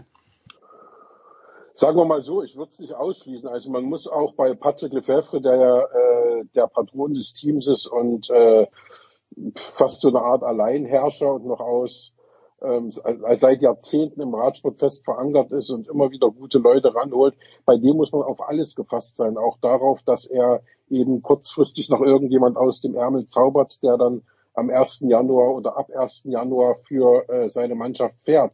Also ich glaube, dass er jetzt auch so ein bisschen rund, äh, Lunte gerochen hat und da schon gucken wird, dass er Remco Evenepoel eine Mannschaft zur Seite stellt, mit der er auf sich natürlich die Tour de France, das ist nun mal das größte Renommee, ähm, als auch den Giro irgendwann gewinnen kann. Ob er jetzt schon nächstes Jahr den Giro angreift, ähm, weiß ich nicht. Ich glaube, dass Evenepoel noch nicht in der Lage ist, Giro und Tour de France beides gleichermaßen zu fahren. Aber ich würde Stand jetzt tippen, dass äh, er den Giro nicht fährt und dass er dafür schon äh, die Tour de France angreift, wenn er eben eine Mannschaft um sich herum hat, die ähnlich stark ist wie die, die er jetzt in Spanien hatte und wenn vielleicht da eventuell noch ein oder zwei Leute dazukommen, die wir jetzt noch gar nicht kennen. Und, und bei Venepool ist es ja auch so, der hatte auch schon Probleme mit Stürzen gehabt, oder? Der hätte ja eigentlich, wäre derjenige, er wäre derjenige gewesen, der als junger Mann die Tour gewinnt und nicht Tadej Pogacar. Wenn ich mich richtig erinnere, hat es den auch schon ein paar Mal ziemlich übel zerrissen, den Venepool. Ja, der galt äh, letztendlich als der Zverev des Radsports. Ne? Also man wusste, das ist ein Megatalent und man kann die Uhr danach stellen, bis er dann irgendwann in jungen Jahren schon mal eine große Rundfahrt gewinnt. Aber es ist nicht passiert und er wurde äh, rechts überholt von anderen, eben von Jonas Wingegaard zum Beispiel oder von Egan Bernal, der 2019 in jungen Jahren oder der, ich glaube, der jüngste oder zweitjüngste Sieger der Tour aller Zeit war zu dem damaligen Zeitpunkt bevor dann ähm, äh, Jonas Winkegaard äh, kam, äh, ta, Entschuldigung, Tadej Pogacar kam. Und äh, ja, also insofern äh, hat es aber besser spät als nie. Was heißt spät ist jetzt auch relativ, aber er hat es eben noch gepackt und äh, hat sich davon nicht unterkriegen lassen, dass welche, die man jetzt für weniger talentiert gehalten hat, eben vor ihm die Rundfahrt oder eben äh, die Tour de France gewonnen hat. Und äh, ja, nun ist er derjenige, der endlich seinen ersten ja, Grand Tour Erfolg eingefahren hat und äh, da hoffen wir oder, oder können wir eigentlich von mehr ausgehen. Da wird schon noch ein bisschen was kommen. Äh, es ist gut, dass du jetzt zweimal oder dreimal gesagt hast, dass Jonas Wingegaard die Tour gewonnen hat, weil wenn du mir nämlich, wenn du mich schnell gefragt hättest heute in der Früh, wer hat die Tour 2022 gewonnen, hätte ich natürlich Tadej Pogacar gesagt. Aber jetzt, jetzt, wo wir drüber reden, ist es, ja, da kommt also, ja, ja, ich musste das noch lange überlegen. Wer hat denn eigentlich Wimbledon dieses Jahr gewonnen? Ich wusste, dass Nikyrgios im Finale stand. Ja, stimmt, aber stimmt, ja. Aber man musste echt dann nachdenken, wer hat eigentlich Wimbledon gewonnen? Also das ist schon alles, äh, ja, manchmal tricky. Äh, ein junger serbischer Nachwuchsspieler, von dem man seitdem nichts mehr gehört hat. Ich frage mich, was ist aus dem geworden? Ja, äh, ein, ja also ein Wort noch, ein letztes Wort noch zu Welter. Jay Hindley ist Zehnter geworden aus Sicht von Bora Hans Grohe. Dann haben wir hier noch deinen Lieblingsfahrer Wilko Keldermann auf Platz, auf Platz 18. Äh, hat, hat diese äh, Vuelta irgendeine deutsche Note für dich gehabt oder für die deutschen Fahrer? Irgendwas Besonderes aus deutscher Sicht? Na, was Besonderes nicht. Also man hat halt immer sehnsüchtig darauf gewartet, dass Pascal Ackermann mal einen Sprint gewinnt und dann sollte es ja am letzten Tag soweit sein. Dann ist er da auch, glaube ich, Dritter oder Vierter geworden, wurde von äh, seinem eigenen Teamkollegen praktisch abgewatscht, äh, der da vor ihm ins Ziel kam.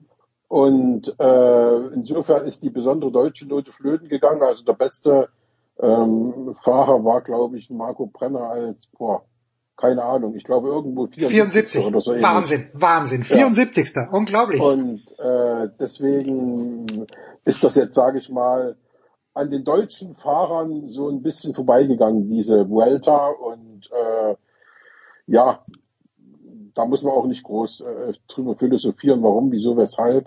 Das ist halt nun mal ähm, die Geschichte des deutschen Radsports in diesen Jahren, dass wir eben zurzeit eben niemanden haben, weil äh, wenn Maximilian Schachmann äh, außer Gefecht ist, der nun auch erstmal eine längere Pause einlegen wird, weil er eben körperlich erschöpft ist und so ein Syndrom da in sich hat und äh, Emanuel Buchmann nicht gut drauf ist und auch Lennart Kemner ähm, jetzt die Pause braucht und so weiter. Also das ist schon alles äh, nicht ganz so einfach für den deutschen Radsport zurzeit. So. Aber der deutsche Radsport wird, und du, ich weiß nicht, ob du es schon weißt, aber wer, wer genau hinfährt, du wirst wahrscheinlich nicht dabei sein, in Wollongong, wo die, Nein, Rad, nein. wo die Radweltmeisterschaften stattfinden, aber ich gehe davon aus, dass ein oder zwei Deutsche am Start sind. Es soll ja am Sonntag losgehen, äh, 18. September. Das Highlight dann natürlich aus Everybody's Sicht am 25. September, die Woche drauf, mit dem Elite-Rennen der Männer. Da sehe ich, dass die knapp 4000 Höhenmeter machen müssen. Also auch kein Spaß. Äh, Julien Alaphilippe, eigentlich mein Lieblingsradrennfahrer, weil bei dem immer was los ist, ist Titelverteidiger. Ich weiß gar nicht, ist Alaphilippe, ist er wieder fit? Äh, kann er den Titel verteidigen theoretisch oder äh, ist er in diesem Jahr, ich habe nie was gehört von ihm. Ist er noch immer verletzt? Ähm, er ist wieder fit, das habe ich heute früh erst gehört übrigens. Ja. Ähm, Im Grunde genommen glaube, also er könnte wohl offiziell den Titel auch verteidigen, aber ich weiß jetzt gar nicht, ob die Franzosen ihn nominiert haben oder eben mangels Form erstmal rausgenommen haben. Also das kann ich im Moment gar nicht so genau sagen, was da bei ihm passiert ist. Aber er ist auf alle Fälle wieder äh, dabei und ich glaube auch, dass er die WM fahren wird. Also es würde mich jetzt wundern, es, der ist ja im Grunde genommen jetzt, sage ich mal, äh, nur von nur in Anführungsstrichen verletzungsmäßig vorbelastet gewesen, aber hat eben wenige Rennkilometer, hat jetzt die Harte Vuelta nicht fahren müssen. Also ich kann mir schon vorstellen, dass er nach Australien fliegt und dort versuchen wird, äh, seinen Titel zu verteidigen. Also dazu ist er auch zu sehr Wettkämpfer. Also da ist er auch zu sehr einer, der äh, gern auf dem Rad sitzt und dann auch diese riesige Reise auf sich nimmt, um dann eben die 200 Kilometer zu strampeln, um nochmal Gold zu gewinnen. Also ähm, es würde mich, sage ich mal, es würde mich wundern, wenn er nicht bei der WM am Start stehen würde. Die Beginnzeiten sind übrigens extrem lässig, ja. Äh, Das Männerrennen beginnt um 2.15 Uhr in der Früh am kommenden Sonntag, also am 25. Aber wer da um, um vier nach Hause torkelt vom Oktoberfest, schaltet einfach den Fernseher ein und, und ist dann irgendwo bei, bei Kilometer 80 und da haut sich die letzten 180 Kilometer ganz entspannt noch mit dazu rein. Ähm, die Deutschen, sehe ich gerade, haben 2021 die Mixed-Staffel gewonnen. Ich konnte mich gar nicht erinnern, dass es die überhaupt gegeben hat. Hast, hast, hast du eine ungefähre Ahnung, wer vom äh, Bund Deutscher Radfahrer dorthin fahren wird und mit welchen Chancen? Ja, das weiß ich sogar ziemlich genau. Also ähm, das ist für den Insider äh, sind Namen, die man schon mal gehört hat. Für den, der jetzt Radsport äh, nicht so verfolgt, da kennt vielleicht ein, maximal zwei Leute. Also Nikias Arndt ist der bekannteste, schon oft äh, Tour de France gefahren und äh, bei DSM äh, eine feste Größe und ja, war auch schon äh, bei Weltmeisterschaften dabei und so weiter, ist halt der typische Helfer, also ein typischer Wasserträger, könnte aber unter Umständen hier sich die Kapitänsrolle vielleicht teilen mit Georg Zimmermann, der auch eine hervorragende Tour de France dieses Jahr äh, gefahren ist. Und dann sind eben noch äh, Nico Dentis dabei von äh, DSM, also Teamkollege von Nikias Arndt. Dann fährt ähm, Jonas Koch, äh, Yannick Steimle und Yannick Steimle übrigens aus dem Quickstep-Team. Ah ja. Ähm, und ähm, Michael Heidemann. Das ist das, das ist das Team, was da äh, nach Australien fährt. Also alles im Grunde genommen, man könnte jetzt despektierlich sagen, die zweite Garde. Also die Top-Leute, die Deutschen, die fehlen alle. Kein Schachmann, kein Buchmann, äh, kein äh, Kemner, kein Geschke, kein Kluge. Also alle kein Polit, der ja ähm, deutscher Meister ist. Äh, also das ist wirklich nur die zweite oder ja die zweite die zweite Wahl, die da nach Australien geschickt wird. Und die große Hoffnung in den letzten Jahren war ja immer, oder sagen wir, einer, auf den man immer setzen konnte, war Tony Martin. Diesen typischen Zeitfahrer gibt es wohl nicht mehr in Deutschland, oder doch?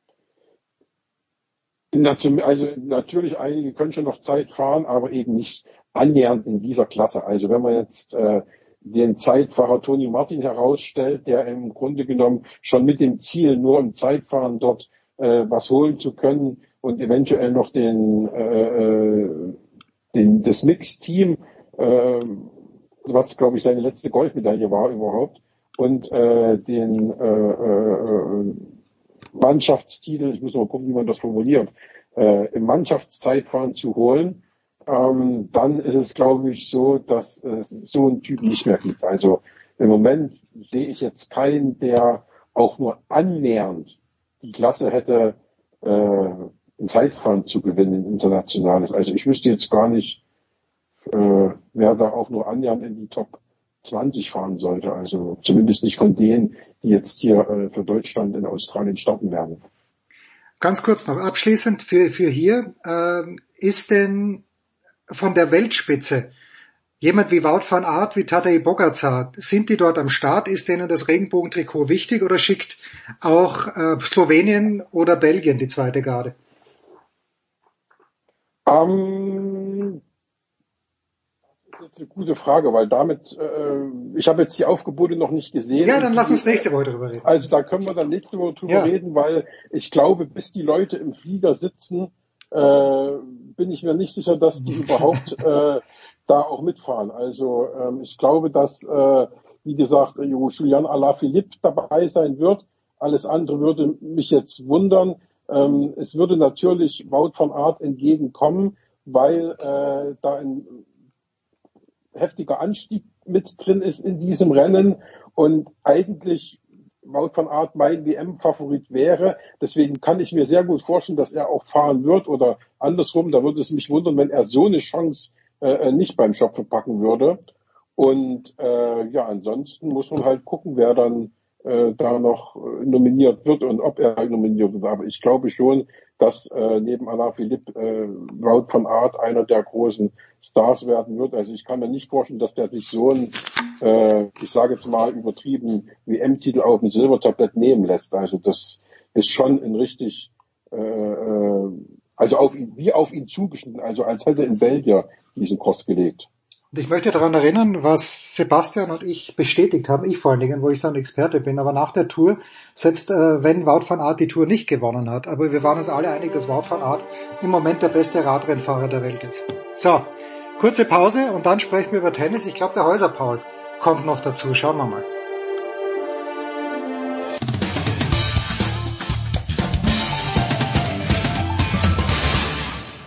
Hier ist Roger Kluge vom Radsportteam Rotterdam und ihr hört das Sportradio 360. Herrschaften, weiter geht's in der Big Show 577 hinten raus zum Tennis. Sebastian Kaiser von der Bild ist dabei geblieben, neu dazugekommen. Paul Häuser von Sky. Servus, Paul. Servus. Paul hat gesagt, ich soll erzählen, Sebastian. Ich soll aus New York erzählen. Was, was möchtest du wissen, Paul? Ja, wie lange warst du erstmal da? Du warst fast zwei Wochen da, gell? Ja, ich bin früher heimgeflogen, was meinem Hund nicht gut geht. Ich bin also am Dienstag heimgeflogen, ähm, habe noch mitbekommen am Montag das Ausscheiden von Juli Niemeyer gegen Igor Schwiontek. Und das war der letzte Tag, den ich aktiv mitbekommen habe. Aber, und das war das Lässige, was ich nicht wusste, im Flieger der Lufthansa gibt es Live-TV. Und mm. ich habe, ich habe gesehen, das Ausscheiden von Corey Goff gegen Caroline Garcia live und dann Matteo, äh, nicht Matteo Berrettini, ähm, Karel Khachanov gegen Nick Kyrgios. Das habe ich im, habe ich im, äh, im Flieger gesehen und da war ich echt überrascht, dass das, dass das funktioniert. Ähm. Und das ist alles, was ich dir sagen kann. Das Turnier hat, und das kann Sebastian gleich mit mitreden, weil das Turnier in New York, finde ich, leidet unter dem gleichen wie das wie der Davis Cup in Hamburg. Ich finde sehr, dass aus Sicht von uns hier deutschsprachigen Beobachtern die Abwesenheit von Alexander Zverev extrem schwierig war. Weil mhm. wenn Zverev dabei ist, also für uns jetzt hier, dann hast du immer alle zwei Tage etwas, worauf du dich vorbereiten, worauf du dich freuen kannst. Und das hat halt massiv gefehlt. Auch wenn Juli Niemeyer natürlich sehr gut gespielt hat und gegen, wie ich mhm. finde, gegen Schwiontek auch Chancen gehabt hat. Aber das hat mir gefehlt. Also es war ein kleines bisschen mau, auch weil Kaiser nicht da war. Ich weiß gar nicht, warum Kaiser nicht okay. gekommen ist. Ja. ja, Skandal, Skandal. Ja.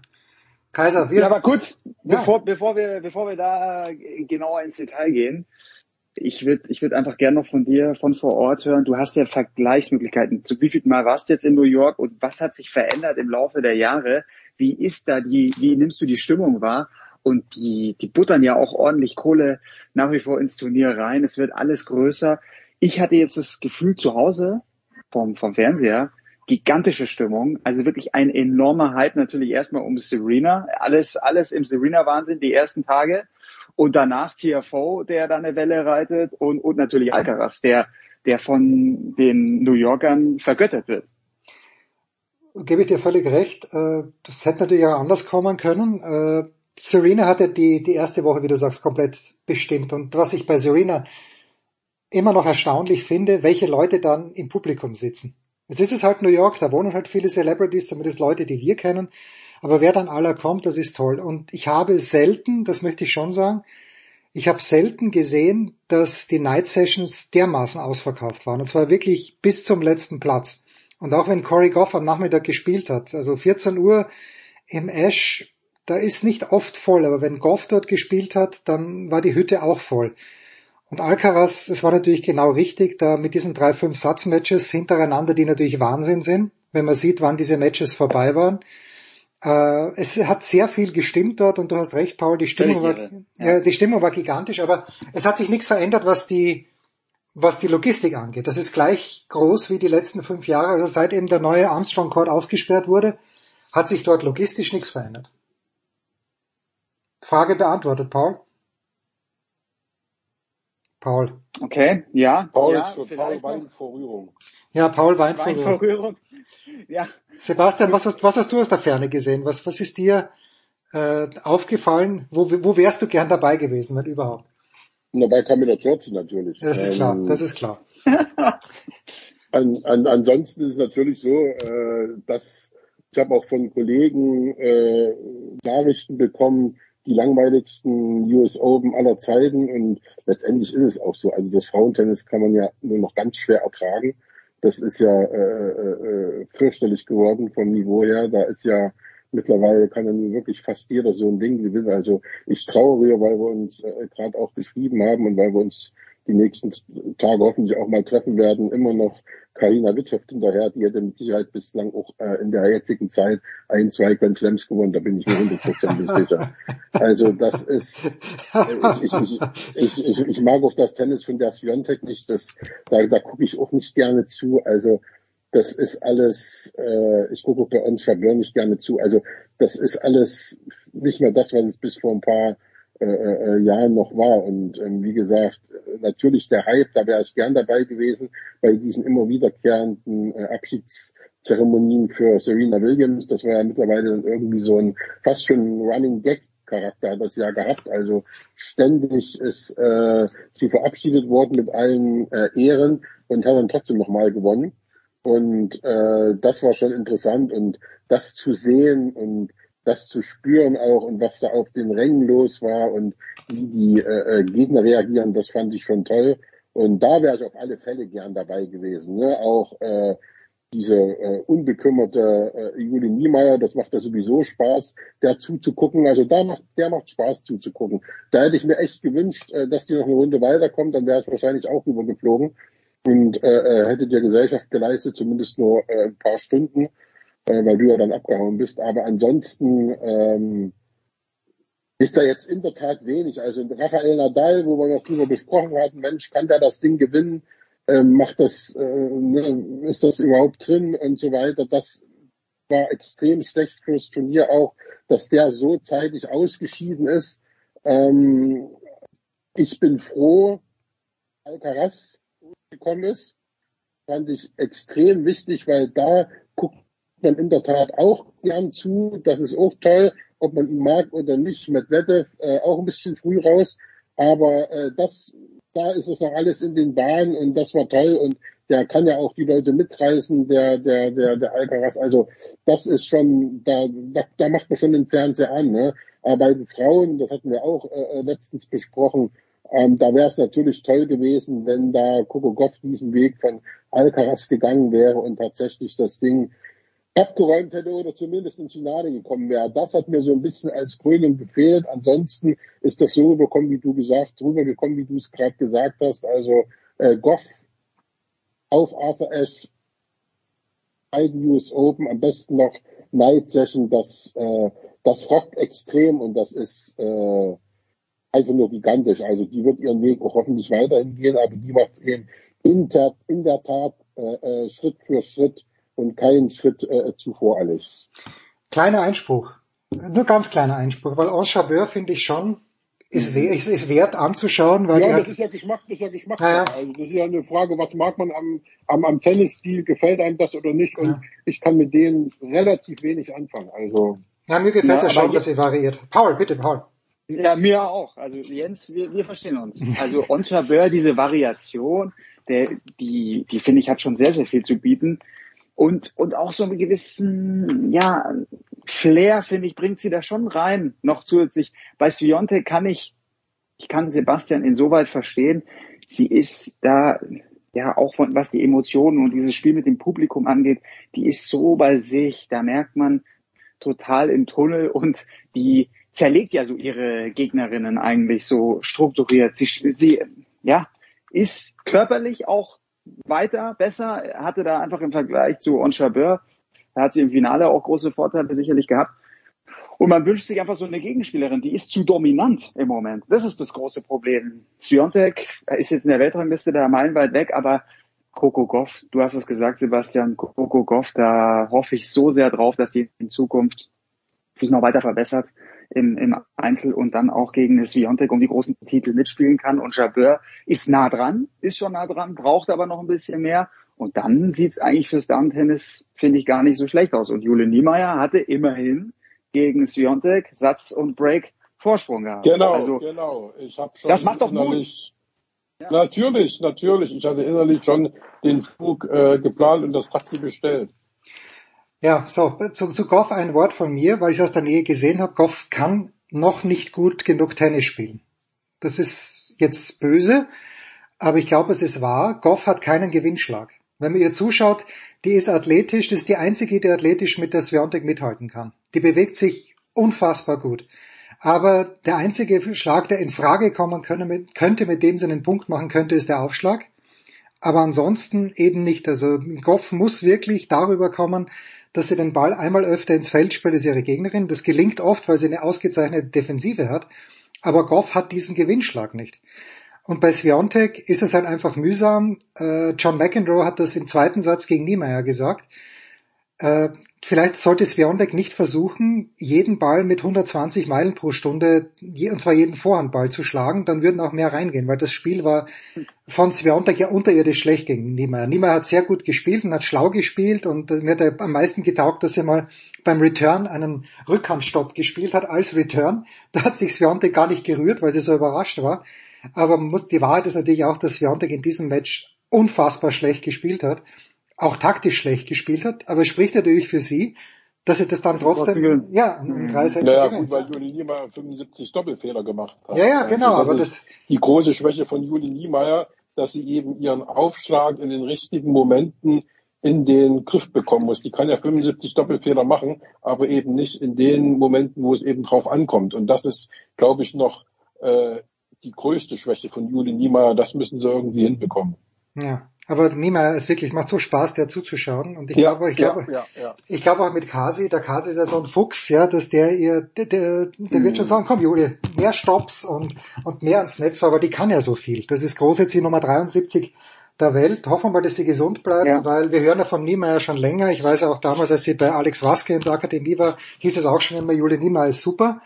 Aber leider war sie halt sehr oft und länger verletzt oder hat nicht gespielt. So, ein Wort noch zu Alcaraz. Ja, aber wie du, ja, bitte, bitte, bitte. Noch, ja. Ich glaube, also wirklich zu Kasi noch, äh, ich glaube, das ist eine ganz tolle Zusammenarbeit. Und wir dürfen auch nicht vergessen, wenn sie die Punkte vom Wimbledon-Turnier, wenn sie die bekommen würde, dann wäre die schon Richtung Top 40 jetzt unterwegs. War Wimbledon Viertelfinale.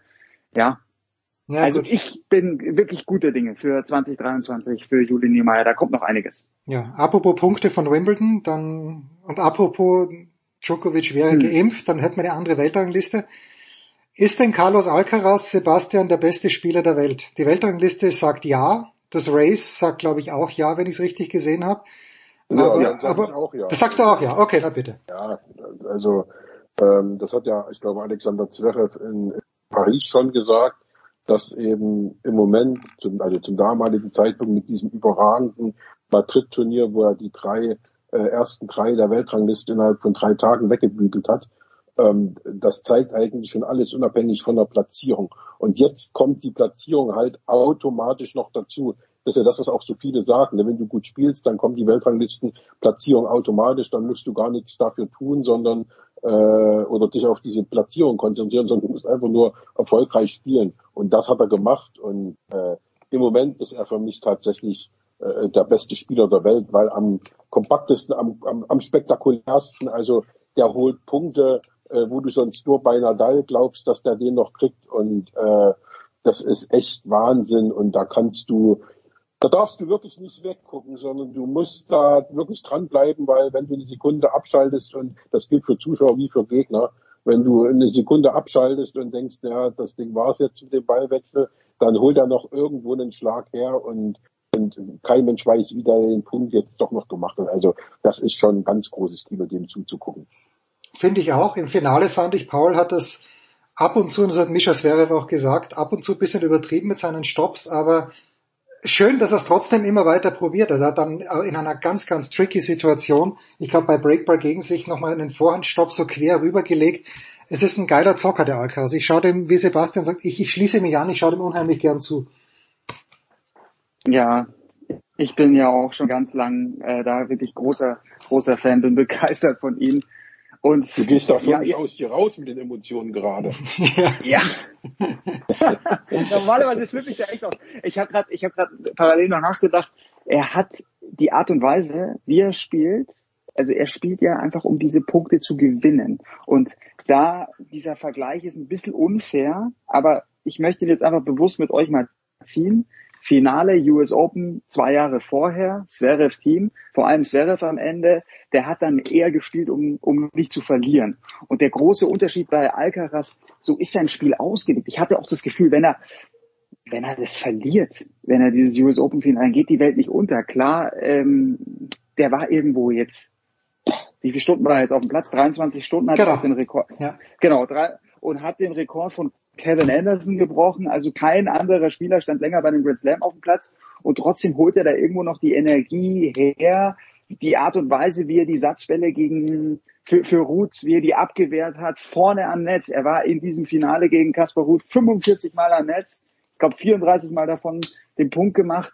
Du hast die Stops angesprochen, Jens. Es ist, der hat so viel im Repertoire, so viel in der Trickkiste.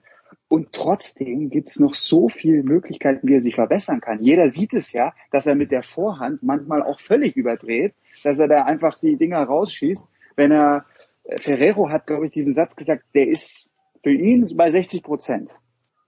Und wenn der erst bei 60 Prozent ist, also wenn das nur ansatzweise stimmt, dann wird's wirklich für die Konkurrenz sehr, sehr, sehr, sehr kompliziert in den nächsten Jahren. Dann haben wir da einen ganz großen Dominateur. Jetzt haben wir die jüngste Nummer eins der Welt. Also jetzt komme ich richtig, ihr merkt schon, ich komme richtig ins Ja, jetzt, wieder geht's rein. dahin. Jetzt geht's dahin. Alcaraz, er ist die verdiente Nummer eins. Er hat das Turnier verdient gewonnen und trotzdem möchte ich einen Satz noch sagen, wenn Yannick Sinner diesen Matchball nutzt, er hat den Matchball bei eigenen Aufschlag gegen ihn, dann gewinnt Sinner dieses Turnier. Mein Gefühl. Ja. auch so. Nee, sehe ich nicht so, weil Sinner dann eben es immer irgendwie schafft, bei großen Gelegenheiten eben nicht zu gewinnen. Er führt gegen gegen äh, Djokovic in Wimbledon 2-0 Sätze, sieht dann überhaupt kein Licht mehr. Ich, ich fürchte, Sinner hätte einen Weg gefunden, es doch nicht zu gewinnen.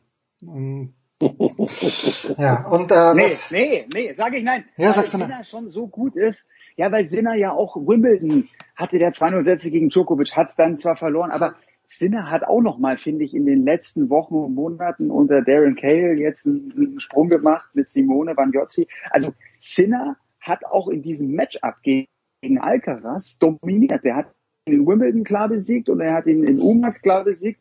Das könnte schon, das könnte schon, also das das, was mir auch für die Zukunft, ja, was mir richtig Hoffnung macht, dass wir da so, ein, so eine großartige Rivalität bekommen, Alcaraz Sinner. Also weil das muss man ja wirklich sagen, äh, es war ein grandioses Turnier. Es waren so geile US Open. Und so ein Turnier braucht aber dann auch dieses eine ganz besondere Match. Und das hatten wir mit Sinne Alcaraz. Das war das Match des Turniers. Das war das Match des Jahres. Und das macht so viel Lust auf mehr.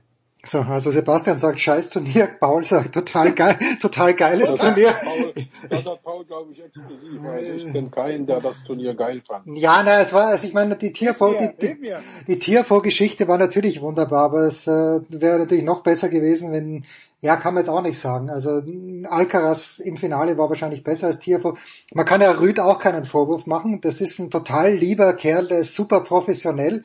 Ich finde auch, dass Rüd gar nicht so defensiv gespielt hat. Also, aber der ist halt jetzt nicht so, so aufregend. Ja, der spielt halt wirklich Lehrbuch-Tennis. Nee, das ist ein Norweger. Ja, ja, ein Lehrbuch-Tennis und das ist halt wie wenn ich einem norwegischen Langläufer zuschaue. Ich freue mich dran, aber ich bin sowieso ein bisschen komisch. Also, was soll ich euch sagen?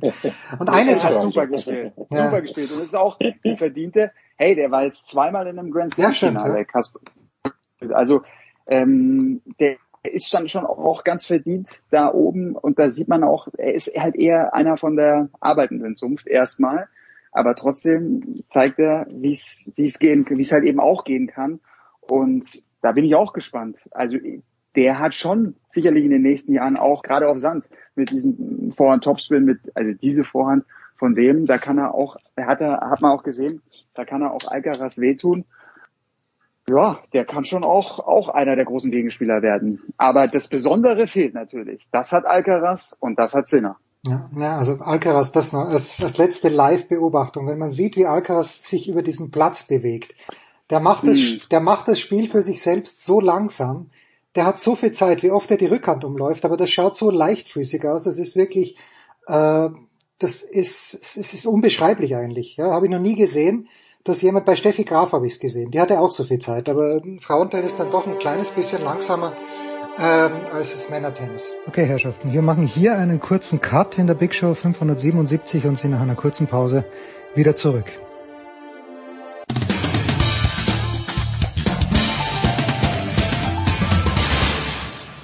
Hier ist Mike Rockenfeller und ihr hört Sportradio 360.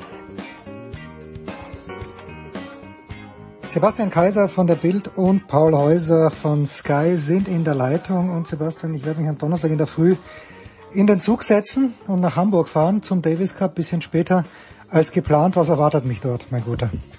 Pelzmantel mitnehmen. Ja, wirklich, okay.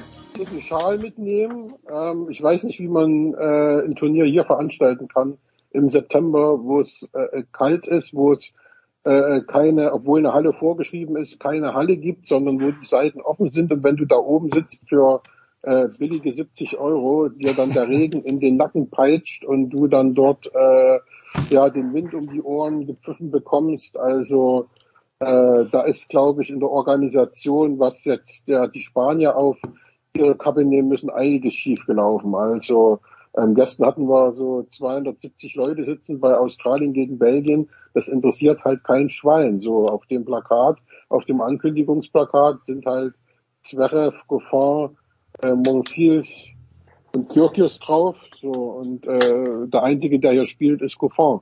Und äh, da haben natürlich auch viele Leute mit Sicherheit dann mal lieber Abstand genommen, Karten zu kaufen, weil das sowieso meistens so ist, dass die Leute vom Plakat dann kaum spielen, weil irgendwas dazwischen kommt, äh, wofür keiner was kann, natürlich bei Verletzungen. Aber äh, es ist natürlich äh, unglücklich, dass dieser Modus, da haben wir auch schon ewig drüber diskutiert, dass dieser Modus halt so ist, wie er jetzt ist, dass man weg ist von diesem Heim und Auswärts. Man hofft, dass heute 10.000 gehen rein, dass heute zumindest ein paar tausend kommen, um sich Deutschland anzugucken und dann auch am Freitag und am Sonntag. Aber allein mir fehlt der Glaube. Also ich glaube, das wird nicht annähernd voll. Und äh, natürlich, wer eine Karte gekauft hat und will Zverev sehen, der wird die Karte jetzt nicht verfallen lassen. Das wäre schon komisch. Äh, ich weiß jetzt auch nicht, ob es ein Rückgabesystem gibt oder eine Ticketbörse, dass man da praktisch die äh, Karten äh, weiter veräußern kann, wenn man selber kurzfristig nicht kommen will.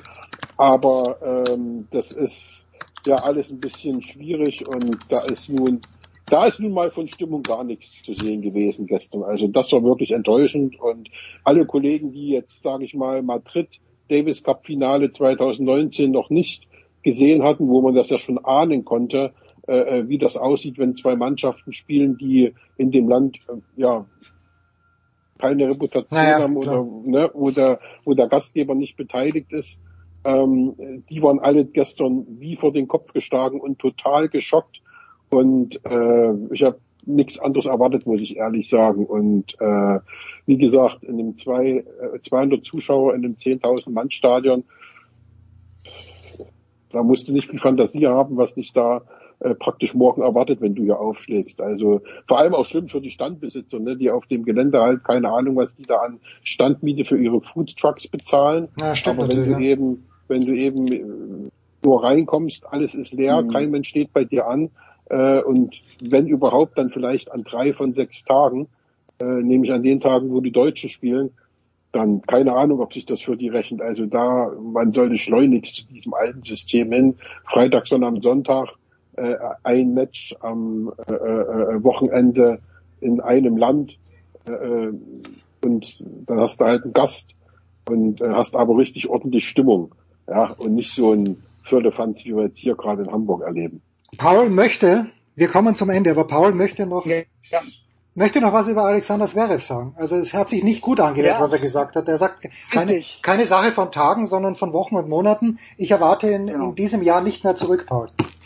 Richtig, also da ich, mir geht's genauso. Als ich das gelesen habe, ich habe mir dann auch die Pressekonferenz nochmal angeschaut auf, auf Video. Also es klingt gar nicht gut. Knochenödem ist was ganz was ekliges, was ganz was zähes, was langwieriges. Sebastian, wie siehst du's? Ich ich rechne mit einem Saison aus. Ja klar, also wo will er auch noch spielen? Also sagen wir dann die bald zu Ende in einem Monat. Also, in Wien, ja. in Wien würde ich ihn gerne sehen. Ja, in Wien würde ich ihn gerne sehen. Nein, der soll, der soll, der soll jetzt Ruhe machen und soll jetzt äh, in Ruhe regenerieren und soll dann Australien wieder angreifen. Also äh, das lohnt, lohnt er jetzt nicht. Er hatte geplant, in, in Seoul zu spielen, in Tokio zu spielen, äh, in Paris zu spielen, aber das kann er, äh, äh das wird alles nichts werden. Also wie gesagt, ist auch nicht wichtig jetzt. Also der soll wirklich gucken, dass der dieses Wasser da richtig rauskriegt. Da hat er ja Hoffnung gehabt, als wir zuletzt telefoniert haben, hat er gesagt, äh, er hatte mir erzählt, dass er da noch Wasser drin hat. Aber das wann, ist wann hat er dir das erzählt? Wann? Äh, wann, wann war das? Zwölf Tage vorm, also äh, muss jetzt zwölf Tage her sein, elf, zwölf Tage mhm. her sein. Und, äh, und das haben wir dann auch in dem, in dem Sportbild-Interview letzte Woche drin gehabt. Mhm. Und äh, da ist es schon so, dass er äh, das, ich will nicht sagen, auf die leichte Schulter genommen hat, aber ich, ich habe ihn noch gefragt, glaubst du oder besteht irgendein Risiko aus der Verletzung heraus, dass du in Hamburg nicht spielen könntest? Was soll denn da für ein Risiko bestehen? Mein Umknicken kann man immer, aber äh, jetzt rein von der Verletzung eigentlich nicht. Also und, und, und sagte dann eben so beide, ich habe da noch ein bisschen Wasser drin, aber das, das, das, da haben wir noch zwölf Tage Zeit, das kriegen wir schon noch raus. So, und mhm. jetzt äh, hast du mhm. die Kacke am Dampfen, jetzt siehst du, wie gefährlich das ist und äh, dass dann eben in diesem Trainingsmatch gegen Otte da dieses, die Schmerzen kamen und nun sitzt er da und ja, bin ich mal gespannt, wie das weitergehen, weitergeht mit ihm. Also das ist schon bitter, muss ich sagen. Bitter. Vorher keine Schmerzen. Also da müsste, da müssten er sagt, erst nein. jetzt. Er sagt, es war ja. alles gut, er ist schmerzfrei, er spürt nichts mehr, das Ding ist komplett verheilt, also alles, alles super. Und das Einzige, was sie eben gesehen haben, ist, dass da noch Wasser drin ist, aber sagt, das merkt er gar nicht. Also das ist. Gut. Dr. Med okay. Sebastian Kaiser hätte helfen können. Dr. Med Alexander mhm. Zverev hat sich leider selbst therapiert. Ach, ja, vielleicht setzen wir uns ja zu Sascha hin, du dann rechts von ihm, ich links von ihm, Sebastian und äh, Ja, du kommst ja erst morgen. Also ja, ja. Freitag schon, ich, ich hau Freitag wieder ab. Ah, du hast Freitag also, wieder ab. Na gut, also Mann, ist, Mann ist Zverev. Ja, okay. Es sei denn, es sei denn Sophia ist noch hier und macht. Dann, dann gibt's andere, andere Dinge. Das war's, die Big Show 577. Danke an alle, die dabei waren. Danke Sebastian, danke Paul. Wir hören uns nächste Woche wieder. Ja, vielen Dank. Ja. Das war die Big Show auf sportradio360.de. Folgen Sie uns auf Twitter, klicken Sie den Gefällt mir Button auf unserer Facebook-Seite und abonnieren Sie uns via RSS-Feed oder auf iTunes. Die nächste Ausgabe der Big Show gibt es am kommenden Donnerstag. Bis dahin sollten Sie die Zeit nutzen und die weiteren Angebote auf sportradio360.de wahrnehmen. Play Ball. Da ist gar nichts toll.